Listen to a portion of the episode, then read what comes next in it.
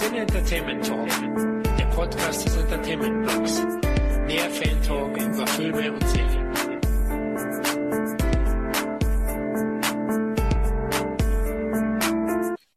Hallo liebe Hörer zu einer neuen Ausgabe unseres lockeren Filmfan Talks.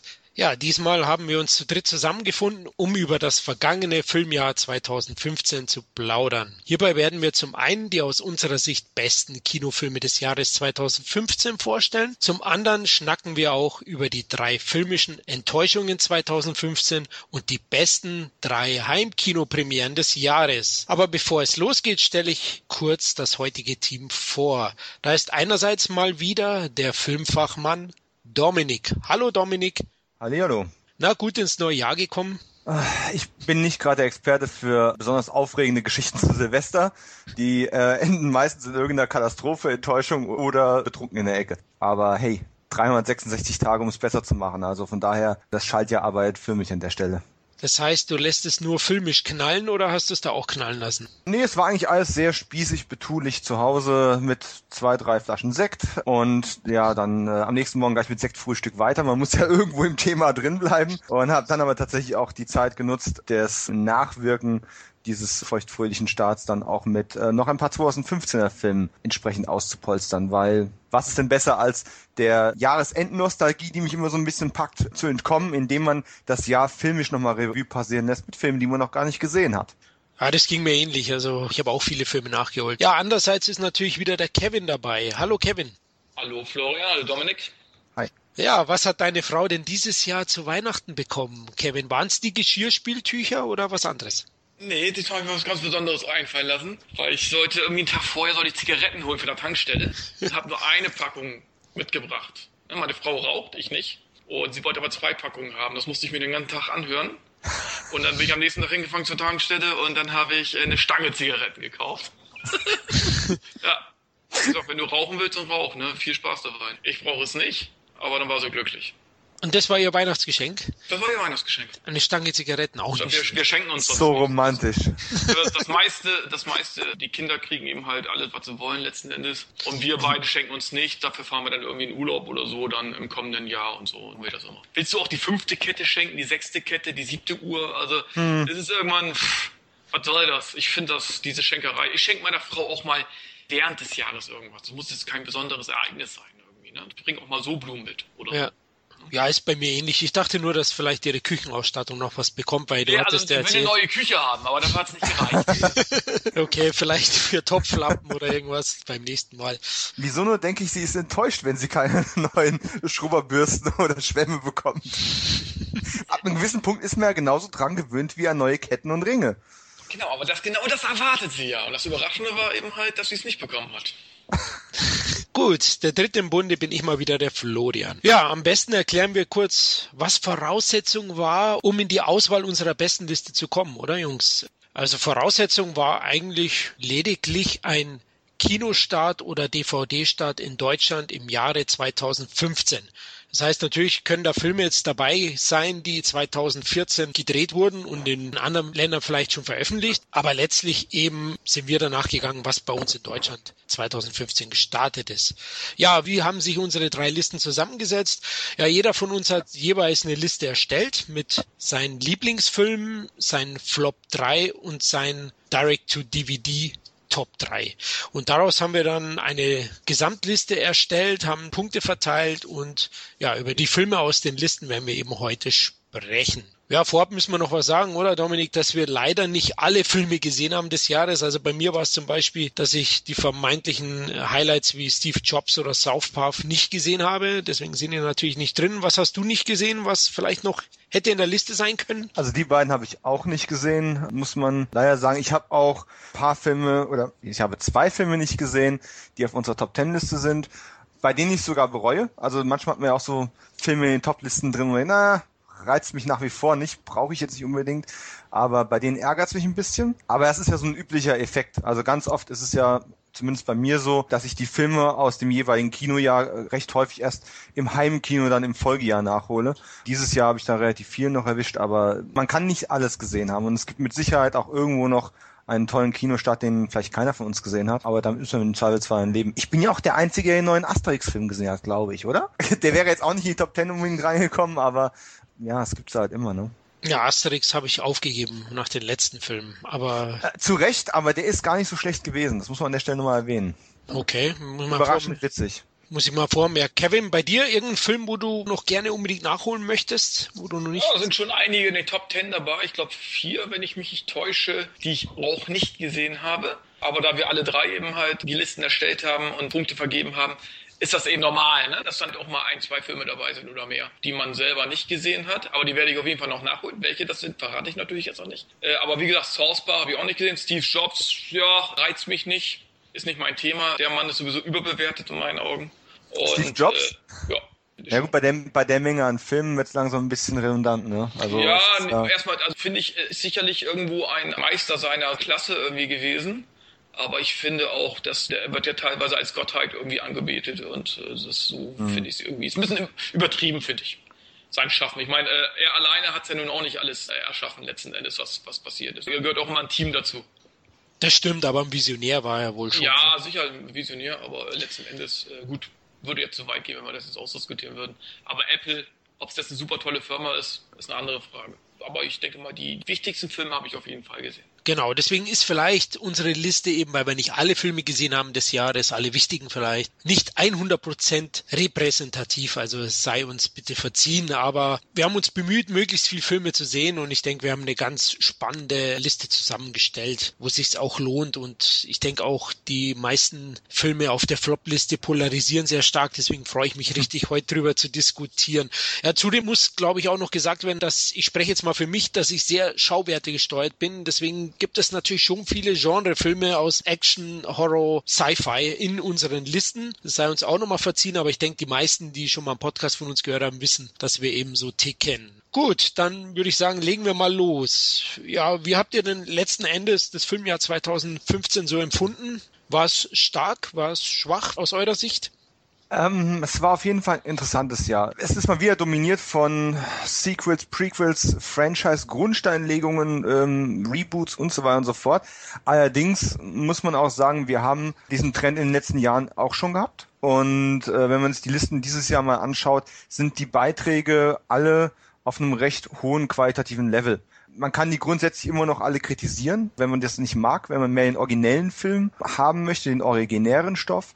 Aber das, was wir hier bekommen haben, sei es nun in Sachen, die wir schon in anderen Podcasts angesprochen haben, wie Mission Impossible Reihe oder ähm, selbst der nicht von allen gemochte Terminator, wir haben hier Top-Filmreihen reaktiviert bekommen. Wir haben zu allen mindestens durchschnittliche, wenn nicht sogar überdurchschnittliche oder super Beiträge bekommen, je nach persönlichem Geschmack auch ein bisschen. Und die haben auch zum großen Teil richtig Kasse gemacht. Und das ist in den letzten Jahren ja nicht immer Usus gewesen. Was ich persönlich als Independent-Filmemacher und Independent-Filmemöger äh, so ein bisschen vermisse, sind so diese kleinen Außenseiter, die aus dem Nichts kommen und dann irgendwie auch das Feld aufräumen und richtig ein, ein Massenpublikum noch mitreißen können. Und deswegen, das ist so ein bisschen die provokante Frage, die ich auch zwischendrin einfach nochmal reinwerfen möchte, werden nicht auch perspektivisch diese Direct-to-Home-Entertainment-Veröffentlichungen perspektivisch wichtiger als die Kinocharts, die wir uns jetzt hier ähm, auch angeschaut haben. Wir haben tolle Filme dabei und ich freue mich jetzt schon über jeden einzelnen zu sprechen. Aber die Überraschungen, die originellen Stoffe, selbst im B-Filmbereich oder im Action-Bereich, die kommen doch jetzt ganz oft so direkt zu Streaming-Portalen oder in die, in die Kaufregale, weil die sich an den Kinokassen gar nicht mehr durchsetzen können. Und das ist eine einerseits ein bisschen traurige Entwicklung, aber wenn man halt die Augen offen hält, kriegt man da auch ein paar schöne Perlen raus. Also es hat sich ja in den letzten Jahren schon abgezeichnet, dass das Kino eigentlich zum reinen Blockbuster- und Event-Kino verkommen ist, letztlich. Da hast du schon recht, die äh, originelleren Stoffe, die schwierigeren Stoffe werden meistens nicht mehr fürs Kino produziert, sondern viel eher sogar im Fernsehen gezeigt oder eben auf Streaming-Portalen. Das sieht man schon auch die Qualität des Fernsehens mittlerweile. Also ich schaue auch mittlerweile sehr, sehr gerne auch eben TV-Serien lieber teilweise als Filme. Trotzdem muss ich jetzt auch mal eine Lanze brechen, wie du gesagt hast, für die Franchise-Beiträge in diesem Jahr, weil die haben doch überwiegend aus meiner Sicht überzeugt. Also auch ich konnte Terminator was abgewinnen. Ich fand Mad Max, kommen wir noch dazu, der ist in unserer besten Liste, auch wenn ich jetzt Spoiler, über den werden wir noch reden. Mad Max war top. Star Wars hat vielen gefallen. Mission Impossible, wie du gesagt hast.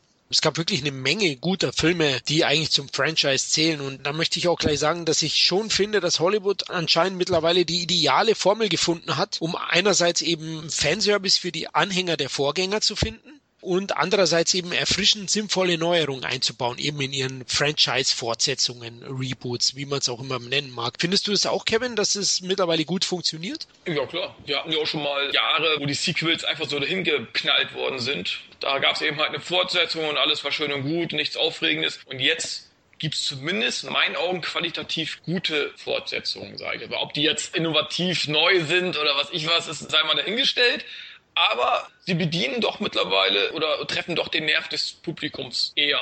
Was jetzt notwendig ist, immer eine andere Frage, aber letzten Endes als Studio willst du Geld machen und dann gehst du natürlich meistens auf Nummer sicher. Und da hat Dominik recht, wenn er dann sagt, dass dadurch eben halt auch viele Filme, wo eben halt auch mal neue Geschichten erzählt werden können, dass die untergehen. Ne? Dass die dann meistens im Direct-to-DVD-Bereich zu finden sind und irgendwie doch äh, am Massenpublikum vorbeigehen, obwohl sie eigentlich verdient hätten, ja, einfach auch mal ein großes Publikum anzusprechen. Das ist natürlich ein bisschen schade. Ne? Guck mal, in Star Wars zum Beispiel, als der angefangen ist, äh, oder jetzt, der läuft ja immer noch, der belegt 80 Prozent aller Kinos. Hm. Ich meine, wie willst du da noch reinkommen als kleiner Film? Da hast du gar keine Chance. Aber es gibt eben halt auch so ein, zwei Überraschungen, wo ich sage, oder eine Überraschung, die auch in den Kinos gut funktionierte, die so ein bisschen abseits von diesen Mainstream-Sachen sind. Ich sage jetzt mal Birdman zum Beispiel. Der ist jetzt kein Billigfilm, ja, das ist keine Independent-Produktion. Aber es ist schon, würde ich sagen, Arthouse und da ist es schön, dass der aber eben halt auch am, am Kino so ein bisschen Kasse machen konnte. Also es gibt dann eben halt doch mal so kleine Ausnahmen. Aber letzten Endes äh, wurden die Charts schon von den ganz großen Filmen diktiert. Klar, die wollen Umsatz machen, wie du gesagt hast, und das machen sie eben mit ihrem Franchise. Das Problem ist, sehe ich auch so, dass diese Großproduktion mit diesen Massenstarts oder auch mhm. Äh, in den Videotheken oder ich sag mal in den Kaufhäusern, die Regalen, ich will jetzt nicht sagen zugemüllt werden, aber überhäuft werden mit diesen großen Titeln wie Jurassic World. Das war ja auch so ein Welthit dieses Jahr, ein überraschender Welthit. Kevin und ich hatten ja diesen Blockbuster Highlights Podcast, wo wir praktisch eine Preview auf die ganzen Filme des Kinosommers 2015 gemacht haben. Jurassic World als sicheren Flop eigentlich gebrandmarkt. Na, Kevin, weißt noch. Ja, zumindest nicht, äh, wir haben auf jeden Fall nicht gedacht, dass es so ein Mega-Erfolg wird. Also, ja. kannst manche Sachen nicht voraussehen. Der trifft einfach den Nerv des Publikums in dem Moment. Der kam zum richtigen Zeitpunkt einfach. Wenn du dann äh, siehst, äh, Jurassic Park 3, der hatte damals irgendwie 380 Millionen Dollar eingespielt. Und auf einmal jetzt dieser vierte Teil, sage ich jetzt mal so, oder ich würde es eigentlich schon eher ein Reboot nennen, der schafft auf einmal 1,6 Milliarden. Also bitte. Wahnsinn, ja. ja. Aber diese Filme eben, darauf wollt ihr nochmal hinaus, die blockieren halt auch die kleineren ja. Filme oder die innovativeren. Ja, klar. Es wird wahrscheinlich so eine Jahrmarktsmentalität immer mehr kommen im Kino, dass es eigentlich nur noch diese Eventfilme geben wird letztlich. Es scheint sich so langsam herauszukristallisieren. Aber da fehlt einem auch ein bisschen das Besondere. Und da muss ich auch Uwe Bollmer recht geben, der das ja damals auch gesagt hat in unserem Interview. Früher gab es ein Star Wars, das war der einzige große Film des Jahres, ein teure Eventfilm, sage ich jetzt mal so, ne? Und jetzt hast du 20 Eventfilme oder 25 Eventfilme, die alle 150, 200 Millionen Dollar kosten. Da ist so ein bisschen die Besonderheit, ist nicht mehr so da wie früher. Stimmt, aber, ja. Aber das ist ja die Mentalität, die auch immer wieder von allen möglichen Regisseuren auch ein Stück weit zitiert und auch angegriffen wird, obwohl sie sie benutzen du musst ja inzwischen so eine Jahrmarktattraktivität für so einen Film generieren, um die Leute dazu zu bewegen, aus ihrem Haus rauszugehen. Was immer schwieriger wird. In den Zeiten, wo du eine Bildröhre hattest und VHS das Qualitätssiegel gewesen ist, da war es noch einfacher. Du hattest eine große Leinwand, du hattest das Gruppenerlebnis, und die Preise auch noch nicht so astronomisch. Wenn, dann hast du es halt mit Popcorn künstlich selbst verteuert. Heutzutage ähm, haben Leute zu Hause Fernseher, die selber schon kleine Kinoleinwände im Endeffekt sind, wenn sie nicht sogar über Beamer verfügen. Du hast nicht nur DVD, du hast inzwischen Blu-ray. Das Ganze ist teilweise brillant oder noch besser als in kleineren Dorfkinos. Und das Kinoerlebnis besteht ganz häufig daraus, dass du pöbelnde, störende, nöhlende, Handy-Displays aufblitzen lassende Störquellen in menschlicher Form in diesem Saal sitzen hast, die dir deine 15 Euro Eintrittsgeld extrem madig machen. Du musst den Leuten dann schon wirklich guten Grund, und das ist im Zweifelsfall eben Bombast,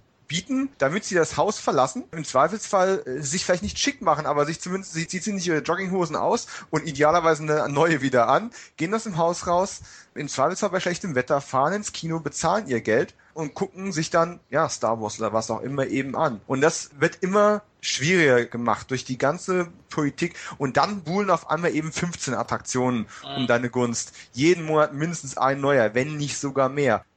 Und dieser Bombast Ja, der lockt dich, aber der erschlägt dich eben gleichzeitig auch wieder. Der führt zu so einer gewissen Anti-Haltung. Und ich persönlich hatte ja gehofft, dass dieser Disney-Boykott, an dem sich ja durchaus einige Kinos beteiligt hatten, dass das vielleicht ein bisschen dazu geführt hätte, dass an der Stelle dann Luft gemacht wird, um ein bisschen mehr noch das, ja, das Underdog-Kino wieder in vernünftige Spielzeiten reinzubringen. Aber es ist gefühlt nicht der Fall gewesen. Wie viele Kinos haben denn wirklich jetzt Avengers oder Star Wars oder andere Disney-Produktionen boykottiert? Es hält sich echt im Rahmen noch absolut zu den Quälgeistern in Spectra ist mir es passiert. Da war so ein halbstarker hinter mir, der hat ständig gegen meinen Sitz hinten getroschen. Ich kam mir vor wie so ein Massagestuhl. Danach hatte ich, ich, hatte ich Schmerzen beim Aufstehen. Ja. Am liebsten hätte ich eine ähnliche Massage verpasst, wie Bond mhm. eine bekommen hat in Casino Royale. Aber da hätte ich jetzt von dir erwartet, dass du mit ihm den, die Mac machst. Das stimmt, das hätte ich eigentlich machen müssen. genau. Oben draufhauen und unten platzt das Ei.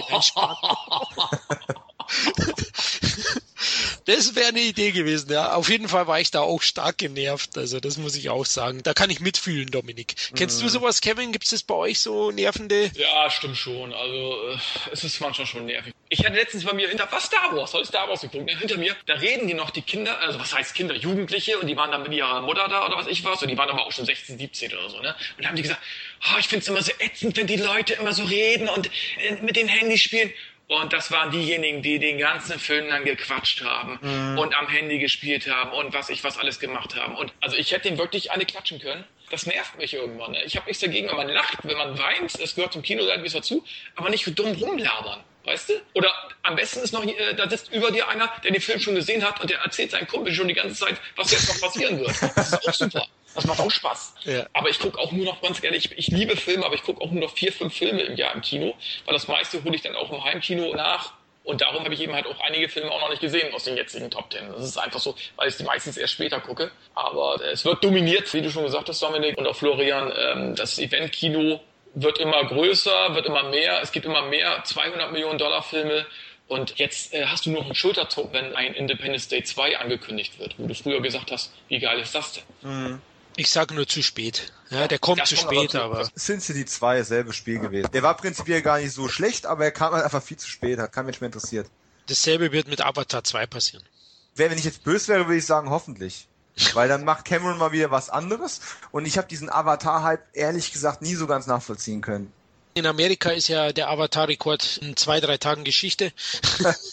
Pulverisiert von Star Wars. Unglaublich, wie der läuft. Aber so ganz nachvollziehen, klar, mich hat's auch geflasht bei Avatar 1 im Kino. Also dieser 3D-Effekt war schon geil und das Erschreckende ist eigentlich, es gab seit, ich glaube 2009 lief der, oder? 2009? Mhm. Seitdem gab es keinen besseren 3D-Effekt mehr. Also anscheinend haben sie sich nicht weiterentwickelt mit der 3D-Technik im Kino zumindest. Ja gut, in der Technik war Cameron schon immer ein Visionär gewesen, das muss man ihm einfach lassen. Und auch wenn ich jetzt sage, bin nicht der große Avatar-Fan, die Technik ist natürlich einfach nach wie vor sehr beeindruckend. Mir hat nur die Narrative einfach nicht gefallen. Und ganz ehrlich, auch diese Schlumpf-Aliens fand ich nicht so, fand ich nicht so geil.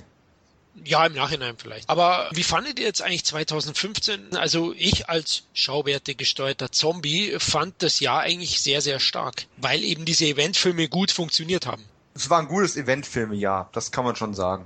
Es gab ein paar Enttäuschungen, zu denen kommen wir sicherlich auch noch nachher. Ja. Ähm, aber die Masse und allein wenn man sich auch unsere Top-Liste mal anschaut, was wir ja gleich tun werden, und dann, es sind ein paar Außenseiter mit dabei, aber die Eventfilme, die mit draufstehen, die waren schon, also selbst Nörgler müssen denen noch überdurchschnittliche Wertungen geben und geht uns ja genauso. Und dann kann man ja ganz ehrlich sagen, mit so viel guten Franchise-Filmen, ähm, das werden wir auch nächstes Jahr nicht wiederholen können. Meine Prognose. Meine auch. Also ich denke, das werden wir am Ende des Podcasts nochmal kurz über 2016 sprechen. Da können wir ja alle nochmal unsere Einschätzung abgeben. Gut, ja, also 2015 war aus Event-Genre-Sicht ein sehr gutes Jahr. Gut, wir fangen an mit dem besten Kinofilm 2015 aus unserer Sicht. Also wir drei haben jeder eine Top 10 gemacht mit dem besten Kinofilm des Jahres und wir haben dann da jeweils Punkte verteilt. Der erste Platz hat zwölf Punkte bekommen, der zweite zehn Punkte, der dritte Platz acht, der vierte sieben bis runter halt zum zehnten Platz, der dann einen Punkt bekommen hat. Daraus haben wir eben die zehn ermittelt, die wir jetzt besprechen werden. Die besten Kinofilme 2015 aus unserer Sicht. Platz neun haben zwei Filme erreicht, jeweils mit sieben Punkten. Sieben Punkte, weil jeweils nur eine Person den auf Platz vier jeweils in ihren Charts hatte. Und der eine Film ist von Dominik genannt worden. Der war bei Dominik Platz 4 in seinen Top 10 des Jahres, St. Vincent. Es ist ein amerikanischer Spielfilm mit Bill Murray, das weiß ich auch noch. Ich habe ihn leider nicht gesehen. Lief, glaube ich, im Januar in Deutschland in den mhm, Kinos. Sehr früh, ja. Und ja, warum fandst du ihn denn so stark? Platz 4 bei dir. St. Vincent ist natürlich jetzt ein Witz. Wir reden die ganze Zeit davon, dass wir so viele Franchise- und äh, Effektfilme in diesem Jahr gehabt haben und fangen als erstes mit einem Film an, der eigentlich nichts davon hat. Der Film hat einen durchschnittlichen Namen und hat einen großen Star als Zugpferd gehabt. Und ich habe mich eine ganze Weile vor dem Film auch gedrückt, weil ich grundsätzlich diese Art von Filmen nicht besonders mag, wenn sie nicht zu 100% funktioniert. Das ist nämlich eine sehr schwierige Gratwanderung, einen Film zu machen, der tragikomisch funktioniert. Weil ganz oft der Effekt einfach da ist, dass Tragikomische einfach nur Kitsch ist. Angereichert mit ein paar mal mehr oder mal weniger guten Witzen. Es gibt ein paar Filmemacher, die den Dreh raus haben und die da was Vernünftiges hinzaubern können.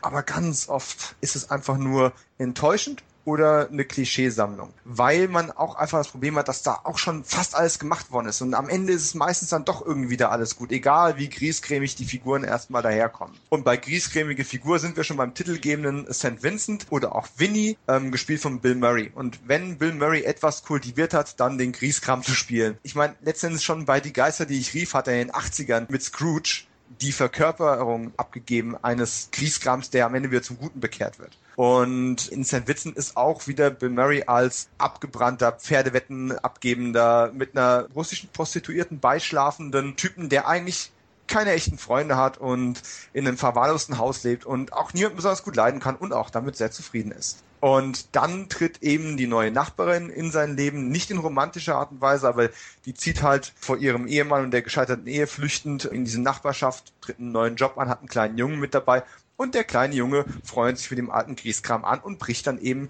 nach und nach auch diese harte Schale ein bisschen auf. Und wenn man das so zusammenfasst, ist es eben genau das, was ich normalerweise nicht mag, weil du weißt, egal wie unsympathisch der am Anfang auch erscheint, am Ende wird der Junge ihn in irgendeiner Art und Weise zum Guten bekehrt haben und wenn der Typ Vincent heißt und der Titel heißt schon St. Vincent, dann hast du auch schon eine Ahnung, wo das Ganze am Ende hinläuft.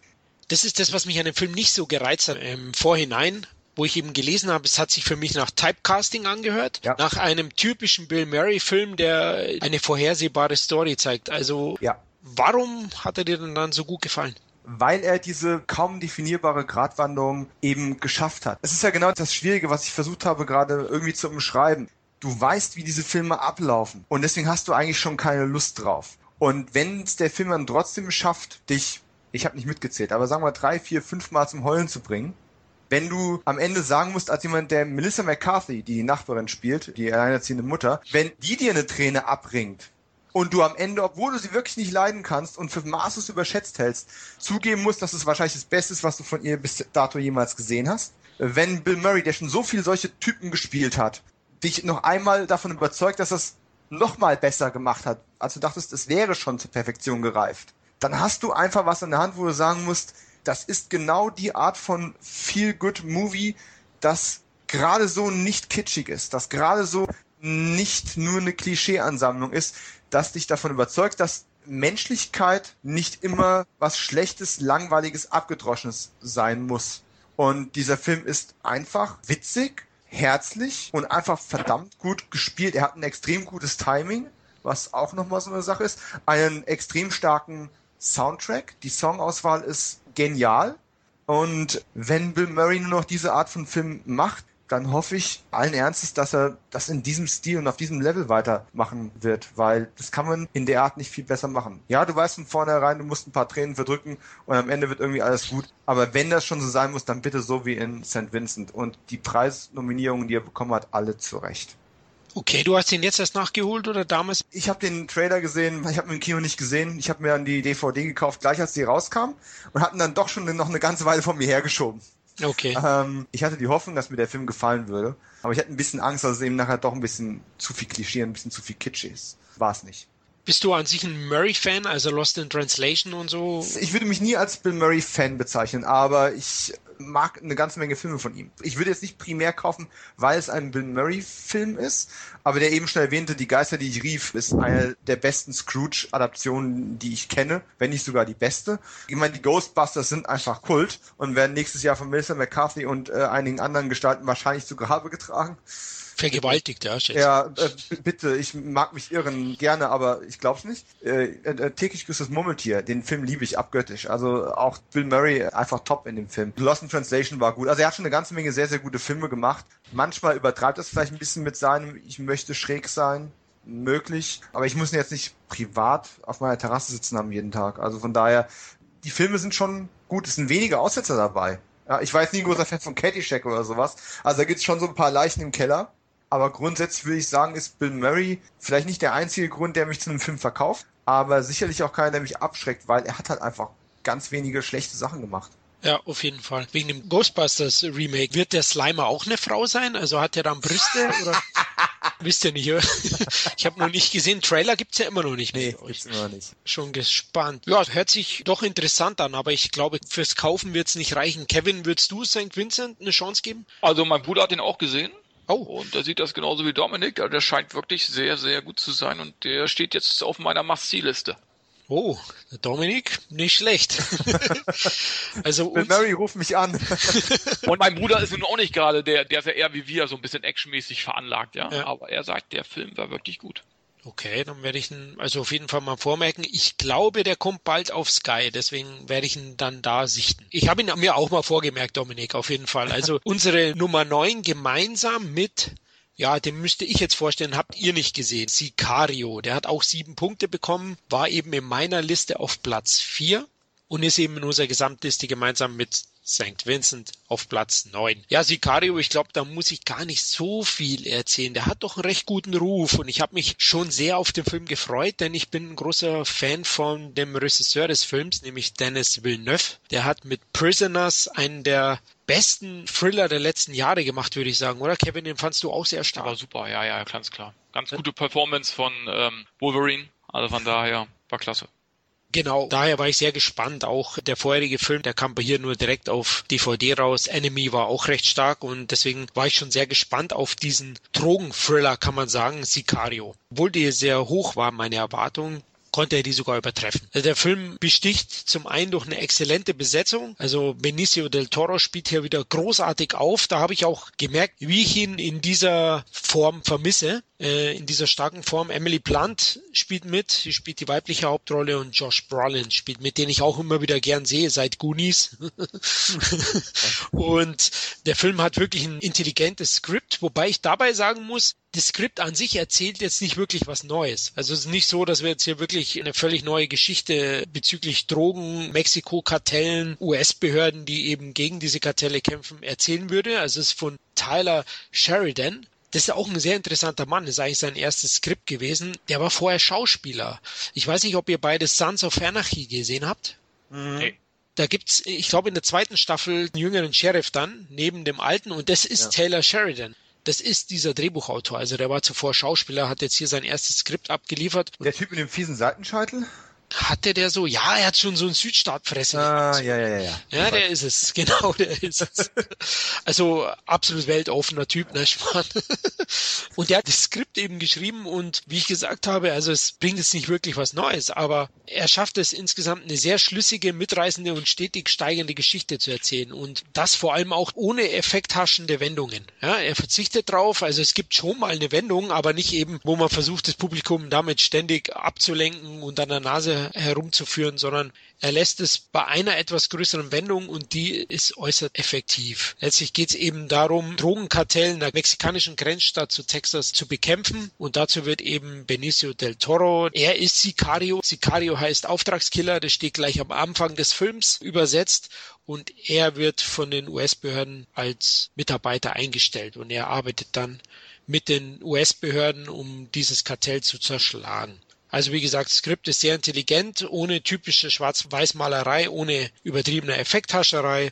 Und Des Weiteren schafft es eben der Regisseur Villeneuve, so wie ich schon erwähnt habe, auch in diesem Film inszenatorisch das Ganze nochmal deutlich aufzuwerten. Da möchte ich vor allem die brillante Kameraarbeit von Roger Deakins, der auch die Kamera geführt hat bei No Country for Old Men. Da gibt's wundervolle Einstellungen. Wenn sie in einem Konvoi die US-Grenze nach Mexiko überqueren, das ist dann mit dem Hubschrauberaufnahmen brillant in Szene gesetzt. Unglaubliche Spannung wird da erzeugt. Da gibt's so eine, eine Übergabe von so mexikanischen äh, Schwerverbrecher an jeder Ecke könnte dieser Konvoi eben von Mexikanern überfallen werden, ne? von Kartellmitgliedern. Und das ist unglaublich spannend in Szene gesetzt und mit einer brillanten Kamerafahrt bebildert. Also es ist auf jeden Fall einfallsreiches Spannungskino, das unglaublich intensiv ist und das man unbedingt gesehen haben muss. Also ich möchte ihn euch hiermit ans Herz legen, liebe Hörer, euch beiden auch, aber ich denke, die meisten haben den eh schon auf dem Zettel gehabt. Oder hattet ihr schon was gehört von Sicario? Ja.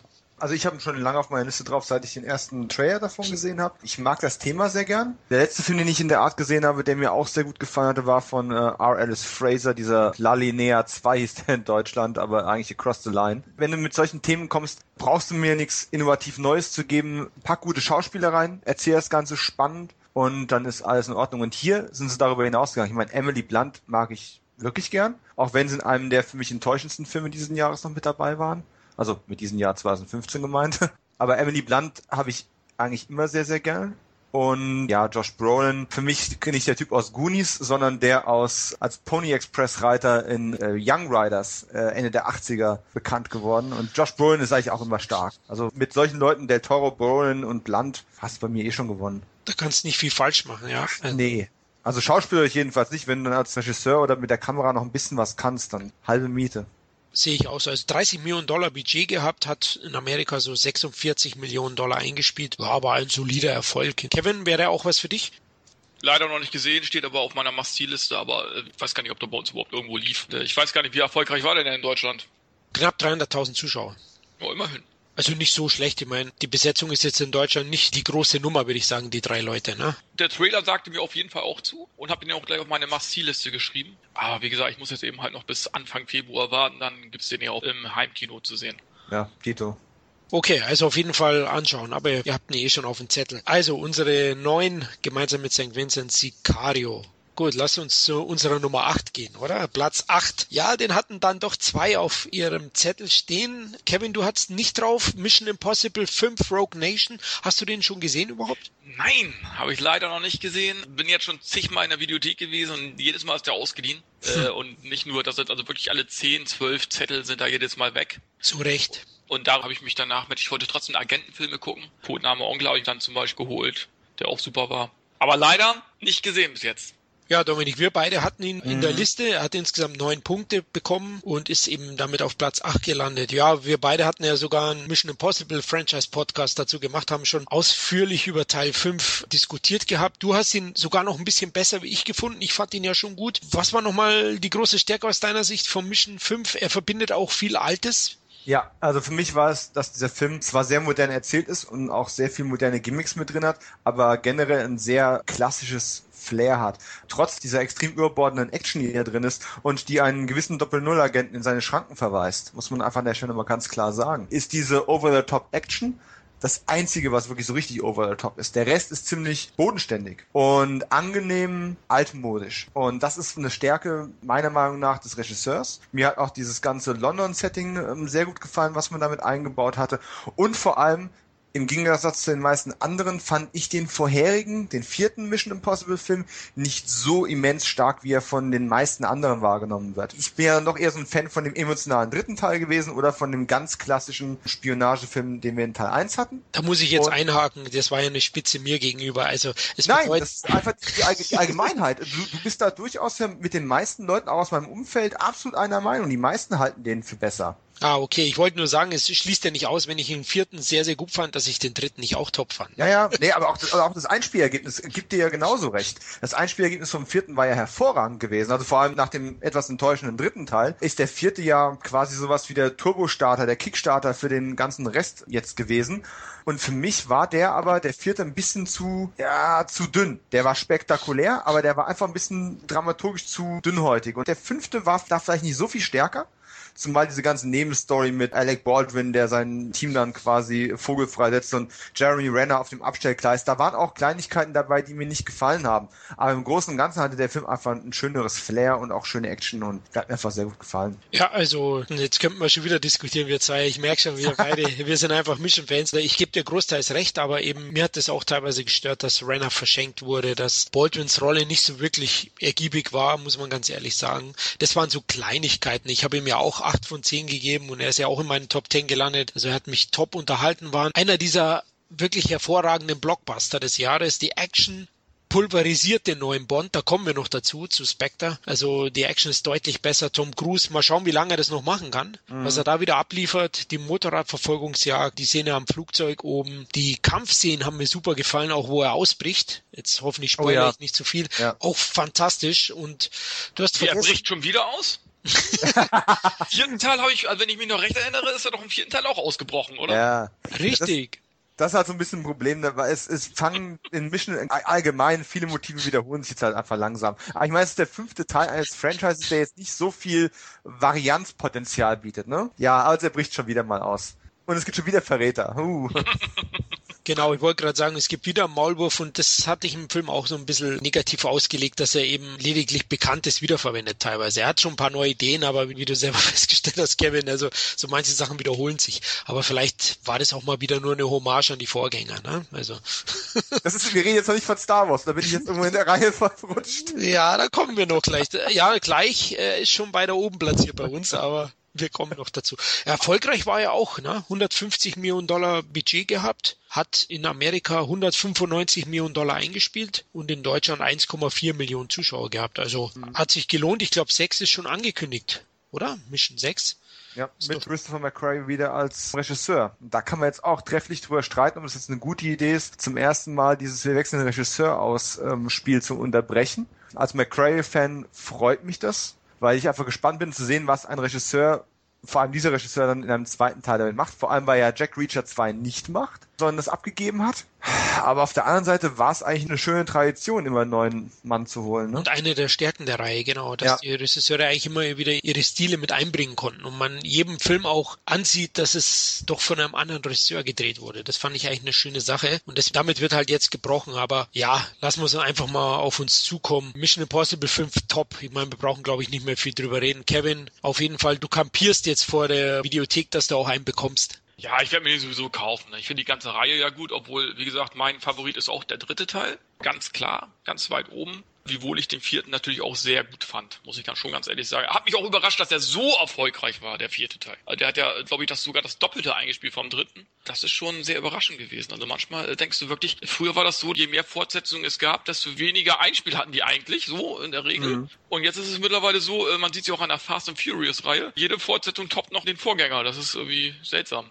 Aber, aber einen Hänger gibt's ja doch immer mal wieder. Und jetzt ist mir jetzt gerade erstmal aufgefallen, während du es so schön betont hast, ist das so ein Marker der vierten Teile? Ich meine, wir mögen zwar Mission Impossible 3 alle, aber der war ja nicht super erfolgreich. Nee. Und der vierte war wieder erfolgreicher. Jurassic Park 4, wenn wir es mal so zählen wollen. Ja hat auch keiner jetzt was Großartiges erwartet nach dem dritten Teil und ob man ihn nun mag oder nicht, ist er ungemein erfolgreich gewesen. Keine Ahnung, nehmen wir mal meine Lieblingsreihe, oder eine meiner früheren Lieblingsreihen, Star Trek, ja. Teil 3 auf der Suche nach Mr. Spock war jetzt auch schon nicht mehr so das Gelbe vom Ei und Teil 4 ist bis heute mit einer der beliebtesten Filme. Und bei Fast and Furious genauso. Ja.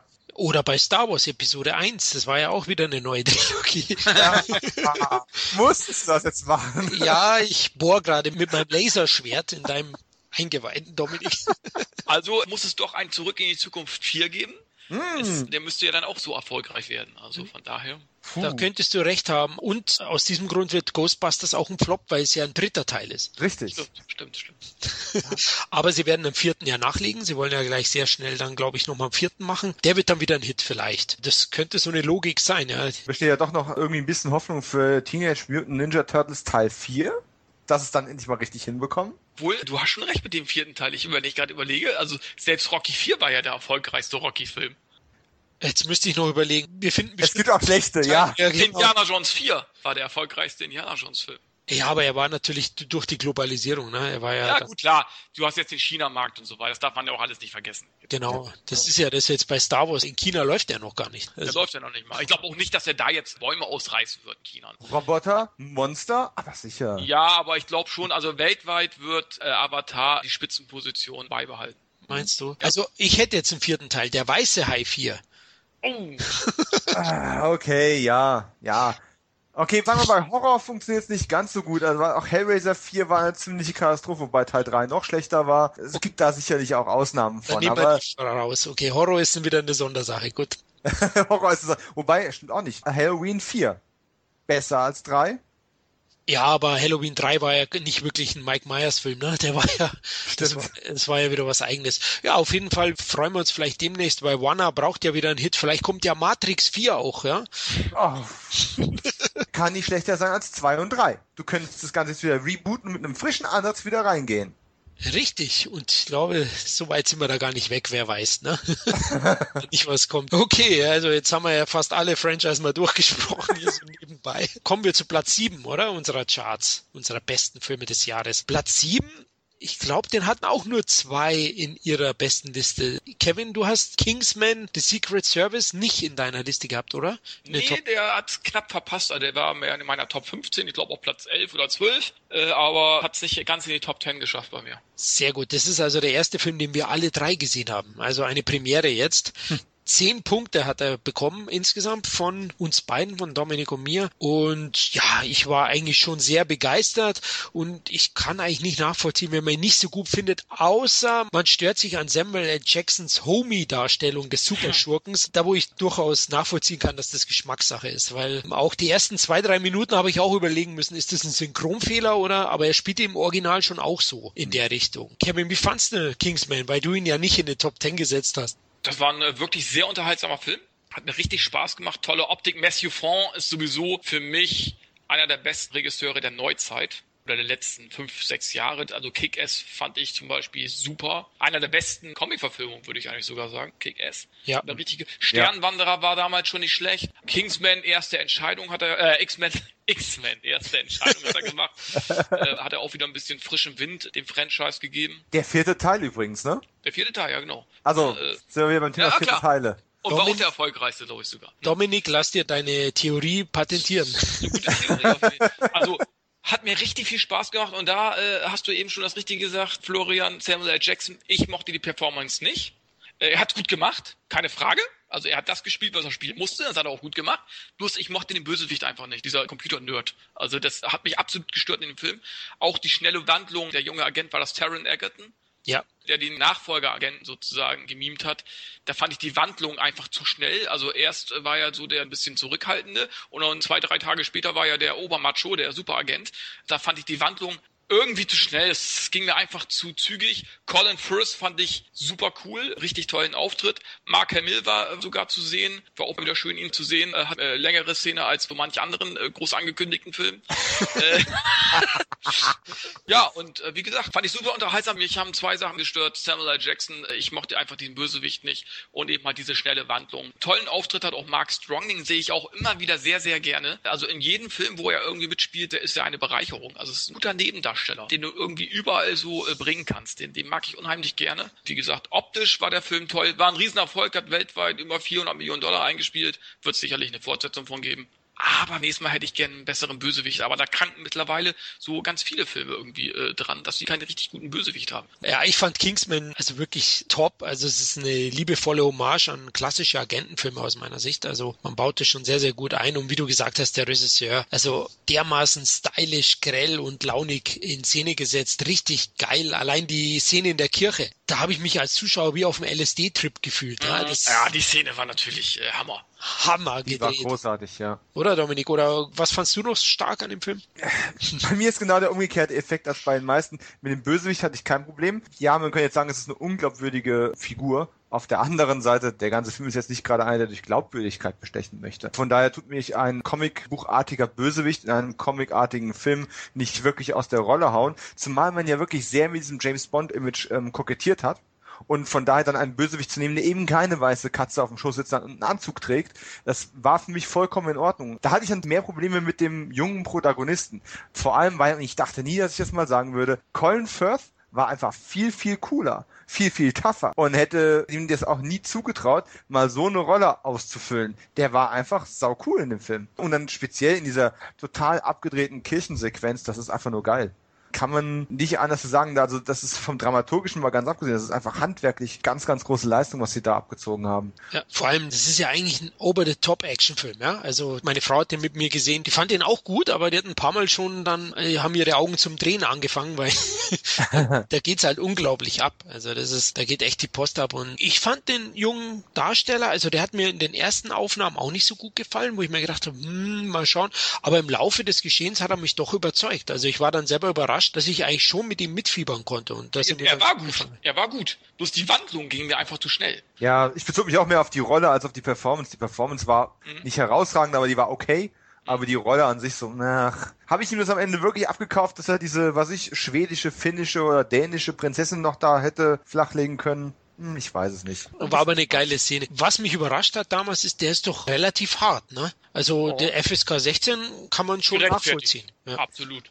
Ja, aber das geht halt durch dieses Übergrelle. Ja, dieses extrem grelle, es ist ja keine realistische Gewalt. Es ist sehr harte, sehr blutige, sehr explizite Gewalt, aber es ist halt so überzeichnet, dass man sagen kann, naja, es ist jedem klar, dass es nicht ernst gemeint ist. Es ist ja wie auch bei Kick-Ass zum Beispiel. Ja. Äh, Kick-Ass hast du ja auch so eine Szene, wo sie durch so 20 Personen sich durchfeuert, die Kleine. Und toll. so ähnlich war ja die Szene auch in der Kirche äh, Stimmt, mit Gollum. Ja. Finde ich so, hat so ein bisschen Ähnlichkeit. Da erkennt man auch den Stil des Regisseurs irgendwie.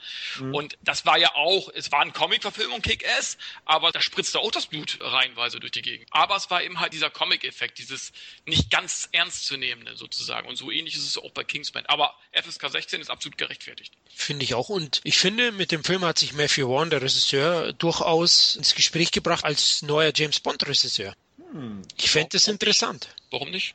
Also, weil er könnte dem Ganzen wieder moderneren Anstrich geben. Ich meine nicht, dass ich jetzt den klassischen Anstrich der Bonds jetzt hier kritisieren möchte, aber ich finde schon mit Spectre, da kommen wir noch dazu, tritt die Reihe auf der Stelle und könnte frisches Blut gut gebrauchen und Born hat es bewiesen, dass er es kann mit Agenten. Ich denke aber, dass wenn du dir mal die Wahl der Bond-Regisseure anschaust, Born ist dafür schon zu pop und zu populär.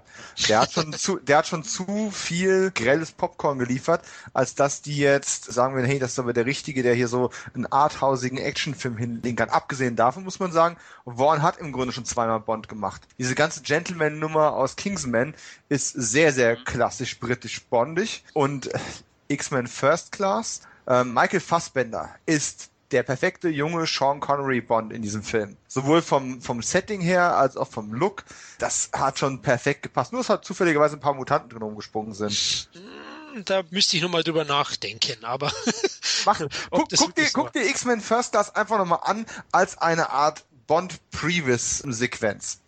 Okay, werde ich machen. Aber auf jeden Fall ist One bei mir auch, wie bei Kevin, auf dem Zettel als einer der aktuell angesagtesten und besten Regisseure. Wenn der einen Film dreht, dann steht er bei meiner Must-See-Liste ganz weit oben. Bei mir auch, ja. Ja, genau, Kingsman, also zu Recht auf Platz 7, würde ich sagen, und den muss man auch gesehen haben. Top-Film wird eine Fortsetzung bekommen, Kevin, da hast du recht. Ist eigentlich schon bekannt gegeben vom Fox, die ja dieses Jahr äh, nicht so viele Hits hatten. Budget war 80 Millionen, Amerika 128 eingespielt, also jetzt nicht so ein Mega-Hit, aber wie du gesagt hast, weltweit, wie viel waren es? Fast 415 Millionen. Genau, das hat dann gereicht, äh, rechtfertigt eine Fortsetzung. In Deutschland hat er 780.000 Zuschauer gehabt, jetzt auch nicht kein Mega-Hit, kein Millionenerfolg, aber doch sehr, sehr beachtlich, denke ich. Aber ich glaube, der ist auch auf DVD. Im Nachhinein ist er jetzt, hat sich das rumgesprochen, dass es ein guter Film ist. Ich kann mir gut vorstellen, dass eine Fortsetzung ein besseres Ergebnis hier auch in Deutschland abliefern kann. Ja, glaube ich auch. Also ich glaube auch, das ist ein Film, wo der zweite Teil auf jeden Fall zulegt mhm. und dann spätestens mit dem vierten, wie der Dominik immer sagt, dann wird's ein mega und wahrscheinlich kommt Matthew Warren dann spätestens dann zu der Reihe wieder zurück, um dann nochmal eine Steuer wieder rumzureißen, weil er sich bis dahin mit was anderem beschäftigt. ich finde auch, der Matthew Warren äh, vom Stil her erinnert mich auch so ein bisschen an einen Sherlock Holmes Macher. Guy Ritchie? Guy Ritchie. Mhm. So manche Szenen, gerade so diese schnellen Kampfszenen, äh, das kann Guy Ritchie auch. Ja. Finde ich, das erinnert mich so. Ich finde, die ähneln sich so ein bisschen vom Stil. Ja, stimmt. Also jetzt, wo du es so erwähnst, gebe ich dir recht, ja. Waren vielleicht auf derselben Schule, ja. also das stimmt schon. Wir sind ja beides Briten und von beiden habe ich noch keinen schlechten Film gesehen, auch von Guy Ritchie, muss ich sagen. Also einen schlechten Film habe ich nicht gesehen von ihm. Nee, ich auch nicht. Gut, Platz 6, oder? Gehen wir weiter. Jetzt werden wir mal komödiantisch, nämlich mit dem Animationsfilm Alles steht Kopf. Der ist bei zweien von uns in den Top 10 gewesen, hat damit elf Punkte eingesackt und eben den sechsten Platz in unserer gesamtbesten Liste geholt. Ja, Inside Out heißt er im Original, ist aus meiner Sicht einer der besten Pixar-Filme der letzten fünf, sechs Jahre. Aber da werde ich wahrscheinlich mit Dominik streiten müssen, oder Dominik? ähm, wenn du es so einschränkst, einer der besten Pixar-Filme der letzten vier, fünf Jahre, ah, dann könnte ich dir fast zustimmen. Aber fang erstmal mit der Lobeshymne an. Ich meine, er war auf meiner Liste ja auch drauf. Wobei ich fairerweise dazu sagen muss, durch die 2015er Veröffentlichungen, die ich in den letzten drei, vier Tagen vor Aufnahme dieses Podcasts noch nachgeschaut habe, wäre es für den Film knapp geworden, noch drin zu bleiben, wenn ich die Liste jetzt nochmal neu aktualisiert hätte, weil ich einfach noch ein paar recht gute Filme nachgeholt habe, die ich im Zweifelsfall ein bisschen besser fand. Aber erstmal die Lobesworte für diesen trotzdem ja noch verdienten Platz 6 von dir. Also, das kann ich gar nicht nachvollziehen. Du regst bei mir die Wutemotionen, merke ich gerade. mit deiner Aussage. Ja, also das kann ich nicht nachvollziehen. Also Jetzt der wird aber die blaue Emotion. Oh, oh. Ja, der Kummer kommt, ja, genau. Nee, jetzt kommen wir zur Freude. Also, alles steht Kopf ist bei mir Platz drei und wahrscheinlich bin ich deswegen auch hauptverantwortlich, dass der Film überhaupt in unsere gemeinsame Top 10 gekommen ist. Also ich finde, der Film ist überaus unterhaltsam, also hat wirklich ein tolles Tempo, hat liebenswerte Figuren und zudem tut er auch auf liebenswerte Weise das Menschsein thematisieren und, und möglichst kindgerecht werden die Vorgänge des Körpers dem Zuschauer vermittelt und das macht Pixar, indem sie fünf Gefühlsfiguren, also einmal Freude, Kummer, Angst, Wut und Ekel einbauen in das Geschehen, die das Kind sozusagen helfen beim Erwachsenwerden. Na, die Pubertät ist es ja noch nicht, es ist ein bisschen kleiner, ähm, aber es geht schon in die Richtung dann langsam. Und da gibt's dann auch so weitere, ja, Gefühlsinseln oder wie soll ich die nennen, Dominik? Ja, ja, ja. genau, die dann eben erlöschen, wenn gewisse Schicksalsschläge kommen oder äh, Erlebnisse. Und das finde ich wirklich toll erklärt. Ziemlich einfach und simpel, aber sehr, sehr effektiv. Und das hat mich so überrascht an dem Film. Mir hat er wahnsinnig gut gefallen, weil der Film halt eben auch neben Unterhaltsamkeit wichtige Themen anspricht und somit auch pädagogisch wertvoll ist. Das ist endlich mal ein Film, der wirklich pädagogisch wertvoll ist. Es gibt ja dieses Siegel, das hat übrigens Rambo 3 damals auch bekommen. Ne? Also da wurde erklärt, was blaues Licht ist und das finde ich auch wichtig. also der musste jetzt sein, Leute. Rambo 3 ohne diesen Spruch, das passt einfach nicht. Ja. Was ist besser, blaues Licht oder das blaue Gefühl? ja, das blaue Gefühl ist schon besser. Ja, also, also Inside Out ist wirklich ein toller Animationsfilm, ein toller Kinder- und Erwachsenenfilm. Ich finde, hier kann auch jeder Erwachsene was mitnehmen. Und wie gesagt, diese Komponente der Emotionen ist so toll eingebaut mit diesen Figuren und begeistert einen einfach als Zuschauer. Das Einzige, was bei mir die 10 oder die Vollbewertung verhindert hat, war, dass er ein bisschen vorhersehbar ist. Also klar, wenn man schon viele Filme gesehen hat, weiß man ungefähr, wie es abläuft. Also es gibt dann keine großen Überraschungen. Und in den Trailern wurde diese Erwachsenenfiguren ja stark beworben. Also man hat die Szenen gesehen, wie ein Erwachsene denken. Diese Emotionsfiguren. Was denkt der Mann wirklich, wenn seine Frau ihn anspricht und er murrend vor ihr sitzt? Das wurde eben leider nur ein oder zweimal im Film thematisiert und da hatte ich ein bisschen mehr sehen erwartet und das verhindert meine Höchstwertung und eine höhere Platzierung in meinen Top 10. Aber der Film ist, wie gesagt, einer der besten Animationsfilme der letzten Jahre und den muss man gesehen haben, Leute, egal ob man Animationsfan ist oder nicht. Und jetzt darfst du, Dominik. Ich fange mit dem Positiven an. Ich finde auch, dass es ein Film ist, den man gesehen haben sollte vor allem auch mit Kindern. Das ist auch ein wunderbarer Familienfilm. Und ich denke auch, dass der im Gegensatz zu vielen anderen Filmen aus dem Animationssektor als auch von Pixar aus der letzten Vergangenheit dieser Film ein sehr, sehr langes Leben haben wird.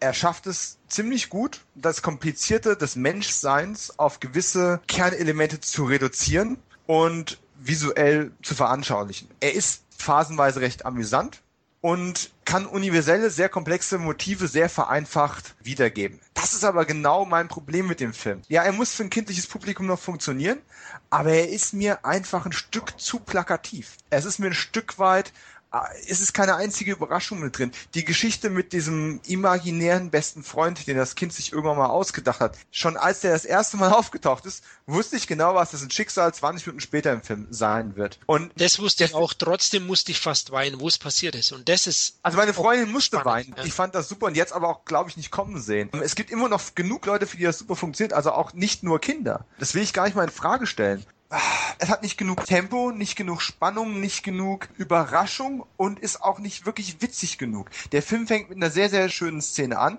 wenn einfach erstmal so dieses grundlegende Bild du wirst quasi netto geboren. Du wirst erstmal nur mit Freude und Erwartung geboren. Am Anfang ist nichts da außer Freude. Das hält ungefähr 30 Sekunden. Dann fängt das Menschsein an. Das ist ein wunderbarer Ansatz. Ja, hätten die das und in der schnelleren Taktung für den ganzen Film durchgezogen und genau das, was du auch vermisst hast, nämlich mal Konterparts zu sehen. Wie denken andere Kids? Wie denken Erwachsene? Wie verändert sich das noch? Das wird innerhalb von einer Minute oder zwei Minuten abgefrühstückt. Da hätte man noch viel, viel mehr draußen machen können. Und so hat man meiner Meinung nach sich ein bisschen zu sehr zurückgehalten, vielleicht um noch einen zweiten Teil möglich zu machen, vielleicht um die Simplizität des Ganzen nicht zu gefährden. Aber da hätte ich einfach gerne noch ein bisschen mehr mitgehabt. Wie gesagt, der Film ist nicht umsonst auch von mir noch in der Topliste mit drin, wenn auch knapp. Ich denke wirklich, dass er ein langes Leben haben wird und er ist sicherlich pädagogisch wertvoll, aber mir ist er tatsächlich ein Stück zu flach und nicht temporeich und amüsant genug. Und ich habe jetzt gerade eben nebenher nochmal die letzten Pixar-Filme aufgerufen, einfach um deine Aussagen in fünf Jahren nochmal Revue passieren zu lassen. Ich habe Merida nicht gesehen, aber diesen ganzen Toy Story 3, Cars 2, was da alles kam, Monster Uni war extrem unoriginell. Ist das schon ein Top-Film? Äh, Wie Toy Story 3? Fand ich nicht so toll. Ich bin auch kein oh. großer, ich bin aber auch kein großer Toy Story Fan, muss ich Toy Story 3 liebe ich. Also der war doch fantastisch. Allein das Ende, ich habe geheult, das war, da fühlte ich mich in meine Kindheit wieder äh, hineinversetzt. Seine Spielsachen hat man aus einer ganz anderen Blickwinkel äh, betrachtet und so weiter. Richtig. Ich finde, das haben die richtig schön eingefangen, eben mal dieses Erwachsenwerden, sich zu trennen, von der mhm. Kindheit trennen. Also Toy Story 3, für mich vielleicht sogar der beste Animationsfilm aller Zeiten. Wow! Okay, ich sollte den Film vielleicht nochmal sehen. Nach diesen Lobesworten, weil ich habe damals... Ja, Florian, bist du den denn? Ich finde ihn auch top, aber es schmälert ja nicht alles steht Kopf. Also alles steht Kopf ist einer der besten Filme der letzten Jahre. Ähm, Habe ich ja nicht gesehen.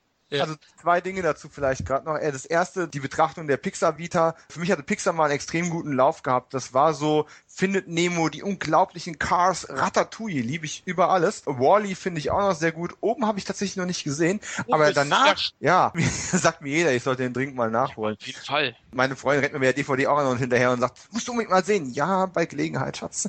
Aber danach haben die echt eine Flaute gehabt. Eine ziemliche Flaute. Und da muss ich Florian dann wirklich recht geben. Also alles steht Kopf, bereitet wieder den Weg zurück zu den Stärken, die Pixar mal symbolisiert hat. Das ist das eine, was ich noch sagen wollte. Das zweite, dieses, diese Geschichte mit den Spielsachen und dass man die aus einer anderen Perspektive sieht und irgendwann mal loswerden muss. Ich weiß nicht, ob wir sowas auch mal, aber ich hatte mal so drei, vier, fünf, sechs Figuren von Masters of the Universe. Und diese Spielzeugfiguren waren für eine gewisse Periode meiner Kindheit extrem wichtig für mich. Das war nicht nur Spielsachen, das waren naja, tolle Spielsachen. Aber sie waren nicht pädagogisch wertvoll aus der Sicht einiger erwachsenen Bekannten meiner Eltern. Und die kamen irgendwann auf die Idee, uns an Weihnachten zu besuchen und haben ein Modellflugzeug mitgebracht. Dann haben gesagt, guck mal Dominik, das ist dein Geschenk, ein Modellflugzeugbausatz. Toll, ich muss auch noch arbeiten dafür, dass ich mit ihnen spielen darf. Ja, schön, vielen herzlichen Dank, wenn wir ja nicht unhöflich sind, man bedankt sich also schön brav. Und wo das herkommt, da gibt's noch viel mehr. Oh oh, klingt irgendwie eklig. Was muss ich dafür tun? Ja, deine He-Man-Figuren da, das, das ist doch nichts Tolles. Das ist nur so Action und Gewalt und Muskeln und Waffen. Da geht's ja um nichts Tolles. Was hältst du denn von einem guten Geschäft? Du kriegst ein Modell Flugzeug, Bausatz pro Figur, die du uns abgibst und die wir dann wegschmeißen. Ähm, ja, war schön mit euch. Geht wieder nach Hause. Hier, den Modellbausatz könnt ihr selber zusammenbauen. Legt mich am Arsch. Gut, habe ich nicht gesagt, habe ich aber gedacht. Kinder und ihre Spielzeuge, ich glaube, darauf wollte ich mir hinaus, das ist schon so eine einmalige Bindung, egal was für ein Spielzeug es nun gewesen sein mag. Äh, da kann man nicht dazwischen grätschen und vielleicht habe ich diese ganze Toy Story Sache viel zu spät gesehen, um das wirklich so lieben zu können, wie du es gerade formuliert hast. Also Mag sein. Also zu Toy Story 3 kann ich sagen, dass ich ihn sogar am besten von allen drei finde. Ich finde generell, mhm. die Toy Story Teile haben sich gesteigert, ja, mit jeder Fortsetzung. Also der ist top. Es kommt ja am vierter Teil raus und Dominik. Ich, Aber der wird noch besser. genau, ich, du hast es schon vorweggenommen, genau. Ja, auch wenn wir jetzt zu sehr abdriften nach oben. Allein die ersten 15 Minuten ist eine Gratwanderung von witzig ins Traurige. Die ersten 15 Minuten des Films zeigen eigentlich schon alle Facetten. Also, ich weiß nicht, wie Florian das sieht, aber da bist du eigentlich schon äh, von oben äh, nach unten wirst du schon durchgereicht in den ersten 15 Minuten. Das hat, finde ich, kaum ein Animationsfilm bisher geschafft. Genau, emotionale Achterbahnfahrt Ja, und genau. ich finde ihn super. Also Ja. oben ist auch ein super Film. Pixar hat schon viel abgeliefert, aber alles steht Kopf. Ich bin natürlich ein bisschen Cars geschockt und Planes Ja. und also da haben sie für mich äh, stimmt. eigentlich in den letzten Jahren, Merida ist eigentlich auch gut, aber ist halt nicht überragend. Also man ist natürlich von Pixar viel gewohnt, den Monster Uni eben auch nur eine Wiederholung, der ist Ja. Auch gut, aber es ist halt nichts Neues und mit Findet Dory heißt sie, glaube ich, werden sie jetzt auch nicht, glaube ich, was Neues entwickeln dieses Jahr. Die machen eine Fortsetzung davon, ehrlich? Kommt schon im Sommer, ja klar. Ach du Also ich brauche sie nicht. Schande. Ich brauche sie nicht. Nemo zählt dazu den erfolgreichsten überhaupt von ihnen und war ja auch sehr gut und klar, von Disney kommt Eiskönigin 2 auch, ja, also Aber jetzt Bonusfrage für dich, Florian, als großer Verfechter von ähm, Alles steht Kopf. Wie fandest du den Pixar-Kurzfilm, der im Vorprogramm lief? Das war nicht für mich einer der schwächsten Kurzfilme des ganzen Jahres. Ja, es ist, muss ich aufpassen, was ich sage. Ich fand ihn auch nicht so gut, aber meine Frau, meine zwei Töchter, die mit im Kino waren, die waren so Mhm. begeistert von dem Film, haben mitgesummt und mitgesungen. Also die fanden Ehrlich? ihn toll. Bei der Zielgruppe hat er anscheinend funktioniert, wollte ich damit sagen. Ich fand ihn jetzt auch weniger baulicher. Also meine Freundin ist die Zielgruppe, aber selbst die war genervt. Hoffe ich wird der Film besser als dieses I Love You. Sonst können die mich gern haben. Äh, ja, Kevin hat ja vielleicht das Glück, dass der Vorfilm auf der Blu-ray da nicht drauf ist. Ich weiß es gar nicht. Genau, aber lass mich noch mal ganz kurz zu Alles steht Kopf. Also ich finde den wirklich hervorragend und den müsst ihr gesehen haben. Für mich ungemein tiefgründig und intelligent und ist sehr, sehr bunt und einfallsreich einfach inszeniert. Also toller Animationsfilm und ich denke, Kevin wird den sowieso sehen, der hat ja auch Kids und wird mich dann beim nächsten Podcast bestätigen und Dominik eine in die Eier geben. werde ich auf jeden Fall sehen. Welchen ich nicht sehen werde, ist Minions, weil der mich absolut nicht interessiert. Äh, Ja, der war auch durchschnittlich, habe ich auch nicht gut bewertet. Aber Dominik, jetzt könnte ich dich noch kurz fragen, oder euch beide, wie fandet ihr den anderen sehr guten Disney-Film des Jahres, Baymax? Der hat es ja nicht in die Top Ten geschafft, aber den fand ich auch sehr gut. Oh, das war auch eine gute Unterhaltung. Also hat mir auch gut gefallen, habe ich auch erst zu Hause gesehen, auf Blu-ray und hat Spaß gemacht. Ich fand ihn auch diesen aufblasbaren Roboter, würde ich es jetzt nochmal nennen, fand ich witzig, hatte witzige Momente, schöne Figuren, ja, War auch traurig, ne? auch traurig, hatte auch viele Höhen und Tiefen. Am Ende fand ich ein bisschen zu, ja, mit in, in der Luft, diese Rakete, was war das dann noch am Ende? Ich weiß es gar nicht mehr genau. es hat im Endeffekt schon sowas. Ich fand ihn auch okay. Man kann nicht wirklich viel negativ sagen. Der war handwerklich, war der gut gemacht. Die Gags und ich sag mal, riesige, knuddelige, flauschige Roboter mit Klubschaugen, das funktioniert natürlich bei Kindern, bei Frauen und auch bei Männern, die noch irgendwo ein Herz haben, ein Stück weit immer. Problem mit, was ich mit dem Film ein bisschen hatte, was die allzu gute Bewertung verhindert hat, ist, er hat sich meiner Meinung nach ein bisschen zu sehr an alles mögliche andere angebiedert. Sei es nun an die üblichen Roboter-Kind-Freundschaften, sei es am Ende, es hatte sehr was, eine Mischung aus Manga und äh, The Avengers, wenn die sich dann zusammentun, um als Heldenteam dann gegen diese Weltzerstörung äh, vorzugehen. Da waren dann Effekte drin, die wie aus Stargate wirkten. Das, es war alles halt Ende, ich fand es ein bisschen, ich Ja. schon sagen, over the top. Das Ja. passte irgendwie zu dem Gesamtfilm irgendwie. Ja. Äh, Eigentlich hat mich das Ende so ein bisschen gestört, muss ich Ja. sagen. Also ich fand den Film eigentlich recht gut, aber das Ende fand ich irgendwie wieder zu comichaft. Der, der, wurde gegen, der wurde gegen Ende tatsächlich immer schwächer. Der hat am Anfang mal sehr gut angefangen, auch mit diesem mit Trauerverarbeitungsaspekt. Ähm, ne? Im Endeffekt geht's ja darum, wie gehst du mit Trauer und deinen Gefühlen und, all- und Verlust um und solche Sachen. Gute Motive, aber gegen Ende wird das alles, wenn wirklich zu viel Bombast, eigentlich so ein bisschen, ja, einfach abgemildert. Der Kurzfilm davor übrigens, den fand ich sehr gut. Ist der auf der Blu-ray? Ich habe ihn auch nur im Heimkino gesehen. Also Ähm, weiß nicht, ob er auf der Blu-ray ist, ich habe ihn im Kino gesehen, Ah. da ist es, äh, Liebe geht durch den Magen. Das war ein sehr, sehr schöner eigentlich. Okay, nee, ich glaube, der ist nicht drauf gewesen. Bin Schade. mir jetzt nicht mehr so sicher. Fand ihn sehr gut, aber ich kann natürlich nachvollziehen. Also auch ich fand am Ende wollte man einfach zu viel. Da hat man sich an aller möglichen Publikumsrichtungen angebiedert. Das stimmt. aber auch recht erfolgreich, ne? Der war auch recht erfolgreich, ja klar, über 200 Millionen. Also wenn ein Verleih weiß, wie man was vermarktet und wie man aus Scheiße Gold macht, dann ist es Disney. Ich sage nur Alice im Wunderland. Ich sage bis heute kann ich nicht verstehen, wie der eine Milliarde gemacht hat. Nee, nee, und da gibt es eine Fortsetzung von, oh, bitte. Also auch ein Film, Ja. der mich nicht interessiert im nächsten Jahr. Ja, mich auch nicht. Zu der ich Tim Burton liebe. Ich habe es übrigens gerade mal gecheckt. Also der Kurzfilm Liebe geht durch den Magen ist sowohl auf DVD als auch auf Blu-ray mit drauf bei Baymax. Okay, ist es das mit dem Hund? Ja, Ach so, okay, ja, Ja. gut. Der war super, ja. Der war natürlich auch deutlich besser als I Love You, ja. Oh, definitiv. ja, da hast du recht. Also, Also, war so scheiße. naja, so schlimm war es nicht, weil meine Frau hört unsere Podcasts. Also, nein, er war okay. Ja, hey, der war schon ganz nett. Scheiße hochachten. Nein, Spaß. Ähm, Zwischenfrage noch. Hat jemand den anderen Disney-Film gesehen außer mir? Welchen Arlo in Spot, oder? Into the Woods?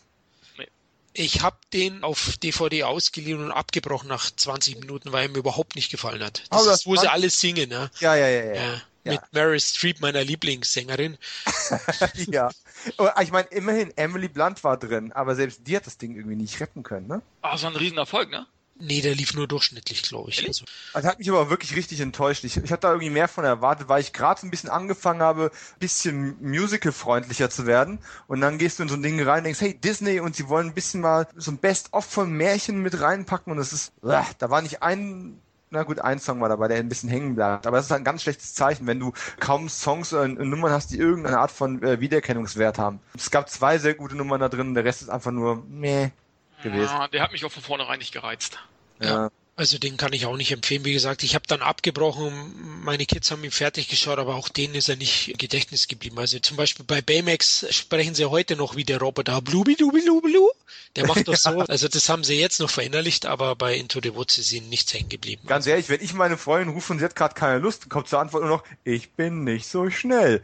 Also dieser Baymax ist durchaus bei einigen hängen geblieben, die den gesehen haben. Ja, siehst du. Also den kann man natürlich auf jeden Fall auch anschauen. Er hat es halt leider knapp in unserer besten Liste auch nicht geschafft. Gut, Platz 6, alles steht Kopf, haben wir, glaube ich, genug thematisiert. Lass uns jetzt zu einem Kevin-Solo kommen, nämlich Platz 5. Und da muss man wirklich sagen, Dominik, hast du ihn gesehen überhaupt? Nein, auch nicht. Nein, leider nicht. Das hat mich interessiert. Auf einer Messe äh, ist er groß promoted worden, aber ich konnte mich irgendwie so ganz knapp nicht hinreißen lassen, die DVD auch noch zu kaufen. Genau, und deswegen der Film Turbo Kid auf Platz 5 hat es allein Kevin zu verdanken, dass er hier platziert wurde mit 12 Punkten, weil Kevin ihn an 1 gesetzt hat. Dazu muss ich sagen, Kevin, du bist schon Hund. Ich habe jetzt nur drei Sätze über den Film gelesen und bin ganz heiß drauf, weil er scheint so ein richtiger Kultfilm für meine Klientel zu sein, oder? Auf jeden Fall, wenn man 80er Filme mag, dann wird man den Film vielleicht auch mögen. Ist aber auch ein Film, der nicht jedem zusagen würde. Ich weiß nicht, wer jetzt von euch beiden Hobo with the Shotgun kennt, von Jason Eisner. Kennt einen jemand von euch? Kenn ich, ja, habe ich gesehen mit Rutger Hauer, ja. Genau, und das war ja auch so ein bisschen Grindhouse-mäßig, das Ganze, mit 80er-Jahre-Soundtrack und ein hervorragenden Rutger Hauer mit vielen Gewaltspitzen. Ja, ich glaube, der wurde bei uns sogar so ziemlich schnell auch schon wieder vom Markt genommen. Ja, richtig. Ja. Aber ich fand den super, ne, von der Machart her. Und Turbo Kid kannst du so ähnlich einordnen, sage ich jetzt mal.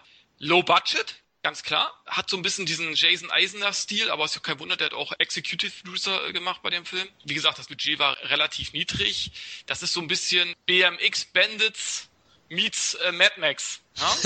Okay. So, mit wunderbaren, allein der, die Anfangsmusik, da denkst du, geil, ich bin in einem 80er-Film, ja. Und äh, wie gesagt, das ist mal so nach dem Atomkrieg, das wird eigentlich nicht so richtig erklärt. So Apokalypse sozusagen, die Erde ist verstrahlt, es gibt saubere Zonen, es gibt verseuchte Zonen und der letzte Abschaum der Menschheit kämpft um die letzten Ressourcen, um Wasser und, und, und so weiter und so fort. Ne?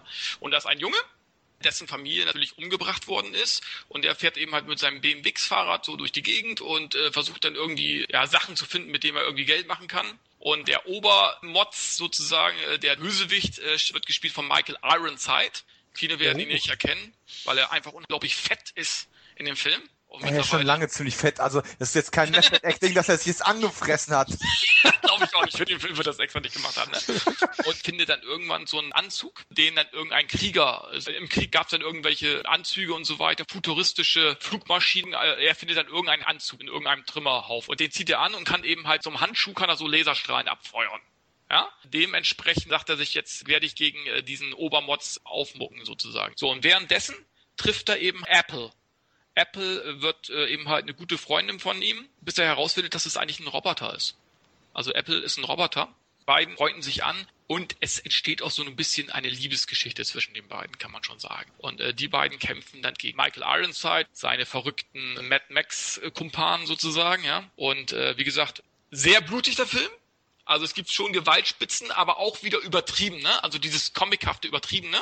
Dennoch muss ich sagen, äh, wundert mich, dass der Film äh, eine FSK 16 bekommen hat. Also der FSK muss da wirklich einen guten Tag gehabt haben, weil hm. das ist normalerweise, ist es ein 18er Film, trotz allem. Ja, weil das ist schon wirklich deutlich, äh, wir haben es eben bei Kingsman gesagt und bei Kick-Ass, also das ist wirklich noch eine höhere Stufe, auch wenn es ein bisschen comichaft ist, aber es spritzt wirklich, es fliegen Körperteile durch die Gegend, es zerplatzen Leute. Also es ist schon heftig teilweise, aber eben halt der Film lebt von diesem 80er-Charme, von der Musik und, eben halt auch von der wunderbaren Geschichte zwischen Apple und dem Turbo Kid. Also ich kann ihn wirklich nur empfehlen. Auch Michael Ironside liefert eine gute Performance ab. Das ist jetzt nicht so, dass er sagt, ach komm, jetzt, ja, das haben sie mir mal eben ein paar Dollar gegeben für so einen Gastauftritt in dem Film. Nein, das ist wirklich ein größerer Auftritt und ich glaube, er mochte auch seine Rolle in dem Film und zeigt auch wirklich eine gute Performance. Ich kann den Film nur empfehlen. Es ist nicht jedermanns Sache. Also man muss auch so ein bisschen so eine Affinität für solche Filme haben. Aber ich sag mal so, wer Hobe bis Shotgun mag, wird auch diesen Film mögen. Kann der denn budgetmäßig mithalten? Also nee, nee, nee. Nee, also deutlich günstiger gewesen sein. Ich kenne das Budget jetzt nicht. Lass ihn vielleicht 50.000 oder 100.000 gekostet haben. Oh, okay, also sieht man es ihm schon an. Also ja, klar, aber ich finde, mehr brauchst du auch für den Film nicht. Ich meine, Apokalypse, alles ist kaputt. Er spielt so mehr in so einem Ödland, wo mehr Sand liegt als sonst was. Also ja, es muss ja nicht immer alles super gestylt, computertechnisch aufgemotzt sein. Es reicht ja, wenn du so einen Film in so einem Ödland drehst, dann haben die eben halt äh, Fahrräder oder WMX-Räder als Fortbewegungsmittel. Ich meine, letzten Endes, so stelle ich mir so auch so ein bisschen die Apokalypse vor, also nach dem Atomkrieg. Ich meine, was hast du denn dann noch? Ne? Also, ähm, von daher passt es schon. Ich finde nicht, dass der Film jetzt viel, viel mehr äh, Budget benötigt hätte. Also ich weiß jetzt nicht, ob er dann besser gewesen wäre. Letzten Endes passt es ja aber auch zu den billigen 80er Jahre Action-Apokalypse-Filmen, für die er eine Hommage ist. Die hatten ja auch im Prinzip aus der Noten Tugend gemacht, hatten nicht viel Geld und haben halt versucht, ihre Zukunftsvision dann eben ja so billig wie möglich umzusetzen. Von daher wäre jetzt so ein Hochglanzprojekt auch irgendwie völlig unangemessen gewesen. Das ist genauso wie die Besetzung von Michael Ironside. Vergessen wir mal seine Fülle und wie die in der Postapokalypse ähm, weiter genährt werden soll. Ach, aber äh, ich meine, Michael Ironside ist ja so der klassische 80er Jahre Bösewicht. Und was wäre dann passender, als ihn zu besetzen? Ich meine, jetzt abgesehen von David Hasselhoff oder sowas, der aber halt nie einen Bösewichtruf hatte, ist eigentlich ideal. Und ich habe wieder hab den Trailer gesehen, die haben ihn ganz massiv beworben auf dieser Filmbörse. Und es hat mich so in den Fingern gejuckt. Das Einzige, was mich so ein bisschen abgeschreckt hat, abgesehen davon, dass ich schon einen ganzen Korb voll DVDs hatte, war so ein bisschen die Verkaufsstrategie, weil ich war dann doch so heiß auf den Film, ich hätte dann doch gerne so auch mit Making-of, mit Audiokommentar, ich meine, ihr kennt das, ähm, hätte ich dann gerne gehabt. Und es gab eine DVD, es gab eine Blu-ray, aber nein, du hättest das über Mediabook wieder kaufen müssen für, keine Ahnung, nehmt es mir nicht über, ich jetzt sag 30 Euro und es waren nachher doch nur 28, aber verhältnismäßig viel mehr Geld um das zu bekommen, was ich hätte haben wollen. Und es hat mich an den zu dem Zeitpunkt einfach ein bisschen angenervt und außerdem war der Geldbeutel ziemlich leer. Äh, der ähm, Film wurde auch so ein bisschen mit, äh, auch noch mit Crowdfunding mitfinanziert. Ja. Also kann man schon merken, das Budget war jetzt natürlich äh, nicht riesig. Aber die haben wirklich das Beste draus gemacht. Klingt gut, auf jeden Fall nach so einem Retro-Spektakel, oder? Mit abgefahrenen Ideen und er macht Spaß. blutigen Schauwerten. Okay. Und du, du, magst ja auch Max, also und es ist schon so ein bisschen Mad Max in Arm. Der ist gut. Ich mag auch die BMX-Kids. Ja, genau, passt. Okay, aber Nicole Ryan Kidman. Smith, ja, ich habe mir gerade die Blu-ray gekauft, die ist toll. Okay, von, aber. BMX-Bande. Ja, Nicole Kidman spielt nicht mit, oder? Nee, die haben sie leider, da hat nicht ganz gereicht, das Crowdfunding. Die hätten sie wahrscheinlich noch zwei Millionen mehr äh, einnehmen müssen. Die hat Ironside vorher gefuttert. das stimmt, das hätte man so machen können, so einbauen. Also ist auf jeden Fall jetzt auf meiner Liste, Kevin. Also guckt euch den mal, äh, wirklich mal an. Also ich bin auf eure Meinung gespannt. Und wie gesagt, Hobo fand ich super damals. Und der hat einfach was. Er hat was, ja, vielleicht ist es eben halt auch dieses, mal nicht Bombast, mal nicht äh, Special Effect Overkill, mal wieder was, was vernünftig, was bodenständiges. Vielleicht liegt es auch daran, ja. Jetzt muss ich aber den zynischen Hörer, den es irgendwo geben mag, äh, die Frage abnehmen. Ist Turbo Kid denn in Deutschland irgendwo im Kino gelaufen? Größer? Ich glaube eher in Festivals oder irgendwie. Also haben wir, also haben wir jetzt eher ehrenhalber in die Kinoliste. Ja, ich sag mal so, er ist äh, schon in einigen Kinos gelaufen, aber eher limitiert und auf vielen Festivals. Man hätte ihn eigentlich auch äh, in unsere Direct-to-DVD-Liste also, können, aber. Könnt ihr so verargumentieren, wir würden uns wünschen, dass solche Filme wieder mehr im Kino laufen würden Richtig. und deswegen. Genau. er hätte es verdient gehabt. Warum nicht? Also klar, es ist jetzt nicht für die breite Masse gedacht, ne? Aber ich finde schon, man, man sollte auch mal solchen Filmen so mal eine Chance geben und so ein bisschen im Kino Platz einräumen. Früher war das einfacher, da konntest du wirklich einen Film, äh, hast du gesagt, ich habe einen Film gemacht, könnt ihr den irgendwie bei euch im Kino zeigen? Da haben die Kinobesitzer gesagt, klar, nehmen wir mal eine Woche ins Programm. Das hat der Uwe Boll damals auch gesagt in dem Interview und er hatte recht. Ja, das ist heute fast unmöglich, weil die einfach nur noch blockiert sind mit diesen ganz großen Blockbustern.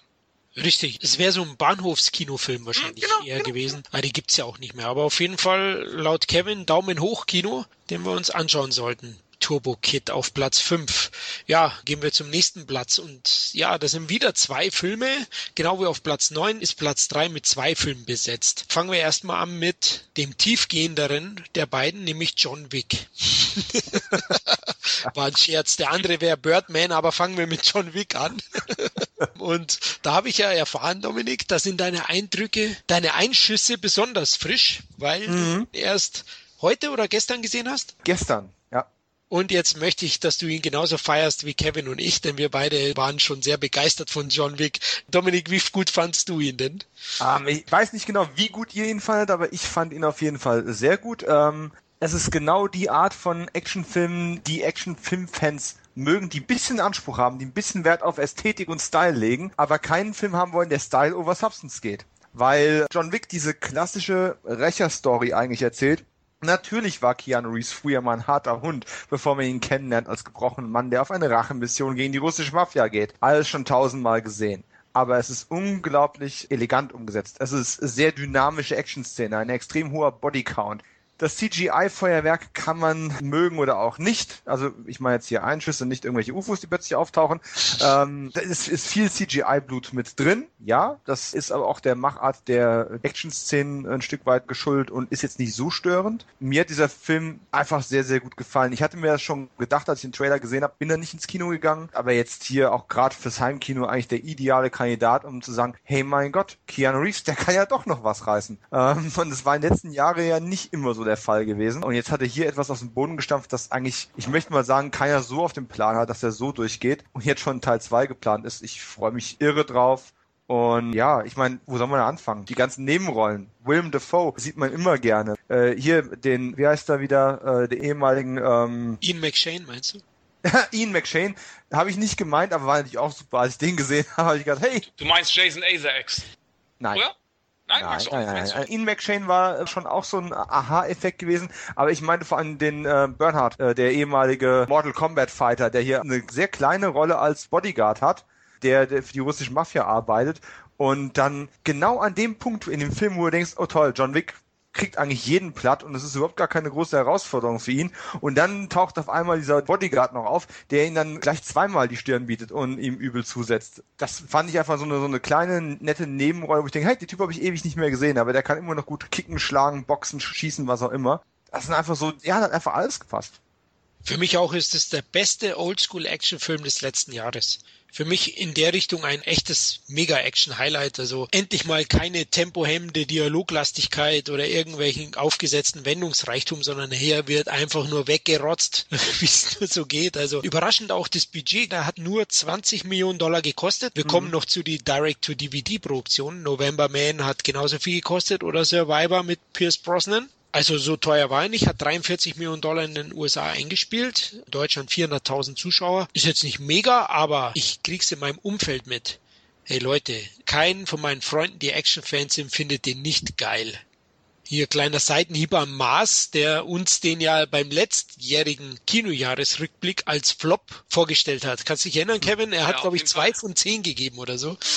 Wegen der Motivation. Ja, die ist störend. Wieso? Der hat doch eine super Motivation. Sie haben sein Auto geklaut. Sie haben seinen Hund getötet. Jetzt hat er endlich wieder einen Grund zu töten. Er war ja ein ehemaliger Killer.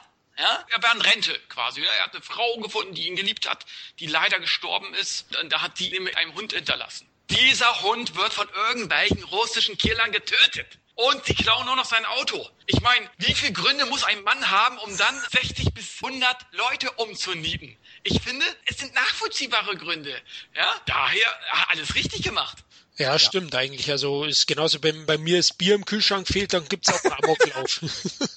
also ich muss ja an der Stelle auch wirklich sagen, ne, die Frau mag ihm den Grund gegeben haben, zu leben. aber der Verlust des Hundes hat ihm einen Grund gegeben, wie er zu töten. Das ist richtig, richtig philosophisch und ganz ehrlich, wer mit der goldenen Regel bricht, einen Hund in einem Film zu verletzen, der weiß automatisch, dass der Zuschauer keinerlei Mitleid mehr haben wird mit egal was auch immer diesen Typen zustoßen wird. Richtig. War das ja. nicht der schmierige Darsteller von Game of Thrones, der Richtig. Graufreud? Ja, der hat auch alles verdient.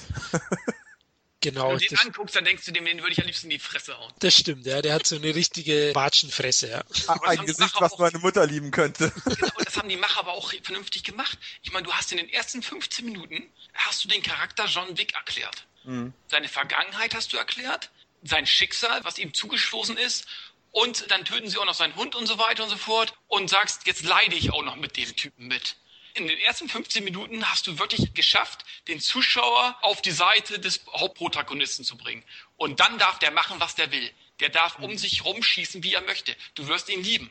Du wirst zu ihm halten, egal wie kompromisslos er auch ist. Es ist ein Revenge-Film, es ist Selbstjustiz. Ja, er übertreibt es vielleicht auch, aber letzten Endes, jeden, den er umnietet, tut nicht weh für dich, sage ich jetzt mal. Von daher haben die Macher wirklich perfekt gemacht bei dem Film, muss man schon sagen. Und du wirst ja auch drin bestätigt. Ich meine, er zeigt einmal Gnade weil es eine Frau ist. Typischen Mann halt wieder, ne? Die Und was hat er? Genau. Was hat er davon? Nichts hat er davon. Und wisst ihr, was mein Lieblingsmoment in der ganzen Sache gewesen ist? Dieses universelle Verständnis von zivilisierten Menschen untereinander, ja? Also, die klauen das Auto und töten den Hund. Und der Oberpate der russischen Mafia ruft dann in dieser Autohehlerwerkstatt an und telefoniert mit John Leguizamo und sagt, sag mal, hast du allen Ernstes meinen Sohn geschlagen? Ja? Und ja, er hat John Wicks Auto geklaut und seinen Hund getötet. Oh. Und also, das war so dieser, du hast genau gewusst, dass dieser Typ im dem hat, wo ist mein Sohn? Der kriegt jetzt von mir gerade noch eine rein. Wie kann man denn so dämlich sein? Genau, das fand ich auch toll, wie man den Mythos um John Wick am Anfang aufbaut. Wenn du den Sensemann töten willst, dann holst du John Wick, sagt er. Mhm. Ich, ich, mag es eben halt, wenn der Gegner immer noch Respekt gegenüber seines Feindes aufbringen kann. Ja? Mhm nicht einfach nur ihn als Feind sieht, sondern Respekt dem Feind zeigt. Und ich finde, John Wick, klar, er ist einfach gestrickt, es ist von der Story her einfach geschrieben, aber diese Nebensächlichkeiten sozusagen, ne? du hast dieses Hotel, dieses Killerhotel, mm. keiner töten darf. Die Polizisten kennen John Wick und wissen ganz genau, was er macht und wünschen ihm noch einen schönen Abend. Als er äh, guckt noch in die Wohnung rein, ach, da liegen 500 Leute, ist alles in Ordnung, John? Ja, ist alles in Ordnung. Tschüss. Also können es aus den Fortsetzungen so ein richtiges John Wick-Universum machen. Es ist so ein bisschen so ein Comic quasi, ne? Also du kannst schon einiges draus machen. Ich mochte auch hier äh, die Rolle von William Defoe, der ihn ja immer irgendwo äh, als Scharfschütze zur Seite steht und ihm irgendwie aus brenzlichen Situationen befreit, ohne dass John Wick eigentlich weiß, wer es ist bis zum Ende. Mhm. Oder man denkt eben halt auch, dass William Defoe ihn auch töten will. Ja? Er wird ja auch beauftragt, äh, seinen Kumpel zu töten.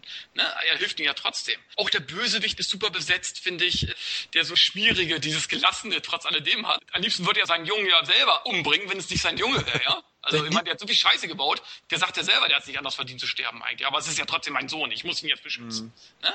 Also, ähm, der Nyquist, glaube ich, heißt ja. der. Genau, genau, also er hat super gespielt. Aber ich finde, dieses ganze Universum, auch mit diesem Hotel und so weiter, da kannst du schon noch mehr draus machen, finde ich. Mhm. Das hat mich auch so ein bisschen fasziniert an dem Film. Und eben halt auch die Optik. Ja, das fand ich auch herrlich, wie du sagst. Da gibt's ja auch so eine Szene, da liegen welche am Boden, dann fragt der eine, John, arbeitest du wieder?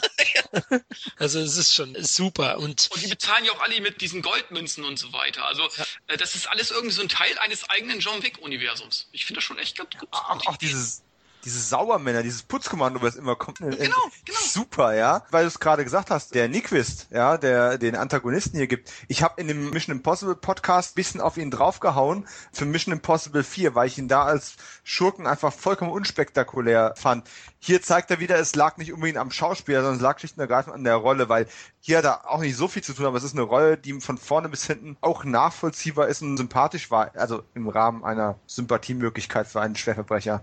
Allein wie er seinen Sohn zusammenschlägt. Ja.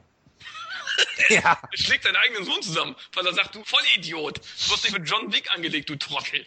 Ja. Oder auch so also, Minirollen wie, wie Dean Winters als rechte Hand des Mafios, der immer wenn die auf Russisch gesprochen ich verstehe die Scheiße nicht, was soll das? Äh, ich möchte jetzt rausgehen, du bleibst hier. also, also, schön. Wirklich grandios. Wie fandet ihr Keanu Reeves an sich? Auch top, oder? Wortkarg, wie immer. Ich meine, der große Mimikheld war er noch nie. Ich glaube aber, er hat es inzwischen gelernt. Also er hat ja früher immer noch mal versucht, Mimik zu machen und ist dafür immer ausgelacht worden. Und jetzt denkt er sich, glaube ich, langsam einfach, wozu sollte ich es überhaupt noch versuchen? Ja, ich finde, er hat auch eine gewisse Härte jetzt im Gesicht. Also mir hat er wirklich gut gefallen. Also er ist auch noch mal reifer geworden. Also diesen John Wick nimmt man ihm absolut ab. Und was ich an ihm so mag, der kann so elegant gehen, ja, wie so ein Model, wenn er dann mit seinem Anzug und der Waffe wandelt in Richtung seiner Gegner und sie alle wegrotzt. Also herrlich. Also John Wick ist ein grandioser Actionfilm und ich denke auch, hier wird die Fortsetzung deutlich mehr einspielen als der erste Teil, weil ich glaube, über, über Heimkinovermarktung und so wird er noch ein viel größeres Publikum ansprechen. Seht ihr es auch so, oder? Auf jeden Fall. Und ich finde, er spielt ihn auch nicht mit so einer Arroganz. Er, er tötet, weil er sie töten muss, aber er macht kurzen Prozess. Er quält niemanden irgendwie großartig, ne? wie das bei manchen anderen Action oder lässt vorher noch einen Spruch ab oder so. Bei den One-Linern wird, wird ja irgendwie auch gespart bei dem Film irgendwie. So viele gibt's da ja nicht. Ne? Zumindest nicht, dass sich mir jetzt irgendwie einer im Gedächtnis geblieben ist. Der tötet die Leute, weil er sie ausradieren muss, bis er äh, am Ziel angelangt ist. Gut, das Ende ist vielleicht ein bisschen aufgesetzt, muss man vielleicht auch mal sagen. Also ich fand ich eigentlich nicht. Ich fand, aber ich fand's geil. Ja. Geil. Die One-Liner kommen übrigens eher vom Umfeld. Nicht genau, genau, ihm, aber nicht von ja. ihm. Jetzt nicht von ihm oder so. Das fand ich auch einen schönen Ansatz. Also mhm. John Wick ist einer der besten Actionfilme der letzten Jahre, Oldschool-Actionfilme, ja, reine Actionfilme. Wer das nicht erkennt, der liebt das Genre auf keinen Fall. Also das kann man nicht sagen. Also wenn man das Action-Genre liebt, dann wird man den Film auch lieben, da bin ich mir sicher. Unbedingt anschauen, Leute. Also ich kenne auch keinen aus meinem Umfeld, der den Film irgendwie nur schlecht findet. Also da sagt jeder, hey, hast du den gesehen, der ist ja richtig geil. Also John Wick und letztes Jahr Equalizer, das waren so die zwei Filme, die eigentlich von allen gefeiert worden sind. Ja, jetzt waren wir bei dem tiefsinnigen John Wick und jetzt gehen wir zu eurer Nummer drei oder zu der Nummer drei, die es euch beiden zu verdanken hat, in den Charts zu sein. Ich habe ihn leider nur nicht gesehen. Ich weiß, Leute, das disqualifiziert mich mal wieder. Ähm, Birdman oder die unverhoffte Macht der Ahnungslosigkeit hat auf Platz drei geschafft zusammen mit John Wick. Die haben beide 14 Punkte kassiert und ihr beide hattet den in euren Top 10. Also überlasse ich euch jetzt das Feld. Ja, Birdman, wo soll man anfangen? Ich habe den sehr früh in diesem Jahr gesehen. Es könnte sogar der erste Kinofilm gewesen sein. Über Birdman ist schon so viel geschrieben worden und im Endeffekt ist es ja tatsächlich der arthausigste Film, den wir in unserer Top Ten drin haben. Auch vielleicht einer der arthouse-lastigsten Filme, die dieses Jahr überhaupt im Kino größer gelaufen sind und der mit einem fantastischen Michael Keaton in der Haupt- und Titelrolle aufwarten kann. Die Besetzung von Michael Keaton ist eigentlich das, was mich am Anfang schon total umgehauen hat, weil es einfach so wunderbar passt. Denn in Birdman geht es ja im Endeffekt um nichts anderes als jemanden, der mal einen Superhelden dargestellt hat vor, keine Ahnung, 20 Jahren, nämlich eben diesen Birdman und der sich von diesem Ruhm als Birdman nie mehr ganz erholen konnte und der jetzt versucht, mit einer ähm, charakterorientierten äh, Theaterproduktion wieder so eine Art ja, späten Kritikerrespekt wieder zu bekommen. Und diese Parallelen zu Michael Keaton und Michael Keatons Leben als äh, Ex-Batman äh, sind unübersehbar. Obwohl Michael Keaton natürlich auch nie ganz weg war. Der große Superstar ist er nie geworden, sondern gerade jetzt im Alter eher so der Mann für die starken, markanten Nebenrollen in Blockbustern. Und Keaton ist eigentlich ein famoser Darsteller. Das wird immer wieder gerne vergessen und übersehen und das kann er hier eindrucksvoll zur Schau stellen. Was diesen Film außerdem noch ein bisschen auszeichnet, oder sogar sehr auszeichnet, ist einfach die Technik, das filmische Handwerk. Man dreht in extrem langen Einstellungen, bleibt mit Kamerafahrten ewig an den Figuren dran. Das ist ein sehr treibender, minimalistischer Soundtrack, der dich aber durchgehend in diese Welt eintaktet. Es ist ein Film, der bewusst dich teilweise ja, es ist eine schwierige Gratwanderung. Einerseits bindet er dich an die Figuren durch die Kameraarbeit, andererseits wirst du dir durch diese extreme Künstlichkeit auch wie ein Stück weit permanent daran erinnert, dass du hier ein Stück Handwerkskunst siehst. Und wenn man teilweise zu die ersten Kritiken für den neuen Leo DiCaprio ähm, Western The Revenant hört, ist das ein Problem, was jetzt bei dem Film dazu führt, dass die Leute nicht mehr ganz so in dem Film drinbleiben, weil sie dauernd durch diese in-your-face-Künstlichkeit rausgerissen werden. Das ist bei Birdman aber noch nicht so. Die restlichen Darsteller, das ist ja so ein kleines Ensemblestück trotz alledem, äh, hat eine Emma Stone, die habe ich auch noch nie schlecht gesehen. Naomi Watts ist mit dabei, die ja auch in St. Vincent die russische Prostituierte gespielt hat, die mit Bill Murray vögelt. Du hast dann eben auch diesen Zack, äh, oh Gott, helft mir. Galifianakis oder so? Genau, der.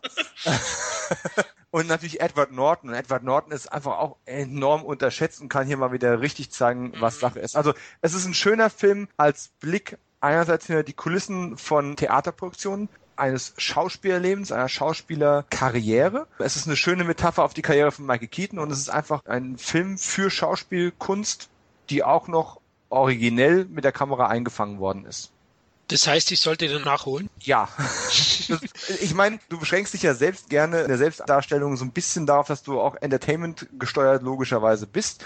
Es ist jetzt nicht der unterhaltsamste Film aller Zeit. Ähm, er ist schon sehr gemächlich, es wird viel erzählt. Leute reden, es ist ein Quasselfilm. Stell dir vor, Tarantino, ohne dass ein einziger Mord passiert oder sowas in der Art. Und ohne dass ein Popsong spielt. Das kann durchaus schon ein bisschen hart sein, wenn man das nicht gewohnt ist oder nicht mag. Aber es ist halt, wenn du einmal in diese Welt reinkommst, bist du gefangen und dann kommst du auch nicht mehr raus, dann bleibst du auch dran und bist eigentlich meiner Meinung nach bis zum Ende gefangen.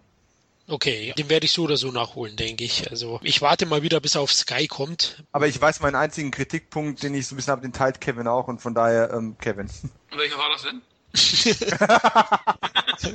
das Ende. Ja, ja, stimmt. Also ich finde, der Film fällt und steigt mit Michael Keaton einfach. Also du hast super Nebendarsteller, wie du schon gesagt hast, Edward Norton und Emma Stone, die beide hervorragend sind, ne? wie immer. Also ich habe die beide auch noch nicht schlecht gesehen. Aber es ist ein Michael Keaton-Film, weil er ungeschminkt ja, der geht nachher sogar mit Unterhose, läuft er durch die Straße, ja, äh, mit freien Oberkörper, weil er sich ausgeschlossen hat. Er hat aber gerade so eine Vorführung, ich glaube, das war so Generalprobe oder so, ne? Mhm und will wieder ins Theater rein und schließt sich aus, weil er unbedingt noch einen durchziehen muss, also eine Zigarette. Und muss dann halt einmal um den Block laufen und die Leute sehen ihn eben halt. Und er war ja früher mal ein großer Star, ne? Und lässt sich da was einfallen, äh, um wieder ins dieses Musical reinzukommen. Hat er natürlich perfekt gemacht, davon abgesehen, ja. Aber man sieht eben halt, er ist fertig, er ist ein Künstler, der ganz unten ist. Ja, allein sein Zimmer, also ist ja das allerletzte, mhm. ne? So, aber er, er lebt ja quasi in seinem Theater. Aber wie er spielt und man sieht eben halt auch, er spielt mit seinem Batman-Rolle, kann man schon sagen eigentlich. Man kann schon sagen, er war früher Birdman, aber eigentlich war jeder Batman. So habe ich es zumindest verstanden eigentlich. Ja. ja? Wobei, so, wobei der Part nicht für ihn geschrieben wurde. Das fand ich ja ganz faszinierend, als ich es ja. mal irgendwo gelesen habe. Das war einfach glückliches Casting.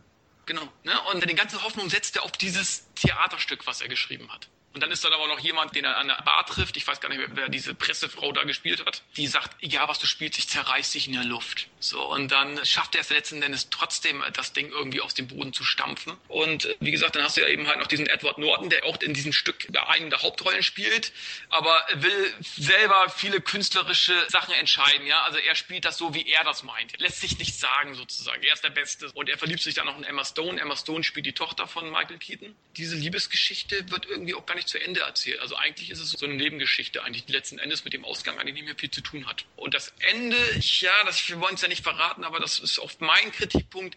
Da weißt du nicht, ist es jetzt Fantasy? Ist es jetzt künstlerische Freiheit des Regisseurs? Oder was soll das jetzt? Also mhm. das Ende kann jeder irgendwie interpretieren, wie er das möchte. Letzten Endes ist es ein wirklich ein toller Schauspielfilm, in dem einzig und allein Michael Keaton es wert ist, dass man sich den Film anguckt. Bei der Oscarverleihung 2015 hat er ja auch gut abgeräumt, ne?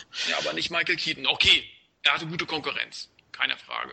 Aber ich hätte ihn trotzdem den Oscar gegönnt. Ja. Ja, er war ja Mitfavorit, aber immerhin beste Regie hat er erhalten, bester Film, bestes Originaldrehbuch und beste Kamera. Ja, nach euren Ausführungen denke ich zu Recht, oder? Ja, immerhin hat er den Golden Globe gewonnen für die Performance. Ja. ja, dieses Jahr wird er dann auch nicht holen, obwohl das war Hauptdarsteller. Ich wollte schon sagen, Nebendarsteller wird er keine Chance haben, denn da wird Sylvester Stallone seinen verdienten Oscar holen und Golden Globe, wir werden sehen.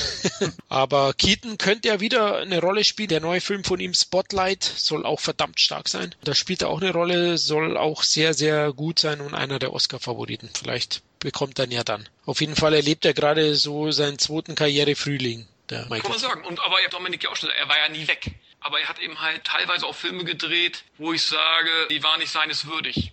Teilweise auch. Mhm. Ja. Letztens habe ich zum Beispiel einen DVD-Film mit ihm gesehen, der lief gar nicht im Kino, das Apartment.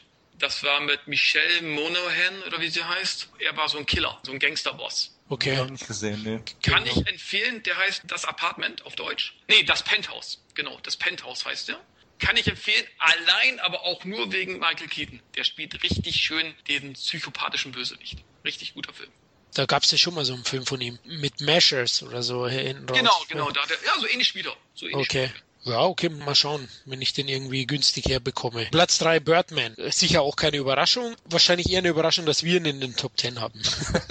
Jetzt wird's richtig spannend und ich freue mich auf die Diskussion, denn wir steigen in den Weltraum auf und besprechen jetzt unsere Nummer zwei und man sieht den Abstand, der hat doppelt so viele Punkte eingeheimst wie die beiden Filme auf dem dritten Platz. Also insgesamt 28 Punkte. Star Wars Episode 7, das Erwachen der Macht. Dominik, was hat das Erwachen der Macht bei dir ausgelöst? Bei mir ist die Macht durchaus erwacht. Ähm, der Film, wir haben ja schon einen eigenen Podcast auch im Rahmen von J.J. Abrams äh, Regiekarriere dazu gemacht. Aber Star Wars Episode 7 hat einen, ja einen schwierigen Stand gehabt. Wie willst du 30 Jahre, nachdem der letzte allgemein anerkannt gute Star Wars Film im Kino gelaufen ist, wie willst du da eine Fortsetzung machen? Wir haben vorhin schon mal angesprochen, dass späte Fortsetzungen mit fünf bis zehn Jahren schon ein Problem sind, ne? Sin City 2 und Konsorten. Jetzt hast du hier einen Film, da sind 30 Jahre dazwischen. Und du willst ihn nicht rebooten, sondern du willst ihn fortsetzen. Das heißt, du musst irgendwie versuchen, mehrere Generationen von Fans unter einen Hut zu bringen. Das ist eine fast unmögliche Aufgabe, für die man den richtigen Mann geholt hat, der die richtige Vision dazu hatte. Der Film hat inzwischen ja den Ruf schon anhaften, dass es fast schick ist, ihn im Internet zu zerreißen. Also nachdem die erste Euphorie so rum gewesen ist und die Einspielergebnisse rauskamen, haben sich ja selbst ein paar Promis dann negativ geäußert und äh, alles Mögliche dann daran kritisiert vorwiegendes Hauptaugenmerk darauf gerichtet, dass der Film inhaltlich ja in weiten Strecken eine Art Hommage, Remake, was auch immer von dem Original Krieg der Sterne gewesen ist. Ich sag mal Episode 4.2. Ja, kann man nicht mal wegdiskutieren. Aber es ist doch eigentlich genau der richtige Weg und es ist eine extrem schwierige Grenzlinie, die man da zieht und die man beschreiten möchte, weil letzten Endes, das ist doch rückblickend eigentlich ein Geniestreich mit jeder reinen Fortsetzung, die du gemacht hast, wo du was Neues zeigst, was Neues aufbaust, wärst du wieder Gefahr gelaufen, dass du diesen Franchise, den sie jetzt hier gerade teuer eingekauft haben, Disney, gleich wieder gegen die Wand fährst. Du hättest alle möglichen Leute vor den Kopf stoßen können. Du musstest in diesem Fall, wenn du eine Zukunft für diesen Franchise haben möchtest, warst du fast gezwungen, halbwegs auf Nummer sicher zu gehen. Zumindest mal inhaltlich. Man ist wieder zurückgegangen zu praktischen Effekten, wo es möglich gewesen ist. Man hat gutes CGI dahin gepackt, wo CGI notwendig gewesen ist. Man hat den Film mit Anspielungen und mit kleinen äh, Anekdötchen äh, für nicht nur den Originalkit der Sterne, sondern auch das Imperium schlägt zurück, Rückkehr der Jedi-Ritter vollgepumpt. Man hat Episode 1 bis 3 nicht ignoriert, aber naja, im Endeffekt hat man es doch gemacht. Ne? Ähm, es ist alles passiert, es ist alles kaum, aber man konzentriert sich auf das, was die Leute haben wollten und erzählt das Ganze modern. Die Lichtschwertkämpfe sind dynamisch, ob man sie jetzt nun dramaturgisch gelungen findet oder nicht, ist wieder ein anderes Thema, aber es sind gute Fight, es ist eine gute Action drin. Und trotzdem ist es nicht so ein Rumgetänzel wie in den Episoden 1 bis 3. Sie nehmen alles das, was Großvaters Star Wars, wie es ja heute schon oftmals genannt wird, groß gemacht hat und mischt es aber mit einem modernen, frischen Ansatz. Und das hat man eigentlich fast bis zur Perfektion getrieben. Es gibt natürlich kleine Kritikpunkte. Äh, nicht ohne Grund ist der Film jetzt auch nicht mein persönliche Nummer eins dieses Jahr geworden, weil dafür einfach dann doch der Originalitätsfaktor ein Stück weit fehlt. Aber für die Aufgabe, die der Film zu bewältigen hätte, und dabei bleibe ich, ähm, nämlich einmal diese ganzen Special Edition Versionen, Episode 1 bis 3, Clone Wars und das alles, dieses Publikum mitzunehmen, aber gleichzeitig ihm nicht diese Art Film zu geben, sondern die Art Film, die wir immer haben wollten, das ist dem Erwachen der Macht hervorragend gelungen. Und es legt gleichzeitig den Grundstein für eine ganz neue Trilogie, die jetzt dahin gehen kann, wo noch nie ein Mensch zuvor gewesen ist, auch wenn das jetzt ein Spruch aus Star Trek war.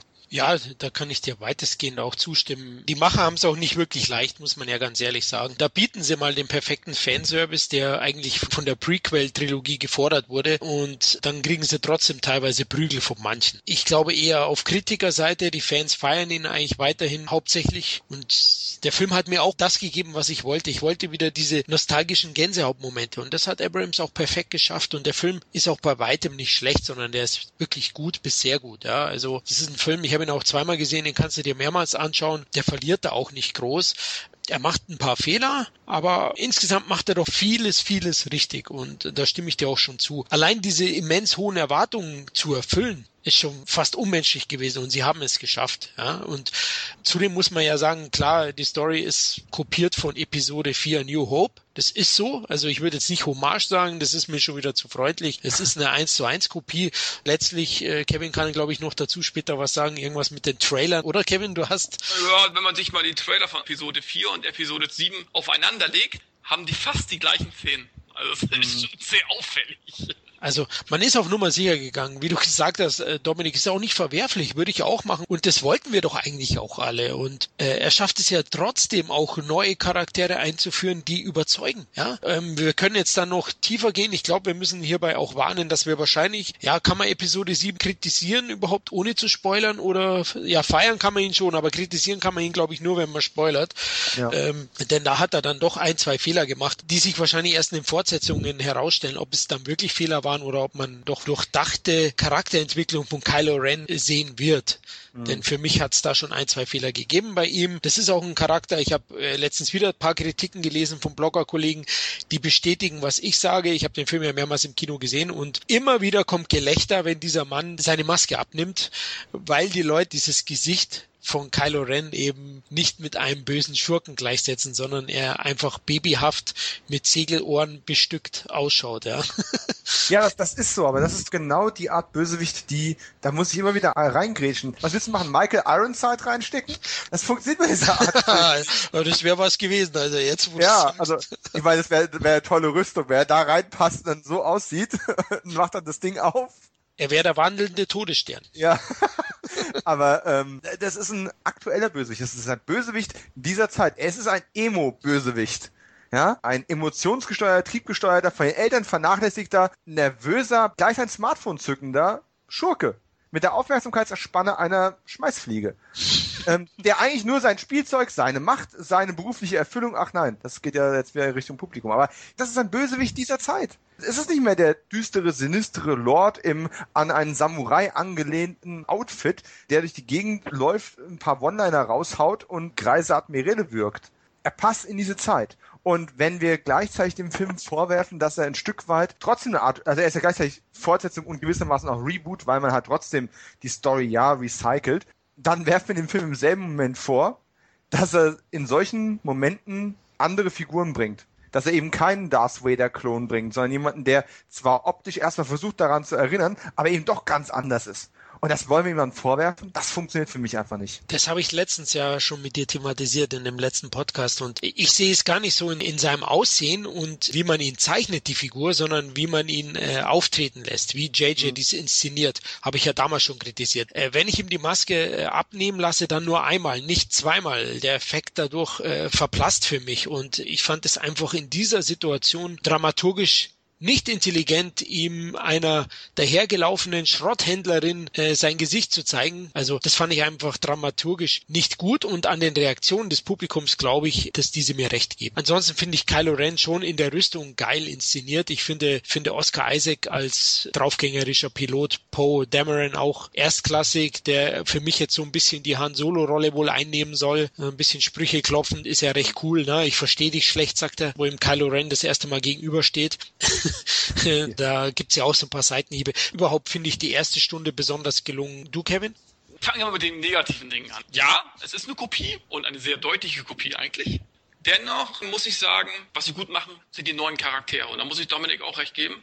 Oft hast du so, wenn du eine neue Charaktere reinpackst, wie bei Expendables, denkst du, ah, scheiße, überflüssig. Du leidest auch nicht mit denen mit und sagst, naja, die können auch nächstes Mal wieder weg. Anders bei Star Wars. Alle neuen Charaktere, auch Kylo Ren, ja, sind interessant, und so sehr der Film eigentlich auch eine Kopie ist von Episode 4, desto mehr habe ich die Hoffnung, dass es in den nächsten beiden Teilen storytechnisch besser wird, dass die Charaktere neue Wege gehen, andere Wege gehen, überraschende Wege gehen. Wenn es nicht so ist, dann äh, würde ich den äh, jetzigen Teil schlechter bewerten. So bewerte ich ihn erstmal als nostalgisches Meisterwerk. Also für mich ist sofort wieder die Star Wars Flamme entfacht die ersten zehn Minuten dachte ich sofort, ich bin bei Star Wars. Ich bin in den 70er Jahren irgendwie gefangen. Technisch hochwertig, aber trotzdem ist es dieser Star Wars-Style aus der alten Urtrilogie. Das hat der Abrams super hinbekommen. Du bist also wirklich wieder in diesen Film von damals gefangen, sozusagen. Und das macht vieles wett. Auch wenn es teilweise storytechnisch wirklich, also ich denke immer, die Story, die haben sie auf dem Schmierblatt geschrieben und haben es dann verfilmt, weil das ist wirklich fast eins zu eins. Dennoch, die neuen Charaktere geben mir die Hoffnung, dass sich das zumindest in den nächsten beiden Teilen in ganz andere Richtungen entwickeln wird. Ja, also klar, dieser Teil hatte kaum Überraschungen, aber da haben wir mehr diskutiert im Voraus, als die Sache wert war letzten Endes. Das war viel einfacher, als wir eigentlich dachten. Vielleicht zu einfach alles gelöst. Dennoch muss ich aber auch sagen, es ist schwierig, in solche Fußstapfen zu treten, die äh, George Lucas mit seiner alten Trilogie ich betone, alten Trilogie hinterlassen hat. Äh, und da muss es einfach jeden recht machen. Und ich finde, ja, sie sind auf Nummer sicher gegangen, sie sind vielleicht auch zu sehr auf Nummer sicher gegangen, äh, eben halt mit diesen ziemlich gleichen Geschichte. Dennoch muss man den einfach auch zugute halten, dass man einfach auch den nostalgischen Wert wirklich versucht hat hochzuhalten und die Leute eben halt das zu geben, was sie unbedingt sehen wollten. Und das haben sie geschafft. Ne? Und alles andere erwarte ich eben halt in den nächsten zwei Filmen. Und das ist eben halt auch die Storyentwicklung, ja. Dass man da was anderes bieten kann, als sie es jetzt gemacht haben. Von daher verzeihe ich das jetzt nochmal, äh, weil ich sage, ja, sind jetzt erstmal auf diesen Nostalgie-Dampfer gefahren und haben versucht, das so, so gut wie möglich hinzubekommen. Und das haben sie auch geschafft. Der nächste Schritt ist in den nächsten beiden Teilen, das eben halt auch storytechnisch zu veredeln, sage ich jetzt mal. Ne? Mhm. Ne? Also, so, und darum verzeihe ich das Ganze auch. Auch wenn ich sage, ja, sie haben sich das diesbezüglich ein bisschen einfacher gemacht. Dennoch sage ich mir, das machen sie eben halt mit der Ausstattung, mit der Technik, mit den neuen Darstellern und so weiter. Machen sie das wieder wett und punkten enorm bei mir. Auch Harrison Ford, wo ich gedacht habe, Mensch, äh, das ist bestimmt so eine größere Nebenrolle irgendwie. Nein, der hat die Hauptrolle in dem Film. Und er ist verdammt nochmal gut. Harrison Ford, ich liebe ihn in diesem Film. Klar, älter geworden, aber immer noch der draufgängerische Rachen-Solo von damals. Ähm, hat mir sehr gut gefallen. Carrie Fisher, ja, für mich der unnötigste Part im Film. Ja, viele werden hm. mich jetzt schlagen. Also ich finde, man hätte sie nicht mehr gebraucht in dem Film. Man hätte sie vorher sterben lassen können in meinen Augen. Und jedes Mal, wenn sie groß im Bild war, habe ich, ich und mein Bruder übrigens, die 3D-Brille abgenommen, weil ich konnte es nicht ertragen. Also äh, äh, sie hat, man muss sagen, sie hatte ein hartes Leben. Ja, also da hilft alles Botox nicht, was sie ihr jetzt noch reingespritzt haben. Es ist einfach eine alte Frau. Ich nehme ja nicht mehr ab, dass sie, also nichts gegen alte Frauen, also jeder wird älter. Ja. Aber sie passt einfach nicht mehr zu Han Solo in meinen Augen. Also ich hätte die alte auch abgestoßen. Ja, so und oh äh, oh äh, ja, es ist einfach so, ja. Und ich muss auch sagen, auch schauspielerisch ja, es gibt ja auch so tragischen Momente, man will jetzt auch nicht spoilern. Da finde ich, da ist einfach zu wenig Trauer im Spiel, zu wenig, äh, oh, was machen wir jetzt, äh, scheiße, ne? Was ist jetzt passiert? Das wird ziemlich schnell in dem Film abgetan. Das ist auch noch ein Minuspunkt, den ich finde in diesem Film, ohne jetzt großartig zu spoilern. Aber äh, letzten Endes, bei mir kam Nostalgie-Feeling sofort auf und das macht eben halt vieles, vieles, vieles äh, wett. Kylo Ren, ja, okay, er ist ein Weichei, ja, ein psychopathisches Weichei ja, es ist jetzt nicht so viel Spoiler, aber er kämpft ja zwischendurch ja mit diesem Mädel und sagt zu ihr am Ende des Kampfes, komm mit mir, ich werde dich ausbilden. Dann sage ich mir, warum willst du sie ausbilden? Sie hat dich eben fast platt gemacht. Du hast dein Leben lang, hast du gekämpft, trainiert. Sie hat noch nie ein Laserschwert in der Hand gehabt und hat dich fast fertig gemacht. Ja, hm. also sie wird doch eigentlich denken, warum willst du Arsch mich trainieren? Du kannst nichts. Ich finde, sie haben ihn zu schwach gemacht. Sie haben ihn jetzt schon verbraten für die nächsten Teile. Es sei denn, dein Charakter entwickelt sich komplett in eine andere Richtung. Weil ich finde, was das angeht, also auf mich macht er keinen furchteinflößenden Eindruck mehr, muss ich sagen. Richtig. Weil, Darf ich ne? kurz einhaken? Genau das ja. ist, was ich monieren im Film fantastisch aufgebaut, ne? Äh, ist Kylo Ren. hast du Angst gehabt vor ihm. Richtig, und das schafft man mit Kylo Ren nicht. Man baut ihn super auf und sobald er entmystifiziert wird, heißt er nimmt den Helm ab? Geht sein Schurken oder sein Angsteinflößfaktor immer weiter nach unten bis zu diesem Finale, was dramaturgisch einfach nicht passt, ja. Wie du sagst, er wird von einem jungen Jedi-Schüler sozusagen, der noch nie ein Laserschwert in der Hand hatte, der sich seiner Macht noch nicht einmal bewusst ist, zerfetzt. Er wird vorgeführt und er wird ihr anbieten, er bildet sie aus, das passt doch hinten und vor nicht zusammen. Und da könnte ich mir auch vorstellen, weil der Film wurde ja um ein halbes Jahr verschoben. Übrigens wollte ich jetzt mal einwerfen, er hätte ursprünglich auch im Sommer starten sollen, weil die Star Wars Filme sollen ja immer im Mai starten. Ähm, mhm. Hatte aber Drehbuchprobleme und so wurde ein halbes Jahr die Dreharbeiten auf Eis gelegt, um das Drehbuch umzuschreiben. Vielleicht hat man hier noch diesen Satz mit eingebaut oder ich weiß es nicht. Das hat mich einfach gestört und da wollte ich auch nochmal sagen, die erste Stunde von diesem Film ist fantastisch, brillant. Ich hatte Gänsehaut, das ist ein Meisterwerk. Und dann geht's los, sobald der Millennium Falcon, mit dem ja Ray und eben Finn, der desertierte Sturmtrooper.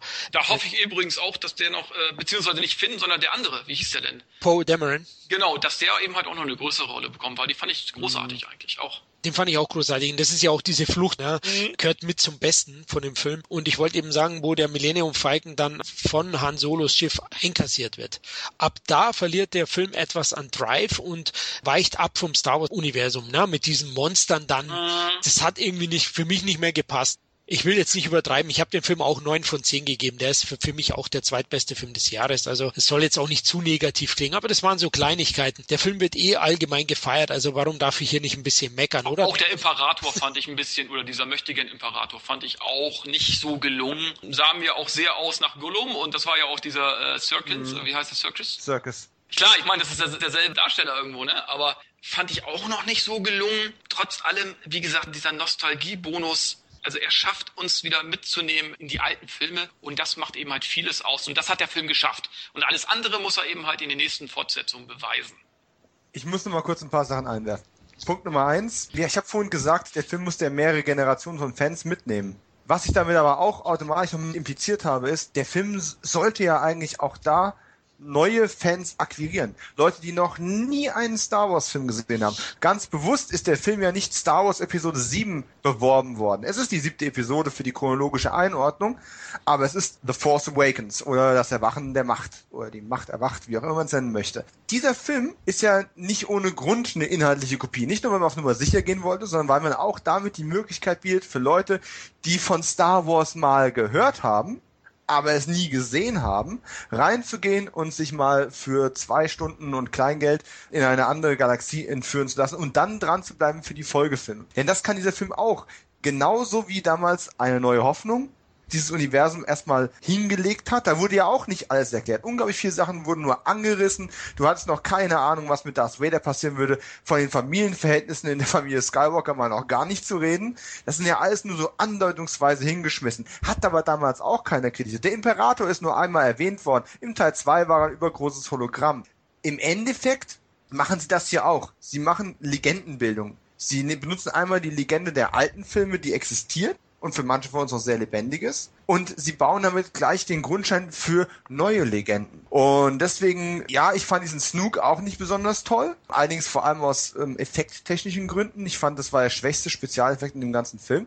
Äh, und unnötig schwach. Aber was da inhaltlich noch alles im Argen ist, ist für mich tatsächlich im Rahmen dieses Films hinnehmbar und kann im nächsten Teil noch ausgebaut werden. Was ich noch anmerken wollte auch ist, wenn wir jetzt schon von inhaltlichen Kopie dauernd reden, quasi gibt der Film ja auch eine neue Hoffnung, Sprichwort Untertitel vom originalen Krieg der Sterne, dass es mit diesem Universum noch eine Zukunft gibt. Denn Episode 1 bis 3 und die Clone Wars Serie hat es eigentlich ziemlich für gewisse Publikumsschichten verdorben. Ähm, nochmal mit Star Wars so weiterzumachen, wie wir das kennen und immer haben wollten. Und die neuen Charaktere funktionieren tatsächlich so gut, dass diese erste Stunde, wie Florian schon gesagt hat, war so gut.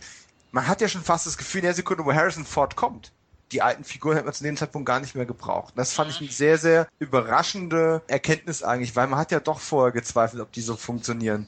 Und zumindest bei mir war das so, äh, ich habe die zu dem Zeitpunkt schon so akzeptiert gehabt, dass ich jetzt den Film auch ohne die Einbeziehung von den Alten hätte weitermachen können. Und das sage ich, obwohl ich Harrison Ford hervorragend fand in dem Film aber man hätte es eigentlich inhaltlich nicht zwingend gebraucht. Man hätte ihn nicht haben müssen, aber man, klar, man geht natürlich auch nur mal sicher. Creed bräuchte vielleicht auch kein Sylvester Stallone. Mhm. Und jetzt sind sie froh, dass sie sie eingebaut haben. Vielleicht. Man muss ja sagen, das Marketing war komplett auf die alten Figuren, alten Raumschiffe gemünzt. Ja. Aber da gebe ich dir recht, das ist auch so eine Sache, wo man sagt, vielleicht hätte man noch konsequenter einfach nur die neuen, gut funktionierenden Figuren verwenden sollen. Hätte man dafür mehr Pope Dameron eingesetzt, das hätte durchaus funktioniert, da gebe ich dir recht. Man macht halt eben im zweiten Hälfte ein bisschen Fehler. Ich fand jetzt auch den mhm. Yoda-Klon, Mars heißt die, glaube ich, auch jetzt nicht überragend. Ich habe mich ja. sofort an Yoda erinnert, habe mir gedacht, ah, Yoda hat man jetzt auch dabei. Na, jetzt trägt er eine Brille. Ja. Und fandst du nicht so schlimm? Nee, weil kein Jedi ist, ja, ist ein kleines, futzliges Alien. Nö, da habe ich, da hab ich mir ja schon eher an, weil das von, von Pixar hatten, an Wally -E erinnert gefühlt. Wenn du mit diesen großen Augen so mal noch nachfokussieren, das war schon eher so eine Reminiszenz, aber nö. Ich dachte einfach dieses philosophische da mit dem Lichtschwert vom Luke in der Garage, im Keller unten. ich habe ein Lichtschwert in der Garage. Genau. So. Ist, ist, aber auch schön. Letzten Endes hat ja auch der Original Ben Kenobi, äh, Sir Alec Guinness, das Lichtschwert von ähm, Anakin Skywalker in der Holzkiste in seiner Hütte aufbewahrt und hat es dann an Luke Skywalker weitergegeben. Also da sind schon auch viele Motive wiederholt worden, die nicht so offensichtlich in your face waren wie der neue Todesstern, der noch größer ist. Genau, der wird ja auch vorgestellt. Aber ich höre jetzt aus euren Stimmen raus und ich sehe es genauso. Am Ende, glaube ich, können wir Episode 7 final erst beurteilen, wenn wir die komplette neue Trilogie gesehen haben. Richtig. dann lassen wir uns einfach überraschen. Es war ein sehr, sehr guter Einstieg, der wirklich viel Potenzial für die Fortsetzung bietet. Und deswegen ist er ja auch bei uns auf Platz zwei gelandet. Ich war jetzt ein bisschen kritischer, weil ich das Potenzial gesehen habe, dass man fast einen nahezu perfekten Film abliefern hätte können, wenn man so zwei, drei Fehler eben nicht macht. Wenn man Kylo Ren eben am Ende aus meiner Sicht gewinnen lässt, ihm seine Macht demonstrieren, trotz verletzten Fußes, zerfetzt er sie, ja, bietet ihr an, im Halbtod noch, ja, du könntest meine Schülerin werden, oder ich bring dich um. Aber nein, er wird geschlagen von einer. Ich hoffe auch, äh, wenn ich, wenn ich da nochmal eben eingrätschen darf, dass sie in den nächsten zwei Teilen oder im nächsten Teil auch erklären, wie er zu dieser bösen Macht gekommen ist, weil letzten Endes, ich meine, er hat gute Familienmitglieder, ja, hat einen Meister auch noch als Familienmitglied und entsagt sich denen und geht lieber zur bösen Seite der Macht. Da frage ich mich, wie kommt man dazu? Hm. Warum bringe ich ihn nicht dazu, gut zu sein? Ich hoffe damit, dass sie das irgendwie auch noch ein bisschen tiefer äh, beleuchten werden in der Fortsetzung. Ja, ich vermute, er hat eine schlechte Kindheit gehabt. Ja, aber Du hast, die Helden. du hast die Helden als Familie. Also, ja. du hast eine Heldenfamilie quasi. Das reicht nicht immer. Wenn die Suppe immer kalt ist, dann. Kommt zur Dunkelseite der Macht, Kekse und warme Milch. Ja, genau. Aber wie gesagt, letzten Endes hat mich der Film trotz allem, trotz einiger negative Aspekte begeistert, weil du bist wieder in diesem Feeling drin mit der alten Trilogie. Ja, mich hat er auch begeistert. Werdet ihr überrascht, wenn Luke doch böse ist? Nee, das glaube ich nicht, dass es macht. Okay. Glaube ich auch nicht. Weil, weil du denkst jetzt auch schon wieder viel ja. zu tief und was haben wir jetzt bei Episode 7 gesehen, wie einfach diese sich das doch okay. gemacht haben dann ist es doch ganz einfach wahrscheinlich, ja. Aber es wäre eine schöne Wendung und das wird auch erklären, warum die eine Figur so böse geworden ist, weil ja sein Lehrmeister auch böse ist. Hast du? Aber das wäre ja albern. Ich meine, dann wäre Luke vorher auch schon böse gewesen. Also das wollen Sie mir schon genau erklären, bitte. Ja. Oder? Also dann wäre ja. ja in Teil 3 ja schon zum bösen Macht gewechselt, sage ich jetzt mal. Ja, als äh, Darth Vader verbrannt hat, hat er giftige Dämpfe eingeatmet. Äh, es gärte in ihm so langsam und die Vatergefühle, die ehemaligen. Ich finde, Luke, Luke müsste wirklich jetzt der Held der weiteren Filme werden. Das erwarte ich jetzt einfach. Der Senior-Held, bitteschön. Ja, der Senior-Held. Weil wir haben ja sehr gut funktionierende Junior-Helden und ich denke, auf die wird man sich auch stark fokussieren. Das denke also, ich auch. Also Lea, die kommt bei einem, also würde ich die Story schreiben, Lea kommt bei einem Unfall ums Leben. Das schreiben sie schon mal in der Schrift. Also die wird gar nicht mehr erscheinen. Was passiert ist, sie stolpert oder? Ja, sie ist gestolpert. Sie hat sich äh, eine Botox-Spritze ins Auge gepiekt. oh, oh Mann. oh. Gut, ich denke, das ist ein sehr interessanter Ansatz und damit sollten wir Star Wars für heute abschließen. ähm, kommen wir zur Nummer eins. Obwohl Star Wars uns allen sehr, sehr gut gefallen hat und wir begeistert waren, gab es einen Film, zumindest zwei von uns dreien haben den an ihre Nummer eins gesetzt und deswegen ist er auch mit 31 Punkten insgesamt von uns zum besten Film des Jahres 2015 gekürt worden. Ja, es ist wenig überraschend, aber verdammt nochmal, das ist für mich der Action-Messias des Jahrtausends. Mad Max Fury Road. Ich liebe diesen fucking Film. Ja, ich habe ihm letztens 9,5 gegeben. Ich habe mir die Tage nochmal angeschaut. Nein, scheiße, der kriegt 10 von mir. Das ist für mich einer der besten Actionfilme aller Zeiten. Der wird für mich in meinem meine Top 10 kommen. Ich liebe diesen Film, oder Dominik? Ja, also wir haben ja schon einen erquicklichen Podcast darüber abgefeiert, wie geil dieser Film ist, wie sehr der das Rock'n'Roll-Feeling in die Wüste bringt. Es ist einfach eine große Action-Oper, die trotz dieser überbordenden Stunt-Performance und Bildgewalt immer noch einen künstlerischen Anstrich hat, immer noch Motive hat und Elemente hat, die unter der Oberfläche ähm, darauf warten, bei einer Zweitsichtung gesehen zu werden. Der Held macht eine fast mythologische Reise durch. Es ist viel kritisiert worden, dass er zu wenig redet, aber auch das hat seinen dramaturgischen ähm, Sinn. Und es gibt selten einen Film, der gleichzeitig so cool ist also im Sinne von einfach geiles Rock-Feeling zu haben und gleichzeitig doch noch eine gewisse Substanz zu haben. Denn obwohl die Story auf jede Briefmarke passt, ist es halt trotzdem eine Story, die Legendenstoff hat. Und ich hoffe wirklich, dass in Miller noch ein weiterer Mad Max-Film steckt, der diese Qualitäten nochmal wiederholen kann.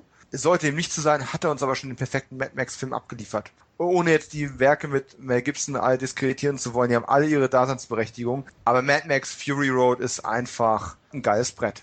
Absolut, also ich bin auch begeistert, auch wenn du ihn mehrmals siehst, ja, der Film hat so, so viele Kleinigkeiten, die man dann entdeckt, ja, er hat ja auch, wie du gesagt hast, wenn man genau drüber schaut, mehr Gehalt. Also es ist so, dass der Film auch mit den Stillmomenten punktet. Ja, es gibt zwar nur wenige, aber die sind äußerst stimmungsvoll eingebaut und entschleunigen perfekt das Geschehen, um nur wieder mit dreifachen Turbo dann wieder Gas zu geben. Also die Action ist natürlich oktantriefender Wahnsinn, ja, also was da an Ideen drin steckt. Wir haben es ja eben im Mad Max Podcast schon ausführlich besprochen und haben den Film abgefeiert. Deswegen will ich gar nicht mehr allzu viel dazu sagen. Für mich eben der nahezu perfekte Actionfilm und auch der perfekte Blockbuster. Ja, so muss man es machen. Der macht diese kleinen Dinge etwas besser noch als Episode 7. Mhm. Er funktioniert, diese kleinen Stellschrauben, da schraubt er besser dran. Oder Kevin, du hast ihn, glaube ich, nicht ganz an die Eins gesetzt. Bei dir war auch sehr weit oben. Wie fandst du Mad Max? Super. Äh, also muss ich auch mal sagen, dass es gut ja auch, dass Miller den Film gemacht hat. Ja. Ich glaube, kein anderer hätte irgendwie so eine gute, ja, kann man sagen, Fortsetzung? Eigentlich nicht, ne?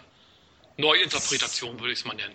Es funktioniert auf beiden Ebenen. Ja. Ja, ne, aber äh, gut, das einzige Manko, was ich eigentlich an diesem Film, dass Mad Max selber zu kurz kam. Allerdings kann man es hier eben halt auch als Anfang sehen und dass er in den nächsten Filmen eine größere Rolle übernimmt. Er war zwar immer aktiv, aber letzten Endes war ja Charlize Theron die treibende Kraft oder eben halt die Heldin des Films, sage ich jetzt mal. Er war ja eigentlich nur ihr Gehilfe. Also ähm, trotzdem optisch super. Du hattest zwar viele Effekte. Ich bin ja nicht immer dieser Effekt-Fan, aber die wurden gut eingesetzt. Du hattest eben halt klassische Stilelemente, es wurden aber auch zu neueren Stilmitteln gegriffen. Aber ich mag eben halt keine Verfolgungsjagd, wenn die aus dem Computer kommen. Und das ist hier nicht der Fall. Hier wurden diese ganzen Rennszenen, diese Verfolgungsjagd sozusagen, wurde in dem Maße, wie man es kann, auch gemacht.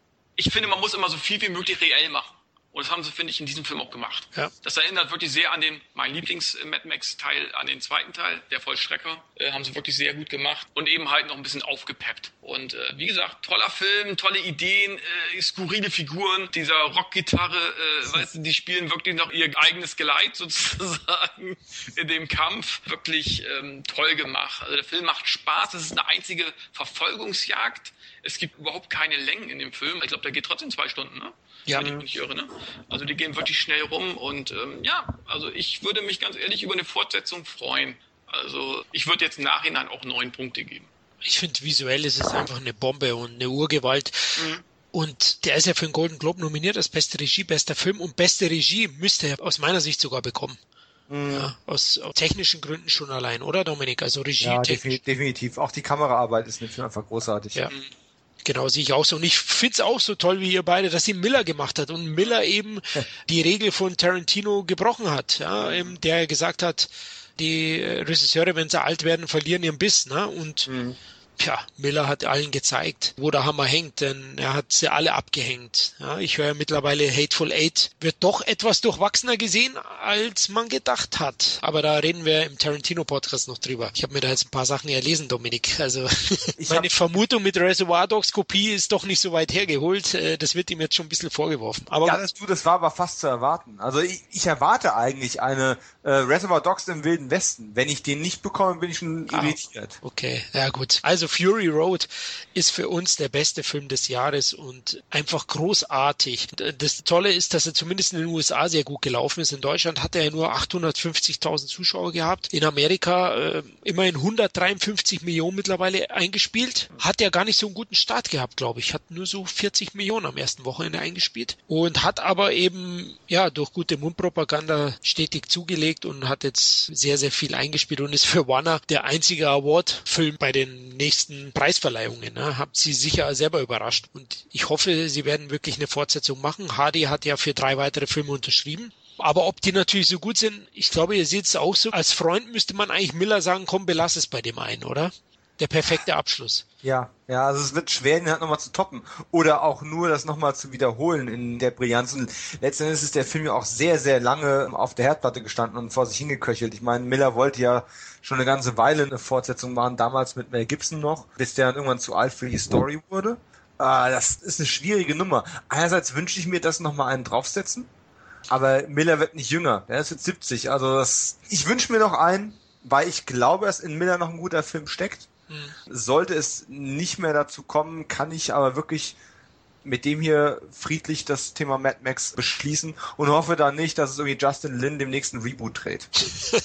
Ja, das wäre gemein, aber ich glaube, Warner hat nicht so viel Franchise und im Mad Max in dem nächsten Teil steckt durchaus wahrscheinlich noch mehr Umsatzpotenzial, weil der Film einfach einen riesen Ruf hat. Auch wenn wir, wie wir beim Mad Max Podcast schon thematisiert haben, doch eher die Kritiker und Cineasten im Film feiern und das Massenpublikum, wie eben auch mein Umfeld, teilweise der Film ja, soll ich sagen, nicht ganz verstehen. Der ist ihnen einfach zu Ja. over the top. Erinnert dich mal dran, als wir die Frage in die Runde unserer Hörer geworfen haben, was der Lieblings-Mad Max-Film ist. ja. Sind wir noch gar nicht groß drauf eingegangen, aber wir haben durchaus einige Rückmeldungen bekommen und zu unserer aller Überraschung, ich sage jetzt bewusst nicht entsetzt, liebe Hörer, ähm, war ja doch die Donnerkuppel sehr, sehr weit vorne gewesen, weil es einfach der Film ist, der das breitere Publikum auch ansprechen sollte und das auch tat. Und jetzt kommt wieder mein nächster Punkt.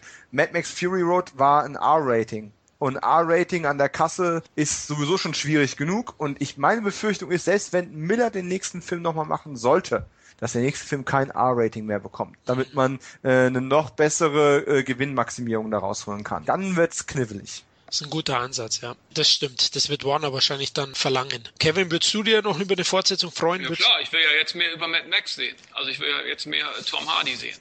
Was mir im ersten Teil so ein bisschen gefehlt hat. Ja, und ich finde schon, da ist Potenzial sicherlich für neues Abenteuer. Und es ist eben halt die Frage, budgettechnisch. Er hat zwar ein gutes Einspiel, aber es ist eben halt auch wieder so ein Ding. Er hat, glaube ich, immer noch ein bisschen zu wenig eingespielt, dass man eine sichere Fortsetzung machen könnte.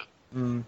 Gut, schwierig. Ja. In China ist er immer noch nicht gelaufen. Ich weiß nicht, ob er da irgendwie aus irgendeinem Grund verboten ist. Kann natürlich sein. Das weiß ich nicht, weil es wundert mich schon.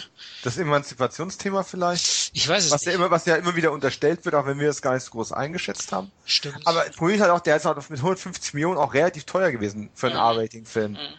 Aber ja. wie du gesagt hast, der hat ja Dreharbeiten, ich glaube, Sets zerstört und hin und mm. her. Es ging lange. Vielleicht könnte man eine Fortsetzung dann für 100 Millionen machen. Ähm, die Golden Globe Awards wird dem Film sicher nicht schaden. Das heißt, er wird im Heimkinobereich sicherlich sehr, sehr viel generieren. Und ich denke, man ist wahrscheinlich schon bereit, eine Fortsetzung zu machen. Mit Tom Hardy, aber wie du sagst, wahrscheinlich mit der Einschränkung, man möchte eben kein R-Rated-Film. Könnte ich mir gut vorstellen. Dann sind wir mit unseren besten Filmen des Jahres durch und werden jetzt zu unseren, ja, Flops ist vielleicht auch übertrieben, ich würde sagen eher Enttäuschungen des Kinojahres 2015 kommen. Wir haben uns da auch wieder eine Liste zusammengesetzt aus drei Filmen nur, ja. Wir wollten jetzt auch nicht, dass der Podcast fünf Stunden dauert.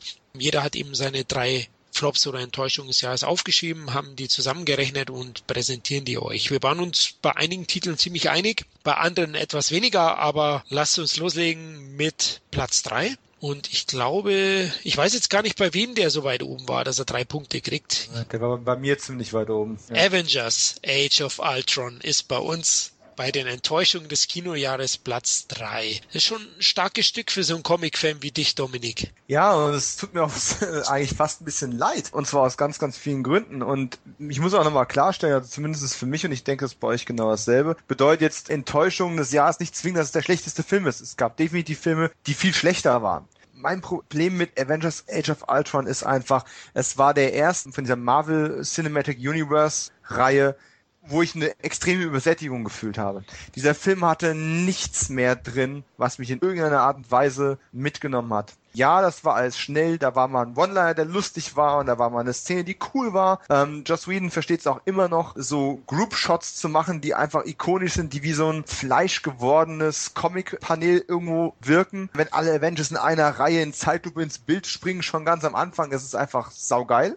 Aber das Problem ist, dass dieser Film inhaltlich nichts zu bieten hat. Die meisten Gags sind auch schon ziemlich lauwarm. Ähm, die meisten Streitgespräche bringen auch gar nichts. Die Entwicklung innerhalb der Story, dass die dann auch jetzt auf äh, den Krieg zusteuern, ein Stück weit auch innerhalb der Gruppe, was ja jetzt mit dem nächsten Captain America ähm, erfolgen wird, äh, ist viel zu dürftig vorbereitet. Da hätten schon viel größere Risse jetzt kommen mhm. dürfen. Der ganze Film besteht im Prinzip nur aus fünf oder sechs verschiedenen Setpieces, was für einen so riesigen Film viel zu wenig ist. Und Drittel der Locations sind irgendwelche graue Bauten irgendwo in Osteuropa. Das zieht einfach langsam nicht mehr. Das hat mich auch enttäuscht, ja. Ja, das ist einfach, die Effekte waren so toll nun auch nicht. Gerade diese Eröffnungsschlacht war schon so, oh, das war schon sehr ermüdend gewesen. Dieser ganze Witz und Drive fehlt und das ist aus vielerlei Hinsicht enttäuschend. Erstens, weil der erste Avengers zwar schon kein Meisterwerk war, aber ein sehr, sehr guter Film, der es geschafft hat, verschiedene Filmreihen zusammenzupacken, was mit so vielen Stars und damit so vielen Egos und Fangruppen gar nicht so einfach ist. Und da hat man einen sehr, sehr homogenen, witzigen, unterhaltsamen Film abgeliefert. Jetzt hat man denselben Regisseur, der auch noch ein talentierter Autor ist, wiedergeholt und hat ihm entweder so viele Maulkörbe verpasst oder so viele Vorgaben schon gegeben, was er alles zusammenfassen und vorbereiten muss, dass da einfach was rausgekommen ist, was einfach nur lasch war. Es war keine völlige Katastrophe. Ja, der Gag mit Thors Hammer, den keiner heben kann, das war schon ganz putzig. Aber auch die Action-Szenen, da ist keine, die mir in Erinnerung geblieben ist. Ich fand das mit dem Hulkbuster nicht besonders witzig, wenn äh, Tony Stark einfach über seinen Anzug einen noch größeren Anzug drüber zieht, um dann den Hulk zu verprügeln. Das war für einen Schmunzler gut, aber es war jetzt auch nicht so toll, dass man diese Szene wirklich gebraucht hätte, die jetzt irgendwie, keine Ahnung, gefühlte 15 Minuten gedauert hat, um einen Gag zu servieren. Nämlich, wenn er ihn dann mit so Staccato-Hämmerei in den Boden reintrischt. Das war ganz amüsant, aber Leute, das war einfach alles, es war einfach ziemlich schal und ich glaube, ich meine, ich kenne Joss Whedon nicht persönlich, aber die Tatsache, dass er nicht mal ein neues Projekt gelistet hat momentan und auch schon ewig keine Drehbücher mehr geliefert hat für die Agents of Shield TV-Serie von Marvel, ähm, spricht eigentlich eine relativ deutliche Sprache, dass der Ähm, er hat danach sein Twitter abgemeldet. er war ja in der Geek-Szene oh. durchaus ein bisschen aktiv gewesen. Kaum kam der Film dann wirklich raus, hat er sich enttäuscht auch aus der Öffentlichkeit dahingehend komplett zurückgezogen. Und das ist eigentlich echt schade, weil ich mag die Arbeit von dem Mann einfach. Und Avengers Age of Ultron war seiner einfach nicht würdig, weil gerade die Stärken, die er sonst immer ausspielen konnte, hier entweder redundant waren, weil er fast dasselbe im ersten Avengers schon mal gemacht hat, oder erst gar nicht ausgespielt werden konnten. Denkst du, er ist über seine eigene Leistung enttäuscht oder über Disney, die ihn beschnitten haben? Ich denke, er ist enttäuscht davon, dass er im Rahmen des Korsetts, für das er sich verpflichtet hat, nichts Besseres rausholen konnte, als das, was dann im Endeffekt abgeliefert wurde. Und dass die Fans es dann auch gemerkt haben. Dann ja. hat er in den Spiegel geguckt und gesagt, nee, was hast du denn da gemacht? Ja gut, aber das musste man bemerken. Also ich habe ihn auch gesehen und ich hatte eine Pressevorführung gesehen und es waren eigentlich alle auch enttäuscht. Also ganz klar, der Film ist nicht schlecht, aber du hast, hast ja die meisten Schwachpunkte schon angesprochen. Also was noch so ein großer Schwachpunkt ist, ist für mich der Bösewicht. Ultron das mhm. ist wieder das, was Kevin gesagt hat. Die aktuellen Schurken enttäuschen doch fast alle. Ja? Also auch der konnte den gefühlt 20 neuen Superhelden nichts entgegensetzen. Der hatte keine großen Handlanger, nichts. Diese Roboterarmeen, das war vorhersehbar und langweilig. Die Kloppereien, die da inszeniert wurden, also das hat mich nicht auch mhm. wirklich emotional mitgenommen. Selbst der Tod eines dieser neu hinzugefügten Superhelden hat mich jetzt nicht groß mitgenommen. Ja, also gar nicht. Gar, nicht, genau. Und das hat alles nicht so wirklich funktioniert. Das ist. War der äh, Expendables-Effekt. Ja. Ja, sehr ähnlich, genau, du hast recht. Auch dieser Mehrfaktor, ja, mehr Superhelden, noch spektakulärer. Ja, aber der, der tritt gegen mich an. Ein Schurke hm. und der noch nicht mal gut ist. Ja. Und alles andere sind Pappfiguren. Sie hätten ein, zwei Expendables, ach, Expendables. Ja, ja, genau. Sie hätten ein, zwei von diesen Superhelden-Expendables einfach killen sollen. Und zwar nicht nur einen von diesen Statisten, äh, Aushilfshelden, mhm. die jetzt neu dazugekommen sind, sondern, hey, meinetwegen hättet ihr halt Hawkeye gekillt. Ja. Oder irgendeinen anderen es ist doch eh absehbar. Die Zeit der Avengers läuft ab, weil letzten Endes Leute wie Robert Downey Jr. und Konsorten einfach immer teurer werden. Und die Zeit läuft ja auch weiter. Das heißt, wenn die weitermachen wollen und sie haben es am Ende schon mal gut angeschnitten, werden sie irgendwann neue Avengers bringen müssen. Oder zumindest Teil ausgetauschte. Und wenn du nicht langsam mal Butter bei die Fische bringst und Figuren endgültig aus der Reihe raus eliminierst, wird das Ding einfach an Arterienverkalkung sterben. Ja, glaubt ihr, dass Marvel überhaupt noch so einen großen Plan hat bis 2020? Ich meine, sie haben ja schon wieder angekündigt, es wird Avengers 3 und 4 auch kommen, Infinity. Das ist ja durchaus ziemlich mutig von Marvel. Klar, man will Geld machen. Aber ich glaube, das ist mittlerweile nur noch reiner Aktionismus und nicht mehr irgendwie ein groß durchdachter Plan, weil ich finde, jetzt hat sich schon dieses Setting, der Gefühl bei einem eingestellt. Ja, bei mir ist es jetzt over. Also ich habe weder bei dem neuen X-Men-Trailer noch bei dem neuen Captain America-Trailer in irgendeiner Weise mhm. Juhu geschrien. Ja, die, mhm. die lassen mich mittlerweile kalt. Ich freue mich ja. auch nicht groß drauf. Ich schaue sie an. Sie unterhalten gut. Vor allem Captain America 2 war einer der besten Marvel-Filme. Ja, der war gut, ja. ja. Aber es ist nichts mehr, wo ich mich groß drauf freue. Und ist das bei euch auch so? Mhm. Ein Stück weit. Ich habe ja bis jetzt den Ant-Man noch nicht mal gesehen, obwohl der wieder relativ gut sein soll. Ja. Ähm, aber halt auch nur so lala wahrscheinlich. Steigt mich nicht dafür. Ich werde den definitiv noch nachholen. Ähm, aber es hat mich schon nicht mehr ins Kino gezogen. Ich werde mir jetzt die DVD bzw. die Blu-ray kaufen, sobald die mir mal irgendwann in die Finger kommt und einen vernünftigen Preis draufkleben hat. Aber auf was freue ich mich dann noch? Möglicherweise Guardians of the Galaxy Volume 2. Richtig, der erste, den fand ich sehr, sehr gut. Eher als ja. Sci-Fi-Märchen. Kevin, wie ist bei dir? Wie fandest du den Avengers? Ja, wie ihr das ja auch schon alles gesagt habt. Ne? Also es ist einfach, der Bösewicht ist nicht gut dafür, dass er gegen gefühlt 100 Avengers antreten muss. Ja, es fehlt irgendwie der dramaturgische Tiefgang. Ja, den hätte ich, wenn ich ein Avengers killen würde, was sich natürlich keiner traut, weil ich will ja auch noch Einzelfilme mit dem machen. Mhm. Aber nur dann erziele ich diesen Tiefgang-Effekt und kill nicht den, wie bei Expendables, den gerade neu hinzugekommenen, den ich gerade mal zehn Minuten vorgestellt habe. Richtig. Das funktioniert nicht. Da habe ich den dramaturgischen Tiefgang. Natürlich ist der gut gemacht. Natürlich hat er mir auch Spaß gemacht. Ich würde ihm auch locker sechs bis sieben Punkte geben. Aber er ist für mich eine Enttäuschung, weil der erste war gut. Der erste, da hast du die Avengers hast du gut eingeführt. Äh, jeder hatte genug Screamtime, was ja auch schwierig ist. Expendables hat das nicht so gut geschafft, dass jeder irgendwie zur Geltung gekommen ist. Und der zweite Teil kopiert das Ganze. Wieder musst du gegen eine Armee kämpfen, wieder muss irgendwie, also es, irgendwann, ja, du hast schon recht, Dominik, Ermüdungserscheinung. Ah, du guckst es an geil und bist gar nicht mehr so bei den Action-Szenen dabei. Das guckst du dir an und sagst, ja schön, jetzt prügeln sie erstmal 5000 Roboter nieder und was ich was alles. Es langweilt so ein bisschen, muss ich sagen. Mhm. Selbst die Action-Szenen, dann dieser Ostblock-Look, der irgendwie nicht passte und so weiter. Ja, es macht immer Spaß, aber irgendwie auch die Charaktere. Wenn ich schon untereinander rebellieren, dann muss ich es richtig machen, ne? Mhm. Und nicht so halb halbherzig. Ach komm, jetzt rebelliere ich ein bisschen, aber am Ende arbeiten wir doch wieder zusammen.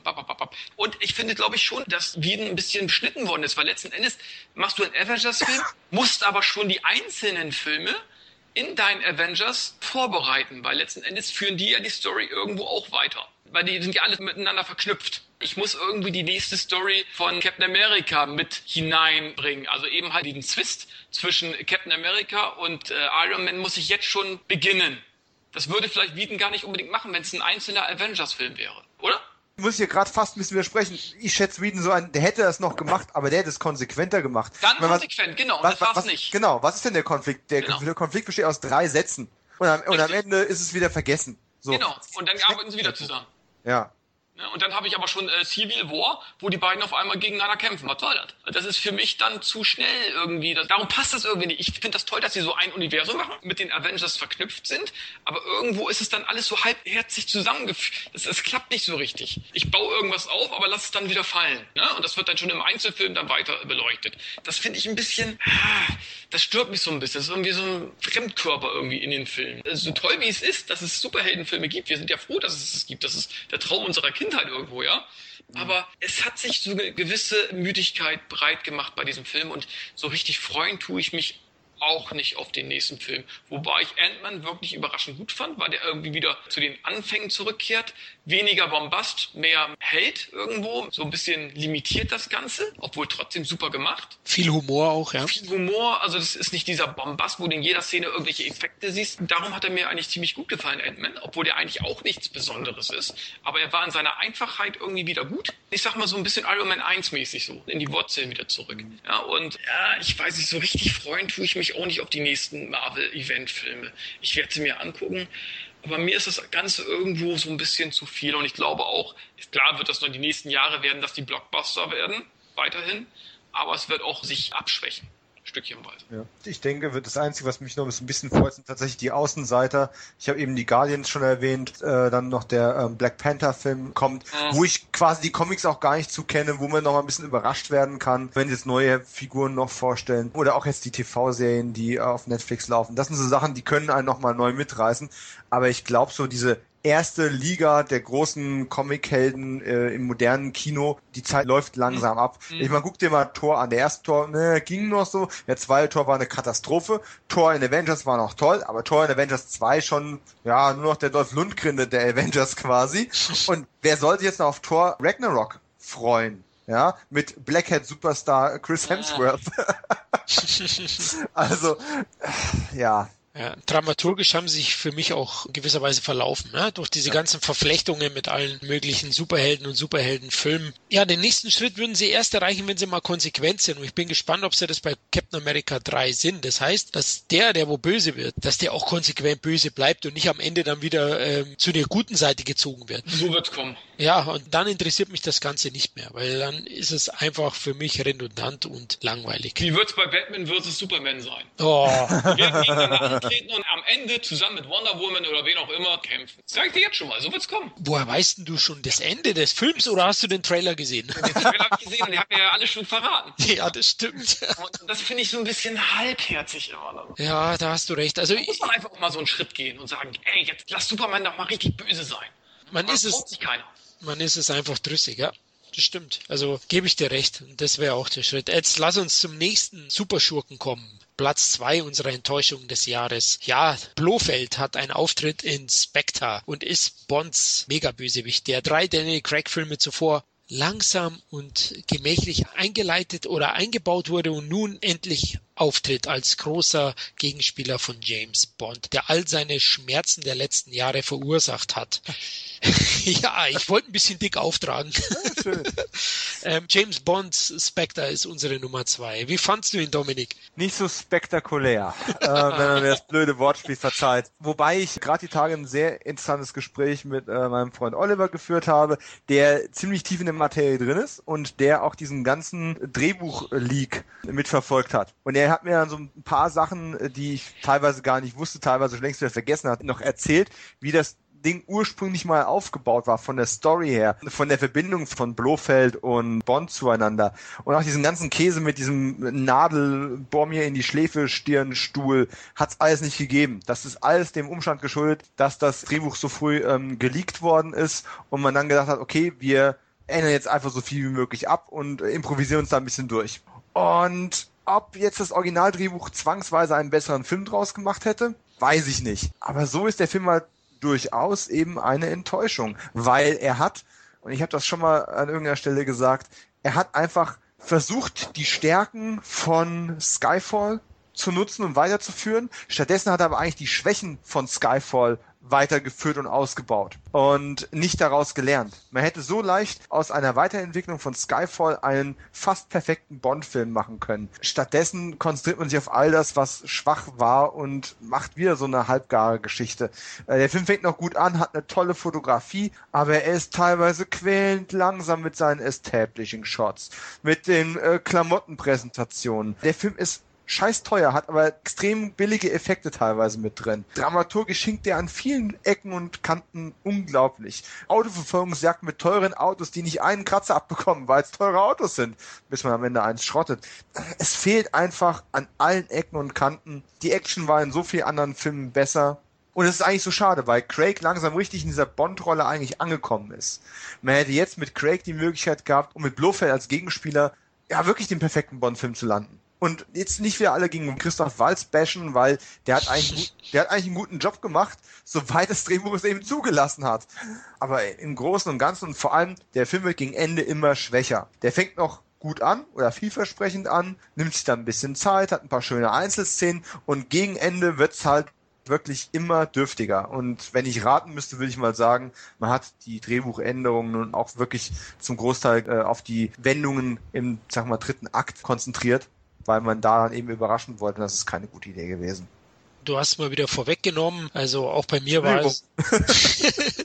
ja, du hast die ganzen Schwächen schon äh, aufgezählt, die ich eigentlich nennen wollte, ganz klar. Also der Film schreitet sehr, sehr gemächlich vonstatten. Also ja, diese Jagd nach Octopus, ja, wie die Organisation da heißt, ach, die zieht sich wie so ein Kaugummi. Dann gibt es wirklich überflüssige Szenen. Dann, du hast schon die Goldfinger-Hommage im Stuhl angesprochen. Katastrophal inszeniert, finde ich wirklich schlimm, auch die Auflösung, wie er sich da befreit. Und Bond war ja noch nie realistisch, aber ich, ich kann mich an keinen Bond erinnern, wo er zwei Typen äh, erschießen musste und dann aus einer Megabasis entkommen ist, die dann selbst in die Luft geht. Ja? Also also katastrophal, wirklich. Ich habe mich richtig geärgert im Kino, ja. Und, und dann fragt einen die Presse-Sony-Frau, ja, und wie toll fanden Sie denn?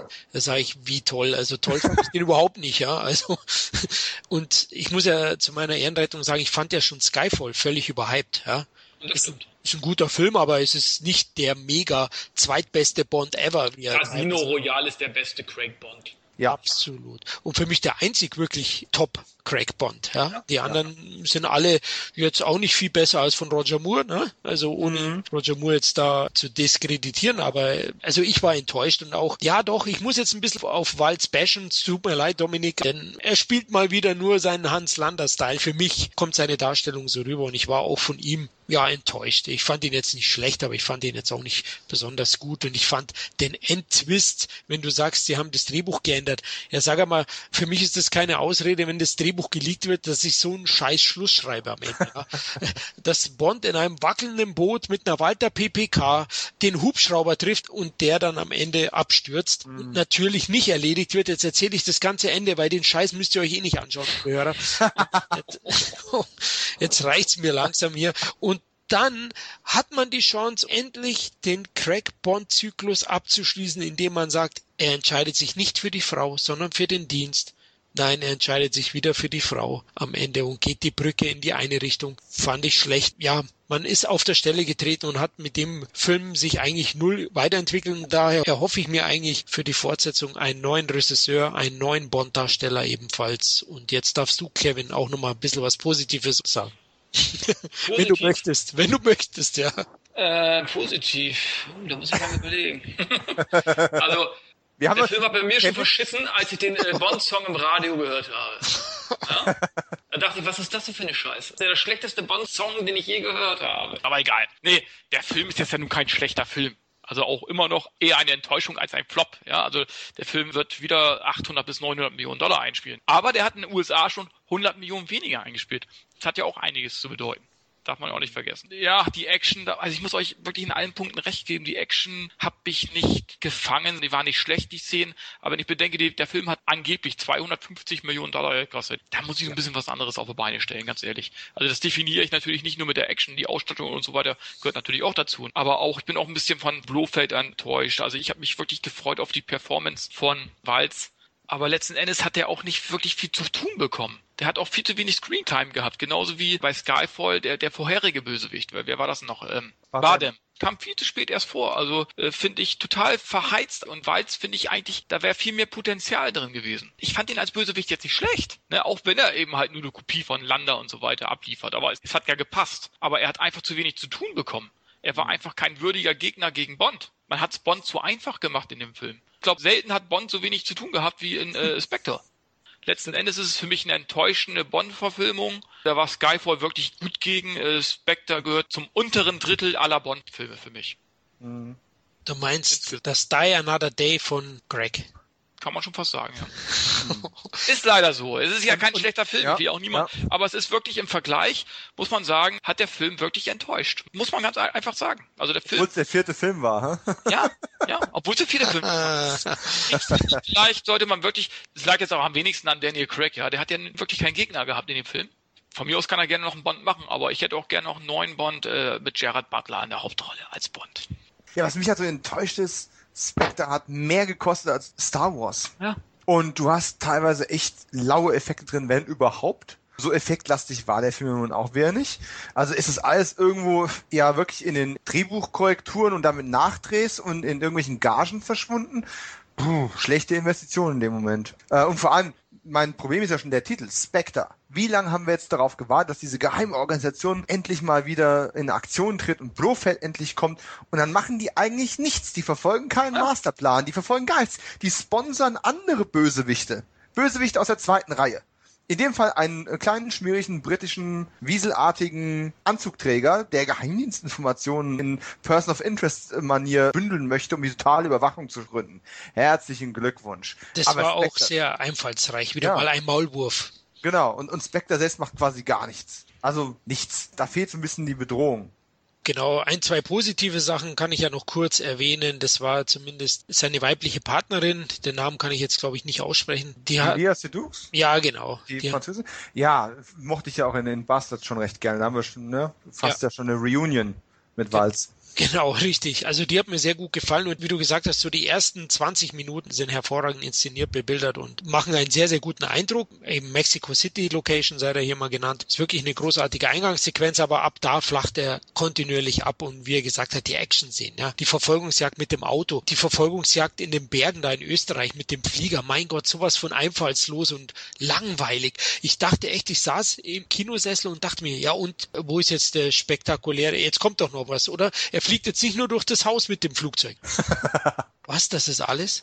Wirklich, so ja, saß ich da. Es, es war auch lang. Monika Bellucci kommt viel zu kurz. Ja, war auch verschenkt. Darauf habe ich gewartet. Kevin, du musst ja noch den Brüstefaktor dieses Films ja. abchecken. Das fehlt eigentlich die ganze Zeit in diesem Podcast noch. Natürlich, also Monika Bellucci, wenn ich die drin habe, ja, dann ich habe immer diesen wunderschönen Vorspann sozusagen, das Intro. Da lasse ich die doch die ganze Zeit so als nacktes, erstmal gesichtslose Frau, lasse ich sie so hin und her wackeln, wie sie in so einen Pool springt, so richtig schön aufgestylt, ja, aber zu einem anderen Titelsong, der ja einfach auch noch scheiße war. Also wenn ihr eine Bellucci dabei habt, ne? Wie lange ging ihr Auftritt? Drei Minuten, fünf Minuten? Keine Ahnung. Äh, Nicht lang. Kürzer als der von Naomi Harris als Moneypenny, ne? Ja, und da muss ich doch sagen, also da wenn ich die schönste Frau der Welt drin habe, da muss ich die ein bisschen besser einsetzen. Tut mir leid. Also ja, die, hat, die hat aber auch langsam den Prinzessin Lea-Effekt, also so ein bisschen. Ja, so ein bisschen, die, aber sie hat Absen jetzt auch nicht mehr das, was man jetzt unbedingt noch zehn Jahre weiter von ihr braucht. Nein, aber ich wundere mich sowieso, dass sie nicht schon in vorherigen Bonds irgendwie zu sehen war. Das wundert mich sowieso. Stimmt, dass man sie jetzt erst berücksichtigt hat. Aber ich finde sie durchaus noch sehr attraktiv. Also hat mir ja. schon gut gefallen. Ganz kurz nochmal zu Kevin, weil er gesagt hat, Gerald Butler. Also mein Favorit wäre Michael Fassbender als klassischer Bond und als moderner Bond stehe ich einfach zu Idris Elba. ich weiß, da scheiden sich die Geister, aber es wäre eine gute Idee und ich denke, Craig wird auch nicht jünger und ja, entweder man geht jetzt mit ihm neue Wege. Also ich hasse jetzt Craig nicht, sondern er, er liefert einen guten Bond ab insgesamt. Aber ich bin der Meinung, man sollte die Zöpfe abschneiden und völlig neue Wege gehen. Bei dir, Dominik? Ich, ich, ich denke, es wird noch einen weiteren mit Craig geben. Also gerade weil er schon vor Veröffentlichung des Films so lautstark kundgetan hat, dass er jetzt Bond-müde wäre. Wahrscheinlich ist es die Vertragsbindung auch ausgelaufen. Das heißt, neue Verhandlungen, ähm, neue Budgetverhandlungen vor allem. Da wird noch was kommen, bin ich mir fast sicher. Und ich gehe fast davon aus, dass sie naja, relativ wenig überraschend für einen Bond-Fan dann quasi im Geheimdienst ihrer Majestät wieder aufleben lassen. Ne? Bond hat seinen Frieden mit einer Frau endlich mal wieder gefunden, nachdem das mit Eva Green so schlecht angefangen hat. Ach, Eva Green. Aber zurück zum Thema. Und dann ah, Eva, äh, Sin City 2 Green. oh ja, genau. genau die. Oh, Und, 300 Teil 2. Eva Green. ähm, wo war ich stehen geblieben? Ach so. Bei Eva Green. Ja, also nachdem man also jetzt Bond in den Sonnenuntergang hat reiten lassen mit einer neuen Partnerin an der Seite, würde die dann wahrscheinlich im nächsten Teil dann am Anfang abmurkst, Bond auf Rachemission und wieder der gebrochene Charakter und ja, und dann wird es wieder Zeit für einen neuen Bond.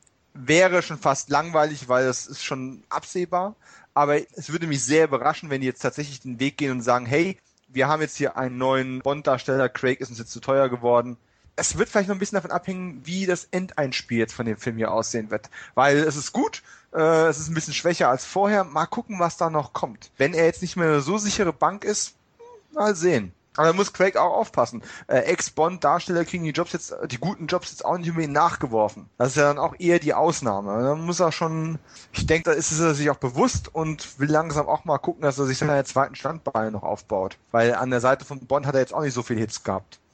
Ah, also abseits von Bond wird schwer für ihn, glaube ich, werden. Aber wir werden sehen, wie es weitergeht. Gut, ich denke, wir haben alles zu Bond gesagt, wie gut er uns gefallen hat.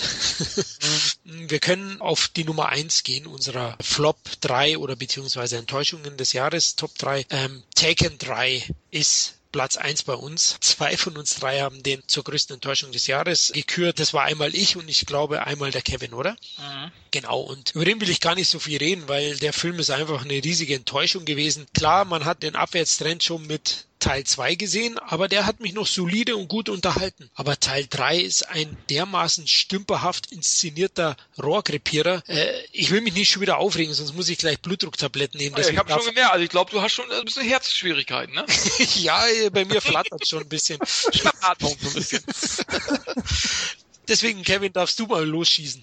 Ja, also, was soll man dazu noch sagen? Ich meine, auch der Film kann man sich angucken, verregneter Sonntagnachmittag, ja, Liam Neeson, okay, da kriegst du das, was du erwartest für dein Geld sozusagen. Aber auch bei Taken 3 nicht mehr, ja, also allein die Story, wieder seine Familie, also bitte, warum lasse ich seine Familie nicht diesmal raus?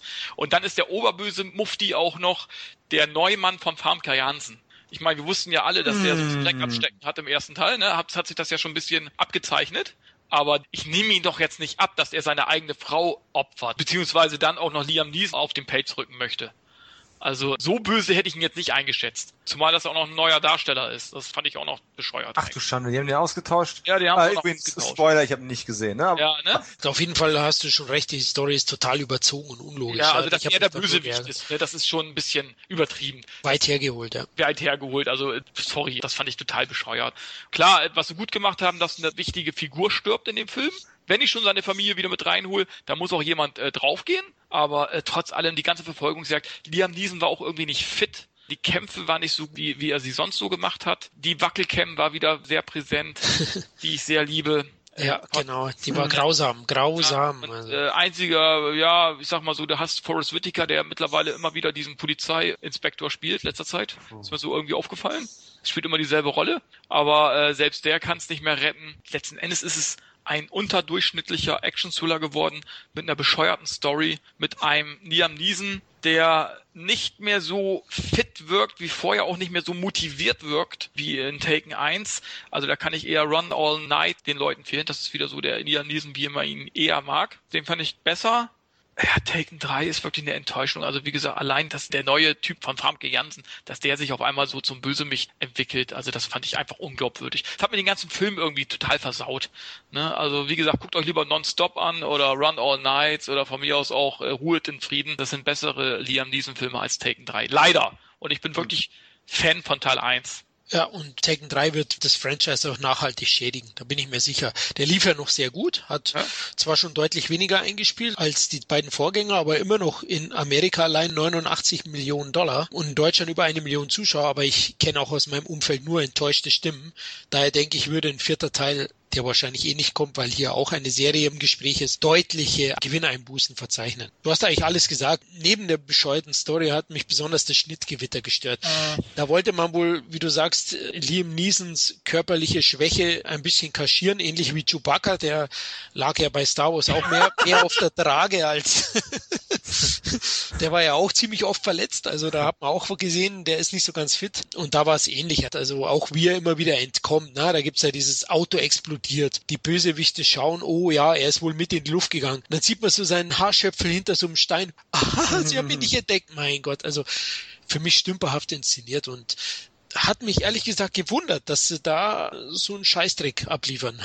Aber ganz ehrlich, hattet ihr wirklich große Erwartungen? Ich muss mich an der Stelle mal outen. Also ich habe den ersten Teil gesehen, ich mochte den sehr, sehr gerne. Ja, endlich wieder alte Männer, die in Ärsche treten. War ja früher mal völlig normal und ist dann ein bisschen aus der Mode gekommen hatte auch tolle Nebenrollen und das ist jetzt so mein springender Punkt. Es war eine Liam Neeson Show, aber die ganzen kleinen Nebenrollen. Ne? Du hast eine Famke Jansen als Ex-Frau gehabt, äh, Maggie Grace als Tochter und äh, seine beiden Kumpels oder seine drei Kumpels, die da immer mal zum Grillen und Bier trinken gekommen sind. Ne? So Leute wie Leland Orser hast du da in solchen Nebenrollen gehabt, die immer Top-Arbeit abliefern. Und es war einfach von vorne bis hinten ein stimmiges Ding. Dann kommt Teil 2. Und ganz ehrlich, ich habe den Teil 2 auch noch nicht gesehen. Ich habe diesen Trailer damals im Kino gesehen und dann tut er so bedeutungsschwanger dann diesen Spruch wiederholen, diesen, den geilsten Moment im ersten Film so, was jetzt kommt, ist sehr wichtig, deine Mutter wird entführt werden. Was? Wirklich? Du tauschst einfach ein Wort aus und auf einmal ist es was Originelles Neues für einen zweiten Teil? Nein, das ist es nicht. Das hat mich schon so geärgert, dass ich auf den zweiten schon keinen Bock mehr hatte. Und wenn ich jetzt höre, ich hatte mir neulich überlegt, Teil 2 und 3 an so en bloc nachzuholen auf DVD. Aber wenn ich jetzt dann höre, der Bösewicht ist jetzt der neue von Famke Jansen ja, und die haben und die haben einen guten Schauspieler wie Sender Berkeley, weil er vielleicht nicht massenkompatibel genug ist, dann ersetzt, und ich habe es parallel mal nachgeschaut, gegen Doug Ray Scott. Nix gegen Doug Ray Scott, Mr. Mission Impossible 2, aber das geht für mich einfach überhaupt gar Nein, nicht. Das ist doch übertrieben. Also ich kaufe ich kauf meiner Schwiegertochter noch ein Pferdchen und heirate sie und helfe sogar noch den Ex-Mann, meine Tochter zu befreien aus Paris. Und jetzt bin ich das Oberarschloch? Also bitte. Ja. Da hat man halt tief in die Skriptkiste gelangt, ja. Zwei fand ich bei zwei, wenn ich schon die Familie wieder mit reinbringe, da haben sie wenigstens alles gemacht, dass die Tochter diesmal eine äh, führende Funktion hat und so weiter. So, da haben sie wenigstens alle Mittel noch irgendwie benutzt, die man noch benutzen kann. Selbst wenn es überflüssig ist, ja. Das mhm. war noch recht unterhaltsam. Aber im dritten Teil dann wieder die Familie, wo ich eigentlich schon sage, das war im zweiten Teil eigentlich schon ausgelutscht. Mensch, er hätte doch im dritten Teil als Bodyguard irgendwo arbeiten können. Und hätte mhm. da irgendwie Mission erfüllt. Wäre doch voll für dich gereicht. Es geht da letzten Endes um, um seinen Charakter und nicht unbedingt äh, um die Familiengeschichte. So sehe ich ihn. Aber nein, ich nehme wieder die Familie und. Äh. Aber jetzt pitche ich euch mal was. Wie wär's denn mit Taken 4? Und dieser wird Liam Neeson entführt. Famke Janssen kommt aus der Gruft und befreit. also ein Zombie-Film. Ah. Also ich muss auch noch mal kurz zu Teil 2 sagen. Also ich finde Teil 2 eine solide, gute Fortsetzung. Ja. Ganz ehrlich. Also Dom, den kannst du dir anschauen. Der hat eine tolle Location mit Istanbul. Übrigens vor Skyfall, der das ja auch im selben Jahr verwendet hat. Vor Schiller, Till Schweiger vor Tatort, vor dem neuen, ja. Genau, also da hat man schon einiges richtig gemacht. Klar, nach einem typischen Rezept für eine Action-Fortsetzung. Man hat sich daran gehalten. Aber Teil 3, ich hatte da schon einige Erwartungen. Bei Forrest Whitaker sehe ich durchaus gerne und ich dachte eben mit dem LA-Setting und so hat man sich vielleicht was einfallen lassen. Aber es ging mir auch nicht nur um den hohlen Plot. Da war ich jetzt gar nicht so überrascht, auch wenn es bescheuert ist. Aber viel schlimmer war, wenn ein Actionfilm eben inszenatorisch einfach nicht überzeugen kann. Einfach Stückwerk ist zerstückelt durch Schnitte und unfitten Hauptdarstellern. Vielleicht sollte man Teil 4 in einem Krankenhaus spielen lassen. Ihm Niesen gefesselt mit seinem Bett äh, irgendwie. Genau, und er macht alles am Telefon aus, da ist er eh am besten mit seinem Handy. Genau, richtig. So könnte man das machen. Eben. Ich, ich werde sie schnappen. Ich bin zwar am Bett gefesselt. Ich kann nichts machen. Ich kann mich nicht bewegen. Ich bin gelähmt. Und eigentlich bin ich immer noch im Koma. Aber ich werde, ich werde Leute schicken, die dich holen.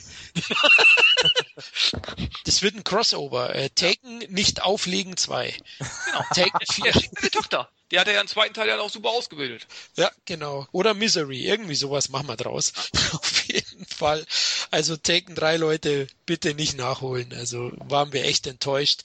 Lasst den ersten Teil in guter Erinnerung, schaut sich den zweiten noch an und das reicht vollkommen. Gut, dann sind wir bei den Enttäuschungen durch. Wie gesagt, Enttäuschung heißt nicht, dass es die schlechtesten Filme des Jahres waren, aber sie haben einfach unsere Erwartungen stark enttäuscht.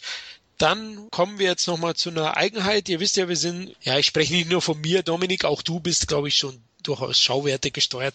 Wir schauen gern Heimkinopremieren an, also DVD-Filme, da gibt es natürlich auch Dramen und so, aber ist die Videothek schon auch stark geprägt von Action-Genre. Deswegen denke ich, sind da auch einige Titel drin bei den drei besten Heimkinopremieren des Jahres aus unserer Sicht. Platz drei, November Man, habt ihr beide gesehen, oder? Ich habe nicht gesehen. Ich habe den anderen 2015er Film mit Pierce Brosnan ähm, als Haut drauf, schlag mich tot Mensch gesehen. Survivor und den fand ich nicht so toll. Ah, da hast du aber auch den Schwächeren gesehen, oder Kevin? Ich denke, November Man ist schon Ja, stärker. Also Pierce Brosnan in Bond-Manier, würde ich Ja. mal sagen. Also ein richtig gut inszenierter Film. Kann ich nichts drauf kommen lassen. Gell? Alter Schule, kann man sagen. Oh, Roger Donaldson, ne? ich meine, der hat ja. nun auch schon 13 Days zum Beispiel und so weiter. Ist ein super Regisseur eigentlich. Das stimmt. No, ja. no Way Out, Cocktail hat er gemacht. Richtig, ne? Also da kann man schon sagen, äh, ist ein richtig guter Agentenfilm. Ja, der Plot ist ein bisschen, oder ich sag mal so, am Ende, ja, geht's ein bisschen durcheinander, sage ich jetzt mal so. Da muss man schon ein bisschen genau aufpassen. Aber du hast doch zum Beispiel auch Olga Koryenko dabei, die ja auch Bond erfahren ist. Nur nicht mit Pierce Brosnan, sondern eher mit äh, Daniel Craig. Quantum Trost war sie dabei. Die sehe ich auch sehr gerne. Ja, Film hat 30 Millionen eingespielt in Amerika. Oder ich glaube weltweit sogar nur 30 Millionen eingespielt. Also er lief auch im Kino, nur nicht in Deutschland. Wo früher, vor fünf bis zehn Jahren, wäre so ein Film ja locker im Kino gelaufen. Da hätte man ja gar nicht drüber nachgedacht. Ne? Und sowas steht jetzt in den Videoregalen, wo man sich fragt, was zum Teufel ist bloß los eigentlich? Weil der Film wäre es wert gewesen, dass er hier auch in, im Kino gezeigt wird. Ne? Also es ist ein wirklich ein guter Agentenfilm mit Pierce Brosnan in Action. Und die Action ist gut.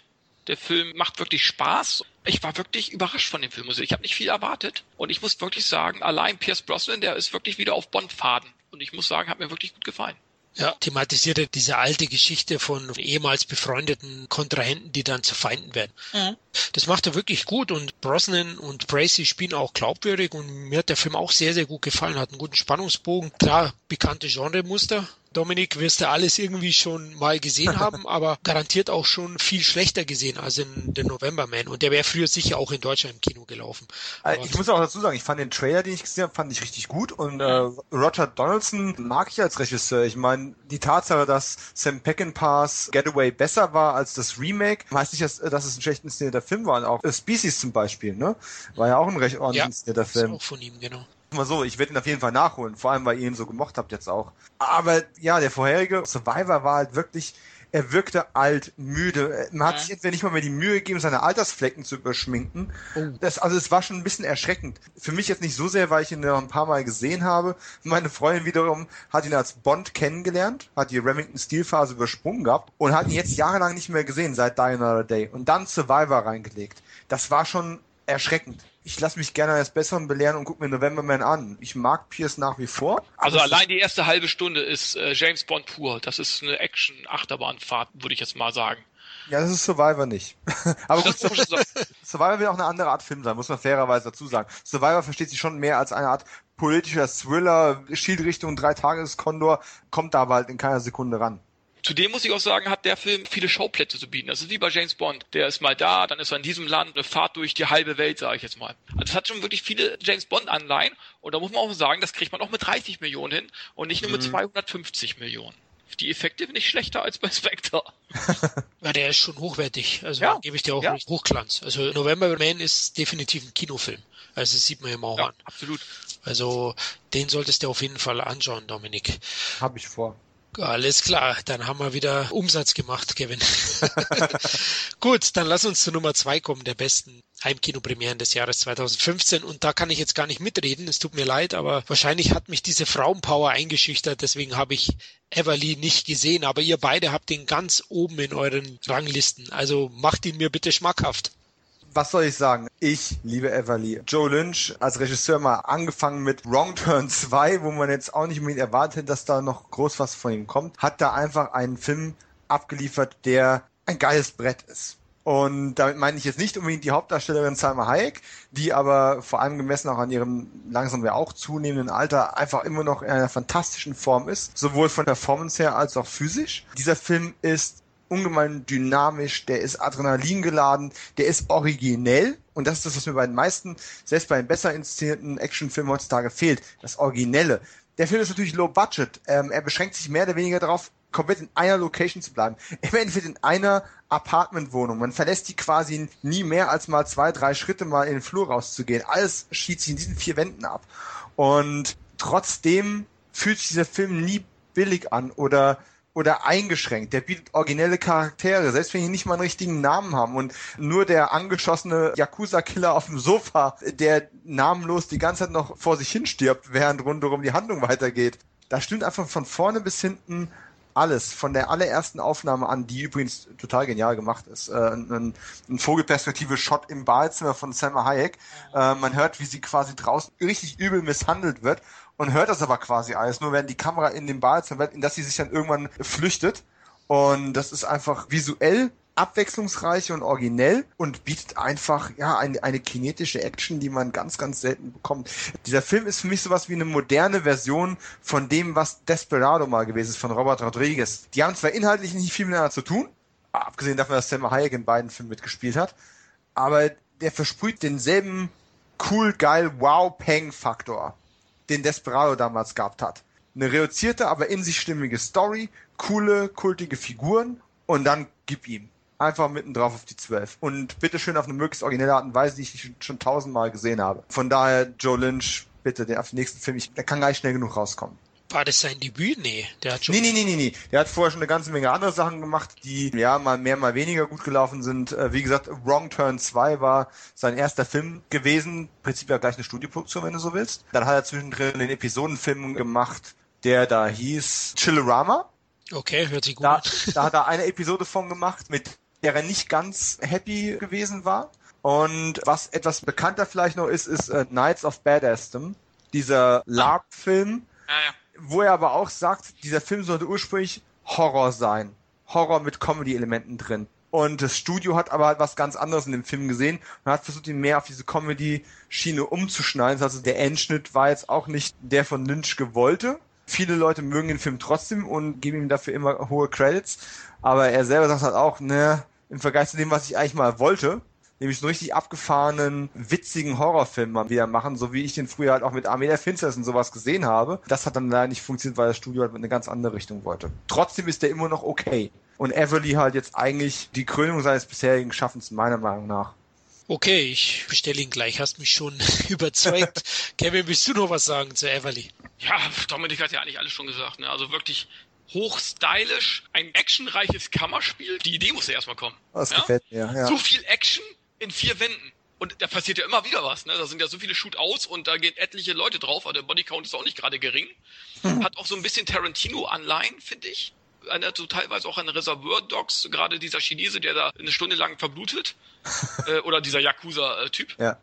Und es hat sogar ein bisschen was, auch wenn es jetzt bekloppt sich anhört, von 300. Weil der Bösewicht schickt immer wieder neue Killer, neue Schergen von Bösewichten Richtung Hotelzimmer, um sie hm. zu töten das hat schon ein bisschen was von 300, ja. Und jedes Mal wehrt sie die Angriffe ab.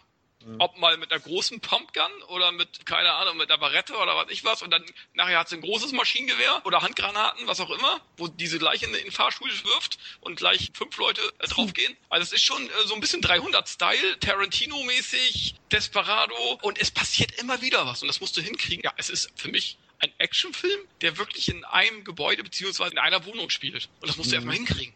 Ja. Und da hat er für mich schon äh, alleine schon großen Kredit bei mir, also wirklich. Und Selma Hayjack, ich glaube, die ist fast 50 oder ist sie nicht gerade 50? Die ist sogar, glaube ich, über schon, ja, ja. Also das ist Wahnsinn. Die Frau, die, die sieht einfach wunderbar aus. Für mich wäre sie die Prinzessin Leia gewesen, hätte sie neu besetzt, dann wäre alles gut gewesen. Nein, toller Film, kann ich nur empfehlen. Und auch sehr blutig. Also auch zu Recht ab 18. Der ist wirklich sehr deftig. Es ist ein Low-Budget-Film, würde ich jetzt einfach mal sagen. Oder ein B-Film, ja, ja. der aber A-mäßig aussieht. Wirklich.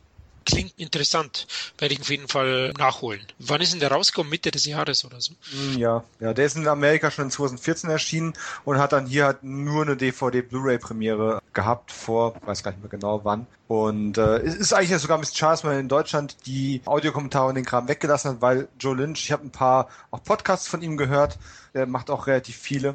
Und der kann auch unglaublich gut erzählen und ist auch mit einer Leidenschaft dahinter, die man diesem Film auch einfach anmerkt. Ich meine, im Endeffekt ist es ja sogar Stirb langsam noch weiter runterdestilliert. Stirb langsam hat wenigstens ein ganzes Hochhaus gehabt, wo sie sich durchballern konnten. Ja, und hier gibt es zwar auch ein ganzes Apartmenthaus, aber du bist im Prinzip wirklich auf diese vier Wände beschränkt. Und es wird halt, Kevin hat es gerade dankenswerterweise noch erwähnt, es wird wirklich keine Sekunde langweilig. Du bleibst da durchgehend in der Spannung drin und an der Figur dran. Das ist einfach, ja, Hut ab dafür. Okay, dann unsere Nummer zwei. Leute, unbedingt nachholen. Dann kommen wir zu unserem letzten Film, den wir heute besprechen werden und die Nummer eins unserer Heimkino-Premieren des Jahresliste Skin Trade und ja, den hatten zwei Leute an eins gesetzt, der Kevin und ich und ja, ich glaube, ich brauche eigentlich nicht viel dazu sagen. Allein die Besetzung reicht, Leute. Wenn man B-Action-Filme mag, dann muss man den Film gesehen haben. Hier spielt Dolph Lundgren mit, hier spielt Tony Jaa mit, hier spielt Ron Perlman mit und jetzt kommst du, Kevin, ein perfekter B-Action-Film, oder? Also, wenn man mal bedenkt, was Lundgren so die letzten Jahre abgeliefert hat oder auch alle anderen Van Damme und wie sie alle heißen, ist das wirklich seit langer, langer Zeit mal wieder ein richtig guter Direct-to-DVD-Actionfilm. Und der hat ja auch kein schlechtes Budget gehabt. Der hat 9 Millionen Dollar gekostet. Das ist ein gutes Budget. Und er sieht auch nicht B-mäßig aus. Klar siehst du äh, hier und da das äh, begrenzte Budget. Aber sowas wäre früher auch im Kino gelaufen. In den 80er, 90er Jahren. Auf alle Fälle. Du hast dann noch Michael J. White und so weiter, der so ein bisschen verschenkt ist in dem Film. Äh, hätte ich so ein bisschen eine größere Rolle gewünscht. Aber der hat einen super Fight gegen Tony Jaa, genauso wie Lundgren, der zuerst der Widersacher von Tony Jaa ist. Die später arbeiten zusammen. Selbst die haben einen super Fight gegeneinander. Auch die Stunts werden größtenteils von den Darstellern selbst ausgeführt, was ja heutzutage auch nicht mehr vielen Produktionen gegeben ist oder immer seltener vorkommt. Also das sieht man schon, dass, dass die viele Fight-Szenen auch selber machen. Auch der Lundgren gegen Tony Jaa, das ist jetzt kein spektakulärer Kampf, aber der hat's in sich und der wischt mit äh, dem Kampf Lundgren gegen Jet Li in des Expendables den Boden auf, ja, der ja wirklich sehr schlecht gemacht worden ist. Und man hatte auch versucht, da viel zu äh, retuschieren, sozusagen, mit diesem Metallgerüst davor und so weiter. Ist hier nicht der Fall. Wirklich schön eingefangene Action, keine Wackelcam, sondern schön äh, übersichtlich gefilmt. Dann hast du auch äh, eine große Verfolgungsjagd, die ich super fand. Äh, Dolph Lundgren auf dem Motorrad wird verfolgt äh, von Tony Jaa, der zu Fuß läuft und dann durch die ganze Stadt hier, äh, ich weiß gar nicht, war das Bangkok oder so, laufen sie da, also es, allein die Szene geht irgendwie eine Viertelstunde der Film hat wirklich gute Action, du hast viele Shootouts. Klar, die Story ist Stückwerk, aber ich sag mal so, Lundgren äh, lag eben halt an dem Projekt auch persönlich sehr viel, weil er sich gegen Menschenhandel äh, auch einsetzt, privat. Und er wollte unbedingt diesen Film machen, hat dann auch mitproduziert, hat auch, glaube ich, teilweise am Drehbuch mitgeschrieben. Mhm. Ähm, also, ich finde, für Lundgren-Fans sowieso ein Muss und für mich einer der besten DVD-Filme der letzten Jahre, weil der auch wirklich alles hat, was du so als Action-Fan auch sehen möchtest. Ne? Dann hast du Gary Hiroyuki Tagawa noch als kleine Rolle mit dabei, Peter Weller, gut, beide sind ein bisschen verschenkt, die haben ein bisschen einen sehr kurzen Auftritt, aber du hast schon wirklich so eine kleine Expendables-Besetzung und äh, hast gute Fights drin, gute Shootouts, äh, die Action passt hast sogar noch so ein bisschen so eine Rache-Story letzten Endes, aber du hast auch so kleine Momente drin, wo zum Beispiel Lundgren in so eine Halle geht, wo er dann die, so Käfige findet, wo dann äh, diese ganzen jungen Mädchen eingesperrt sind, unterlegt in so einer epischen Musik, sage ich mal, fand ich auch eine schöne, rührende Szene eigentlich. Natürlich ist Lundgren kein super toller Schauspieler, aber er hat einfach Charisma, das muss man ihm einfach lassen. Und man sieht ihn eben halt auch in manchen Szenen an, wirklich die, also er hat auch Tiefe in seiner Rolle, kann man schon sagen. Also ist auch nicht in jedem seiner Filme irgendwie gegeben. Ne? Tony Jaa, klar, es ist nicht der Tony Jaa, den man so aus anderen Filmen kennt. Er macht jetzt nicht diese spektakulären Fights, aber es hätte zu diesem Film auch nicht gepasst. Trotzdem zeigt er natürlich auch vieles von seiner Kunst. Also, mir hat der Film wirklich gut gefallen, obwohl man eben halt so ein paar Sachen hätte anders machen können. Zum Beispiel jetzt Michael J. White, seine Rolle hätte ich mir ein bisschen anders gewünscht. Aber sonst fand ich ihn wirklich gut. Kann ich nur beipflichten. Also Skin Trade ist definitiv ein sehenswerter B-Action-Film mit einer echt Top-Besetzung äußerst rasant inszeniert, ne? Also es gibt unglaublich viel Action zu bewundern. Also klar, Lundgren und Ja überzeugen hauptsächlich durch die Kampfpassagen, aber auch so abseits hat Kevin schon gesagt, gibt es ein, zwei Momente, wo für die letzten Lundgren-Filme eher untypisch mhm. ist, wo sein Charakter ein bisschen mehr Tiefe bekommt. Ist doch auch rühmlich, dass man so ein Thema aufgreift, ne, mit Menschenhandel. Ja. Klar wird das jetzt nicht besonders tiefgehend behandelt, aber allein die Erwähnung finde ich doch auch mal lobenswert und da hebt er sich auch ab von der Massenware. Also ich fand den auch wirklich sehr, sehr gut, habe ihm acht von zehn gegeben. Ähm, wow. klar, ja, doch. Also ich auch. Ja war echt top. Klar, vielleicht die ein, zwei unglückliche Schnittfolgen hat er. Also mhm. gibt so ein paar Sachen, die nicht perfekt inszeniert sind. Und wie du sagst, Michael J. White, ich sehe den unglaublich gern mhm. und dem wünsche ich eigentlich in jedem Film immer mehr Screentime. Ist ein bisschen verschenkt. Ja, ein bisschen verschenkt. Das ist so einer von den Leuten, wo es mir unendlich leid tut, dass der einfach keine größere Karriere hat. Ja, ja. Weil der Typ hat Charisma. Der hat, also was der drauf hat, ist auch unglaublich. Ja, also Blood and Bone heißt, glaube ich, der letzte. Ja, super Film. Film. Super Film. Auch Undisputed 2 war ja ja auch klasse. Ja, also wirklich toller Schauspieler, der einfach immer etwas zu kurz kommt und mir eigentlich leid tut. Der hat immer noch dieses Spawn-Trauma, ja.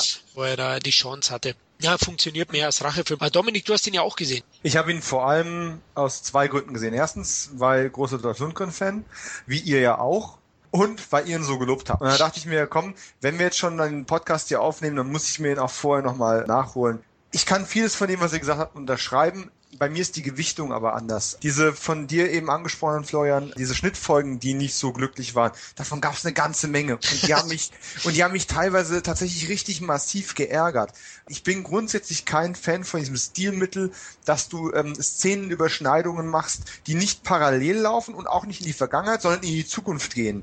Wenn du zukünftige Szenen mit gegenwärtiger Handlung und Dialog unterschneidest, das haben die hier unglaublich oft gemacht. Das führt zu solchen Effekten wie, dass das eine Mädel aus diesem Nachtclub quasi die Cops anruft und darüber informiert, dass Lundgren da ist, bevor der überhaupt da ist und solche, solche Momente, die machen es mir ziemlich kaputt. Nächste Ding, was mich tatsächlich ziemlich gestört hat, ist die Action, vor allem die Fights, die äh, Kevin auch besonders nochmal hervorgehoben hat, finde ich auch alle super. Also gerade der Kampf Michael J. White gegen Tony Jaa, der war super habe ich mir genauso gewünscht und genauso bekommen. Ich hätte nicht mal erwartet, dass der so lang ist. Auch der schon etwas zu lange Fight von Dolph gegen Tony Jaa war gut gewesen. Diese anderen Action-Szenen, die da mit drin sind, sind hauptsächlich Maschinengewehrballereien in Endlosschleife wo namenlose Statisten oder Stuntmen weggeballert werden und die Leute sich nicht mal groß bewegen. Die bleiben alle in denselben Schutzvorrichtungen stehen, sei es nur ein Auto oder eine Wand oder was auch immer, und ballern sinnlos elend lange aufeinander ein. Das geht einem irgendwann tatsächlich richtig auf den Zeiger. Äh, mir jedenfalls. Aber es war in den 80ern ja nicht anders.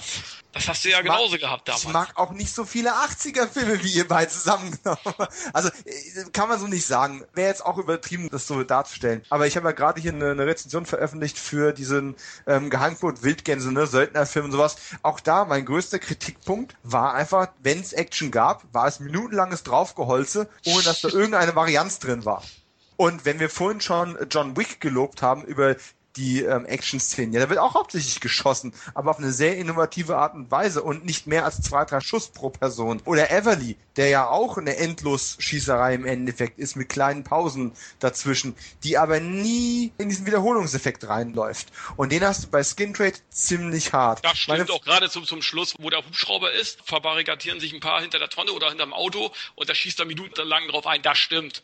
Ja. Das, da gebe ich dir recht, ne? Aber Was? letzten Endes, finde ich, macht zum Beispiel diese Verfolgungsjagd, glaub, war das Bangkok? Ich weiß es gar nicht mehr, welche ja, Stadt das war. Oder irgendwo in Thailand irgendwo, keine Ahnung. Finde, das hat schon wieder vieles weggemacht. Das war schon wieder viel mehr Niveau, als man vom B-Film erwarten kann. Ja, das ist schon richtig. Da sind immer noch viele coole Action-Momente drin.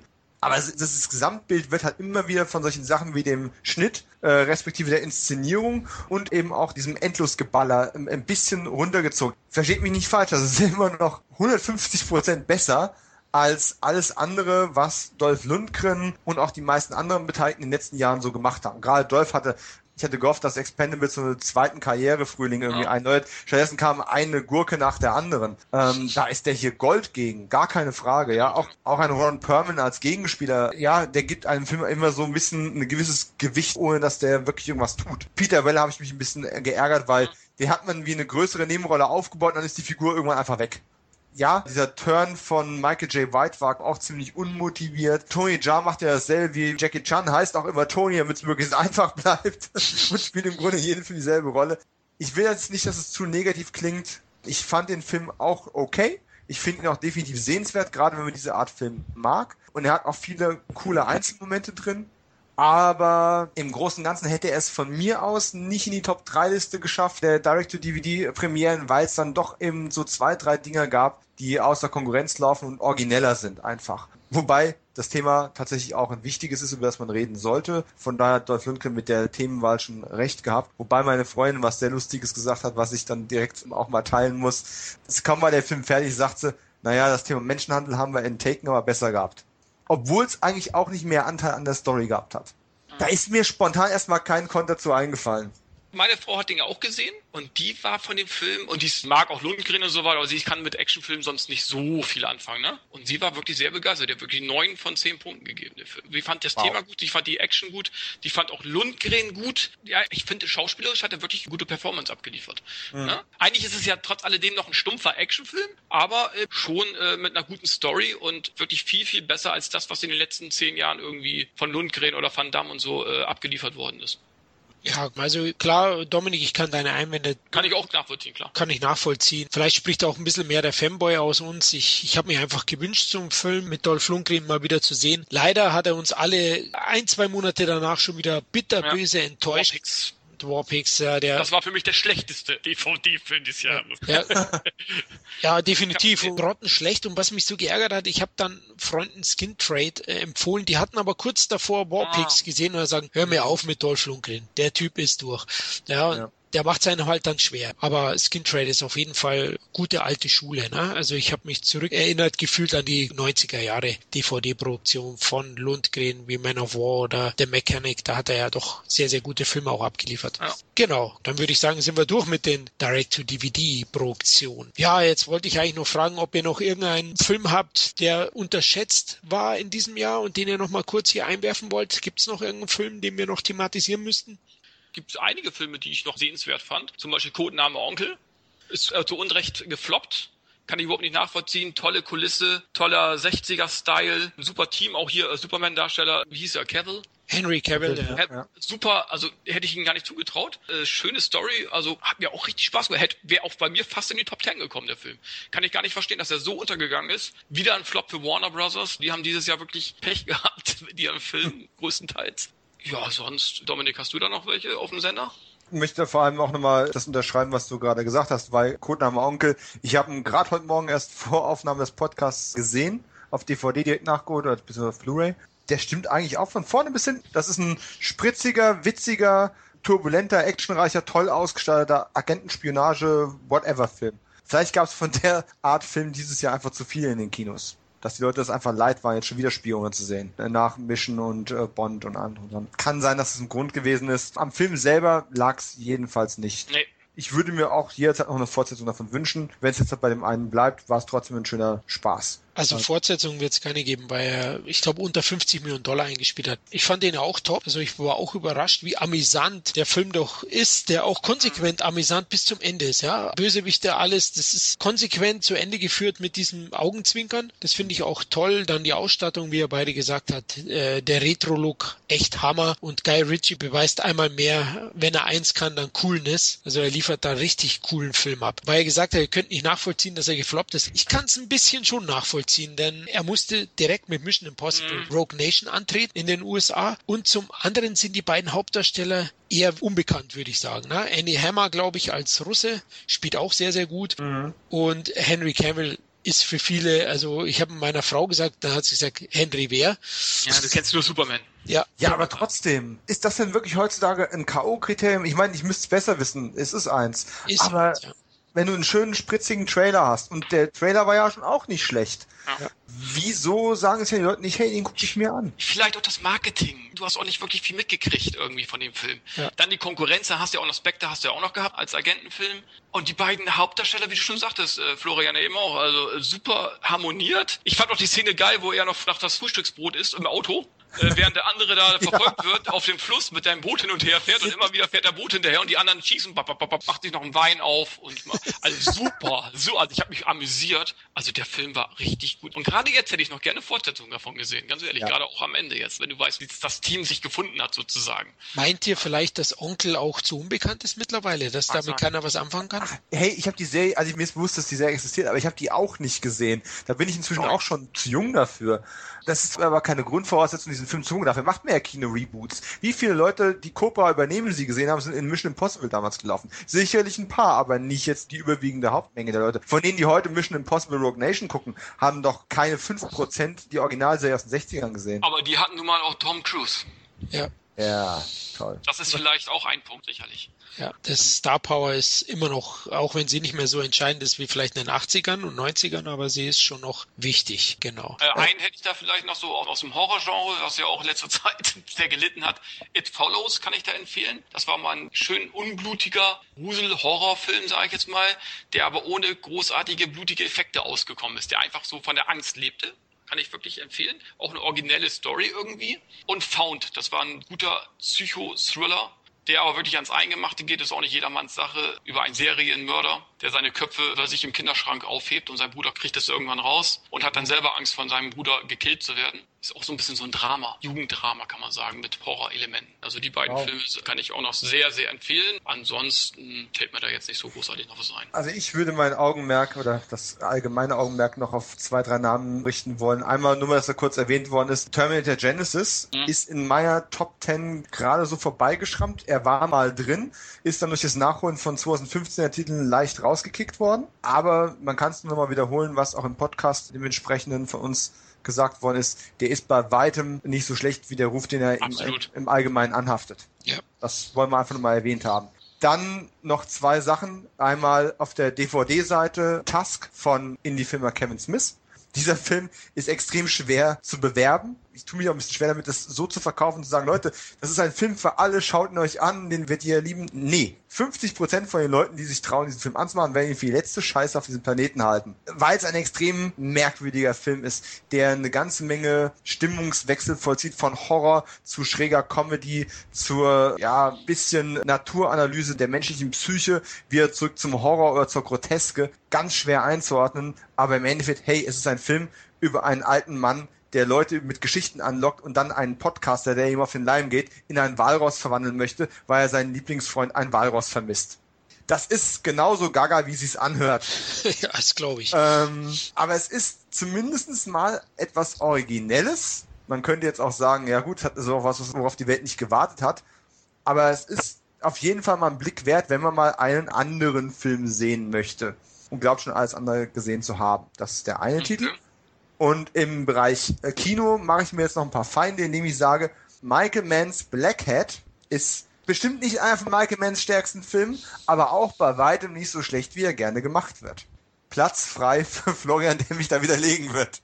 Oh Mann, ich habe gehofft, du machst das Thema nicht auf, weil jetzt dauert da noch eine Stunde. Nein, ähm, Blackhead, ja, den habe ich Anfang des Jahres im Kino gesehen und ich war arg enttäuscht von dem Film, weil für mich der Plot an sich sehr, sehr holprig ist. Er hat so ein, zwei eruptiv äh, inszenierte Action-Szenen, die auch Mans äh, Stärken zeigen. Da ist er wirklich in seinem Element, hat schön kühlen Style, aber allein am Casting versagt der Film schon. Ein Chris Hemsworth, ja, Thor, mhm. als Hacker den Leuten zu verkaufen. Oh Mann, und dann spielt er ihn auch noch wenig überzeugend, finde ich. Also er überzeugt in der Rolle auch nicht wirklich. Und dann auch diese Liebelei mit der Dame, das mich alles nicht wirklich überzeugt. Also der Film hat seine zwei, drei Momente, aber das reicht halt nicht mehr als für fünf Punkte, Dominik. Hm. Hm.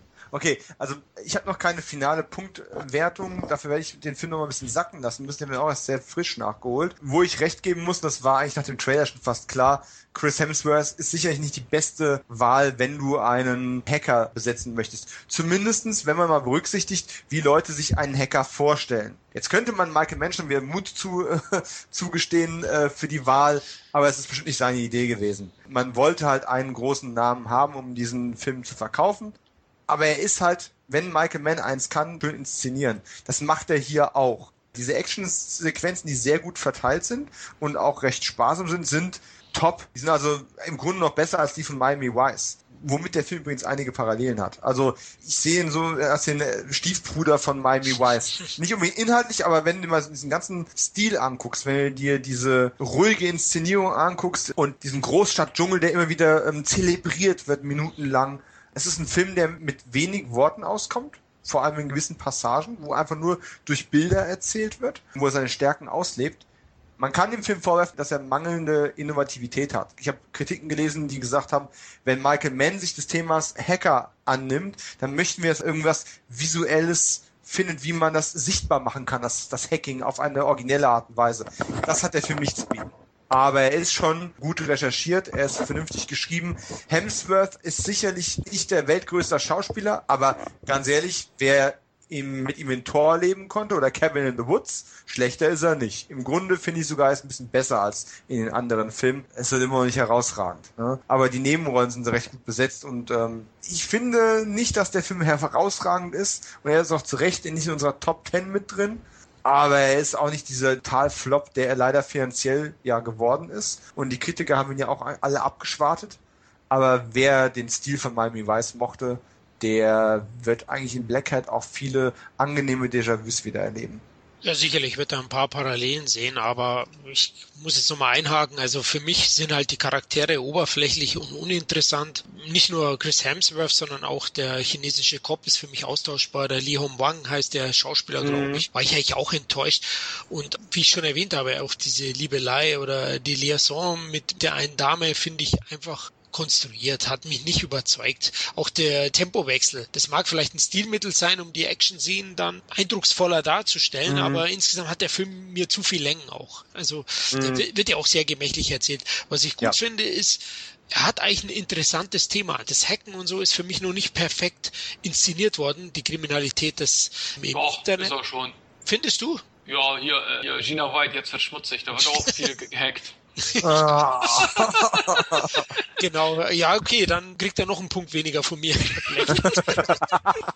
das war eigentlich ein positiv. Aber wie gesagt, mich hat er enttäuscht. Ich habe final 5,5 Punkte gegeben, hat noch ein bisschen aufgerundet, eben weil ich Mans kühler Optik immer schon was abgewinnen konnte und der knackige Gewaltgrad auch nicht so schlecht ist. Aus technischer Sicht macht der Film ja auch wenig falsch. Auch das Finale da bei dieser Menschenmenge da in Asien Mhm. Recht gut, auch wenn ich da inszenatorisch oder dramaturgisch ein, zwei Fehler sehe, aber okay. Ja, ich sag mal, man kann auch drüber streiten, dass auch äh, Hemsworth als Hacker im Prinzip zu gut ist in der physischen Konfrontation mit seinen Gegnern, weil er kriegt ja nicht mal eine militärische Vergangenheit zugeschrieben oder irgendwas in der Art, was es irgendwie rechtfertigen würde, ne? Abgesehen davon, dass er jetzt ein paar Jahre im Knast saß. Aber trotzdem sehe ich da auch gerade wieder die inszenatorischen Stärken. Eine Sache, die kaum ein Spoiler ist, man hat eine Sequenz, wo quasi zwei, drei Minuten lang nur durch einen treibenden Score Score die ja. Spannung immer weiter hochgetrieben wird, während er sich quasi von hinten an den Schurken dran schleicht. Und du denkst, okay, jetzt noch, wir sind noch eine Millisekunde davon entfernt, dass er den jetzt absticht.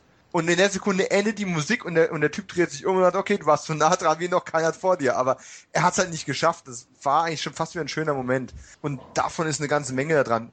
Weil, weil du gerade 5,5 sagst, meine finale Wertung liegt wahrscheinlich auch nur so bei sechseinhalb. Vielleicht würde er gerade so die sieben schaffen, da müsste ich aber auch noch mal zwei, drei Nächte drüber schlafen. Die Kritikpunkte, die von dir angesprochen worden sind, sind ja definitiv nicht von der Hand zu weisen. Da bin ich mit dir fast einer Meinung. Ich finde nur gerade diese kühle Inszenierung und gerade diese Action-Beats finde ich eigentlich recht schön. Und auch diese stumme Romanze, ja klar ist die ein bisschen erzwungen. Er muss sich halt mal verlieben, damit noch eine Emotionalität reinkommt. Aber das habe ich in anderen Filmen schon viel schlechter gesehen und hat zumindest einen guten Katalysatoreffekt gehabt. Ja gut, letztlich, man kann ihn sicher sehen, ein Man. Ob man sich kaufen muss, ich glaube, der geht jetzt ziemlich günstig her, oder? Also Zehner für die Blu-ray, ja. Ja, also wenn man Man was abgewinnen kann, dann kann man sich Blackhead sicher anschauen. Nur ich war ein bisschen enttäuscht. Ich meine, Man hatte sechs Jahre Leinwandabstinenz, dann kommt der Film und da habe ich einfach mehr erwartet, weil ich eigentlich Fan von Michael Mann bin und eben Miami Weiß und Co. gut fand. Gut, ich habe noch einen Film, den ich euch empfehlen will, aber mein Gott, den kennen auch viele. Der Marsianer von Ridley Scott hat mir auch sehr, sehr gut gefallen. Die Science-Fiction-Romanverfilmung war sehr, sehr gelungen. Ich kann zwar nicht nachvollziehen, warum der jetzt beim Golden Globe für Comedy nominiert ist, hm. weil er hat sicher ein paar nette komödiantische Momente, aber der Film ist letztlich doch ein Drama, weil der Mann ums Überleben auf Mars kämpft. Er wird ja vergessen von seiner Crew oder besser gesagt beim Sturm von einem äh, Flugteil erfasst und die Kollegen meinen halt, er wäre er wäre umgekommen und hat aber überlebt und muss von dann an auf dem Mars als Einzelkämpfer überleben. Na, also es ist eigentlich eher ein Drama, aber mich hat es gewundert, dass er jetzt bei den Golden Globes unter Comedy Musical als bester Film nominiert ist. Aber Ridley Scott hat einen sehr, sehr guten Sci-Fi-Film abgeliefert. Auch wenn es jetzt nicht sein bester Film ist, würde ich sagen, ist er sehr, sehr sehenswert und Matt Damon liefert einer seiner besten Ab. Könnt ihr bestimmt im Heimkino dann nachholen. Auf jeden Fall. Ist Gut. Ridley Scott, habe ich sowieso auf der Watchlist. Gut, das Kinojahr war also sehr spannend. Ein deutscher Film hat es gar nicht bei uns in die Charts geschafft, egal wo. Also Fuck You Goethe 2 habt ihr nicht gesehen, oder? Oder erst wieder da, oder? Fuck You Goethe 2 wird aus Prinzip bestreikt. Okay, also meine Kids stehen drauf, ja.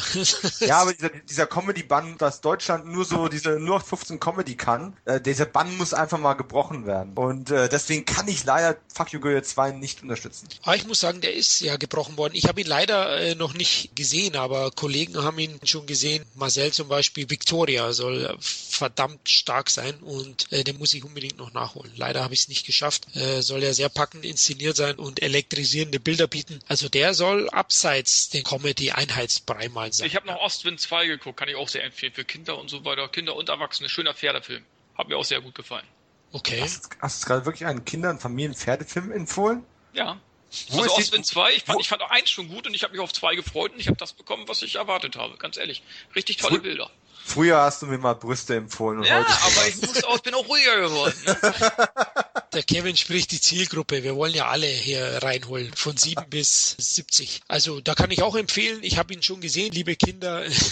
Bibi und Tina 3 ist der beste Teil bisher. Ich habe ihn schon mhm. im Dezember gesehen, in der noch nicht komplett fertigen Version. Heißt, die Songs waren noch nicht komplett abgemischt und die Bilder wurden noch nicht digital nachbearbeitet, aber der ist sehr, sehr gut. Startet Ende Januar. Bibi und Tina 3 Mädchen gegen Jungs. Meine ich ernst, der ist wirklich gut, wirklich unterhaltsam von Detlef Book. Gut, dann würde ich noch einen Film hier in den Ring werfen, weil dieser Film hat ja Anfang des Jahres 2015 so polarisiert, weil Clint Eastwood ja den American Sniper auf Reise geschickt hat und ich weiß noch, wie die Aufregung im Netz und im Umfeld hoch war über den Film, was für ein patriotistischer Scheiß das wäre und ich habe ihn mir dann angeschaut und ich war doch überrascht, also die Aufregung habe ich gar nicht so ganz nachvollziehen können im Nachhinein. Natürlich hat er seine Momente, aber da gab es schon bei weitem schlimmere Filme, oder Kevin? Ja, also muss ich auch sagen. Also er war natürlich schon teilweise patriotisch, aber es hielt sich wirklich in Grenzen. Also nicht mehr als manche andere Eastwood-Filme auch. Also war gut inszeniert, auch die Ballerszenen waren gut im Irak. Ne? Ja. Die Story war gut. Ich muss auch sagen, hätte ich auch nicht erwartet, dass Bradley Cooper so eine Performance abliefert. Also was ganz anderes, als was er sonst gemacht hat. Er ist ein guter Schauspieler. Aber das hätte ich ihn jetzt nicht erwartet. So ein Stiller, der so in sich selber wütet sozusagen, aber äußerlich ruhig ist. Auch zu seiner Frau und so weiter. Er kommt ja nicht aus sich heraus in dem Film. Richtig gut, aber trotz alledem kann ich den Riesenerfolg und den Riesenhype auch nicht ganz nachvollziehen, weil so gigantisch gut, auch wenn er nicht schlecht war, also er war durchaus sehenswert, aber so gigantisch gut fand ich ihn jetzt auch nicht. Genau, geht mir eigentlich ähnlich. Also weder, dass ich ihn super fand, noch, dass ich mhm. ihn so polarisieren, furchtbar Nö, ach, fand. Nee, nee, nee, nee. Also, da haben sie wieder mehr von gemacht, als es letzten Endes war. Richtig, und es hat funktioniert aus finanzieller Sicht. War Warners Mega-Hit. Das war der einzige, in dem mit The Rock, äh, St. Andreas, die beiden Filme haben irgendwie vielleicht Warner den Arsch gerettet und vielleicht Creed. Ja, wahrscheinlich war es so, genau. Und nächstes Jahr kommt ja der nächste von Clint Eastwood mit Sully. Hat er ja wieder ein Drama am Start. Mal gucken, was er dann da reißen kann. Wobei ich muss gerade mal feststellen, ich habe seit Gran Torino, der ja auch von 2008 ist, keinen Eastwood inszenierten Film mehr gesehen, weil mich die Themen irgendwie nicht mehr so angesprochen hatten. Aber es war auch kein bewusstes Vermeiden. Also ich werde da auch mal definitiv eine Aufholjagd machen müssen.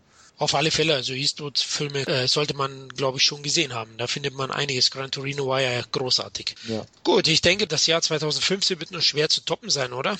Oh, es gibt immer wieder was Neues. Ich würde mich über Filme mal freuen mit neueren Geschichten, nicht immer nur Fortsetzungen. Aber ich sag mal so, was mir auch einmal auf dem Teller geschmeckt hat, das kann auch gerne wiederkommen. Also so ist es ja nun auch nicht. Also, äh, ja, ist bei mir ähnlich. Also, also aus Blockbuster-Sicht erwarte ich 2016 kein so starkes Filmjahr wie 2015. Das, stimmt. das sieht man schon anhand der Trailer.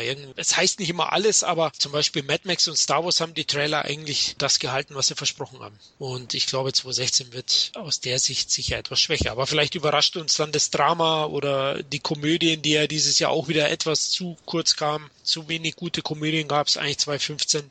lassen wir uns einfach überraschen. Gut, dann sind wir am Ende angekommen. Dank euch beiden. Immer ja, wieder gerne. Auch. Gerne, gerne. Hat mir wieder riesigen Spaß gemacht, mit euch über das Filmjahr 2015 zu quatschen. Ja, auch euch, liebe Hörer, danke fürs Zuhören und wir hoffen, wir konnten euch ein paar Filmtipps mitgeben. Ja, wir würden uns wie immer über Feedback, Anregungen oder Berichtigungen per E-Mail, Facebook, Twitter oder iTunes freuen. Dann macht es gut. Bye. Tschüss. Bis zum nächsten Mal. Ciao. Sin Entertainment Talk, der Podcast des Entertainment Blogs. Der Fan Talk über Filme und Serien.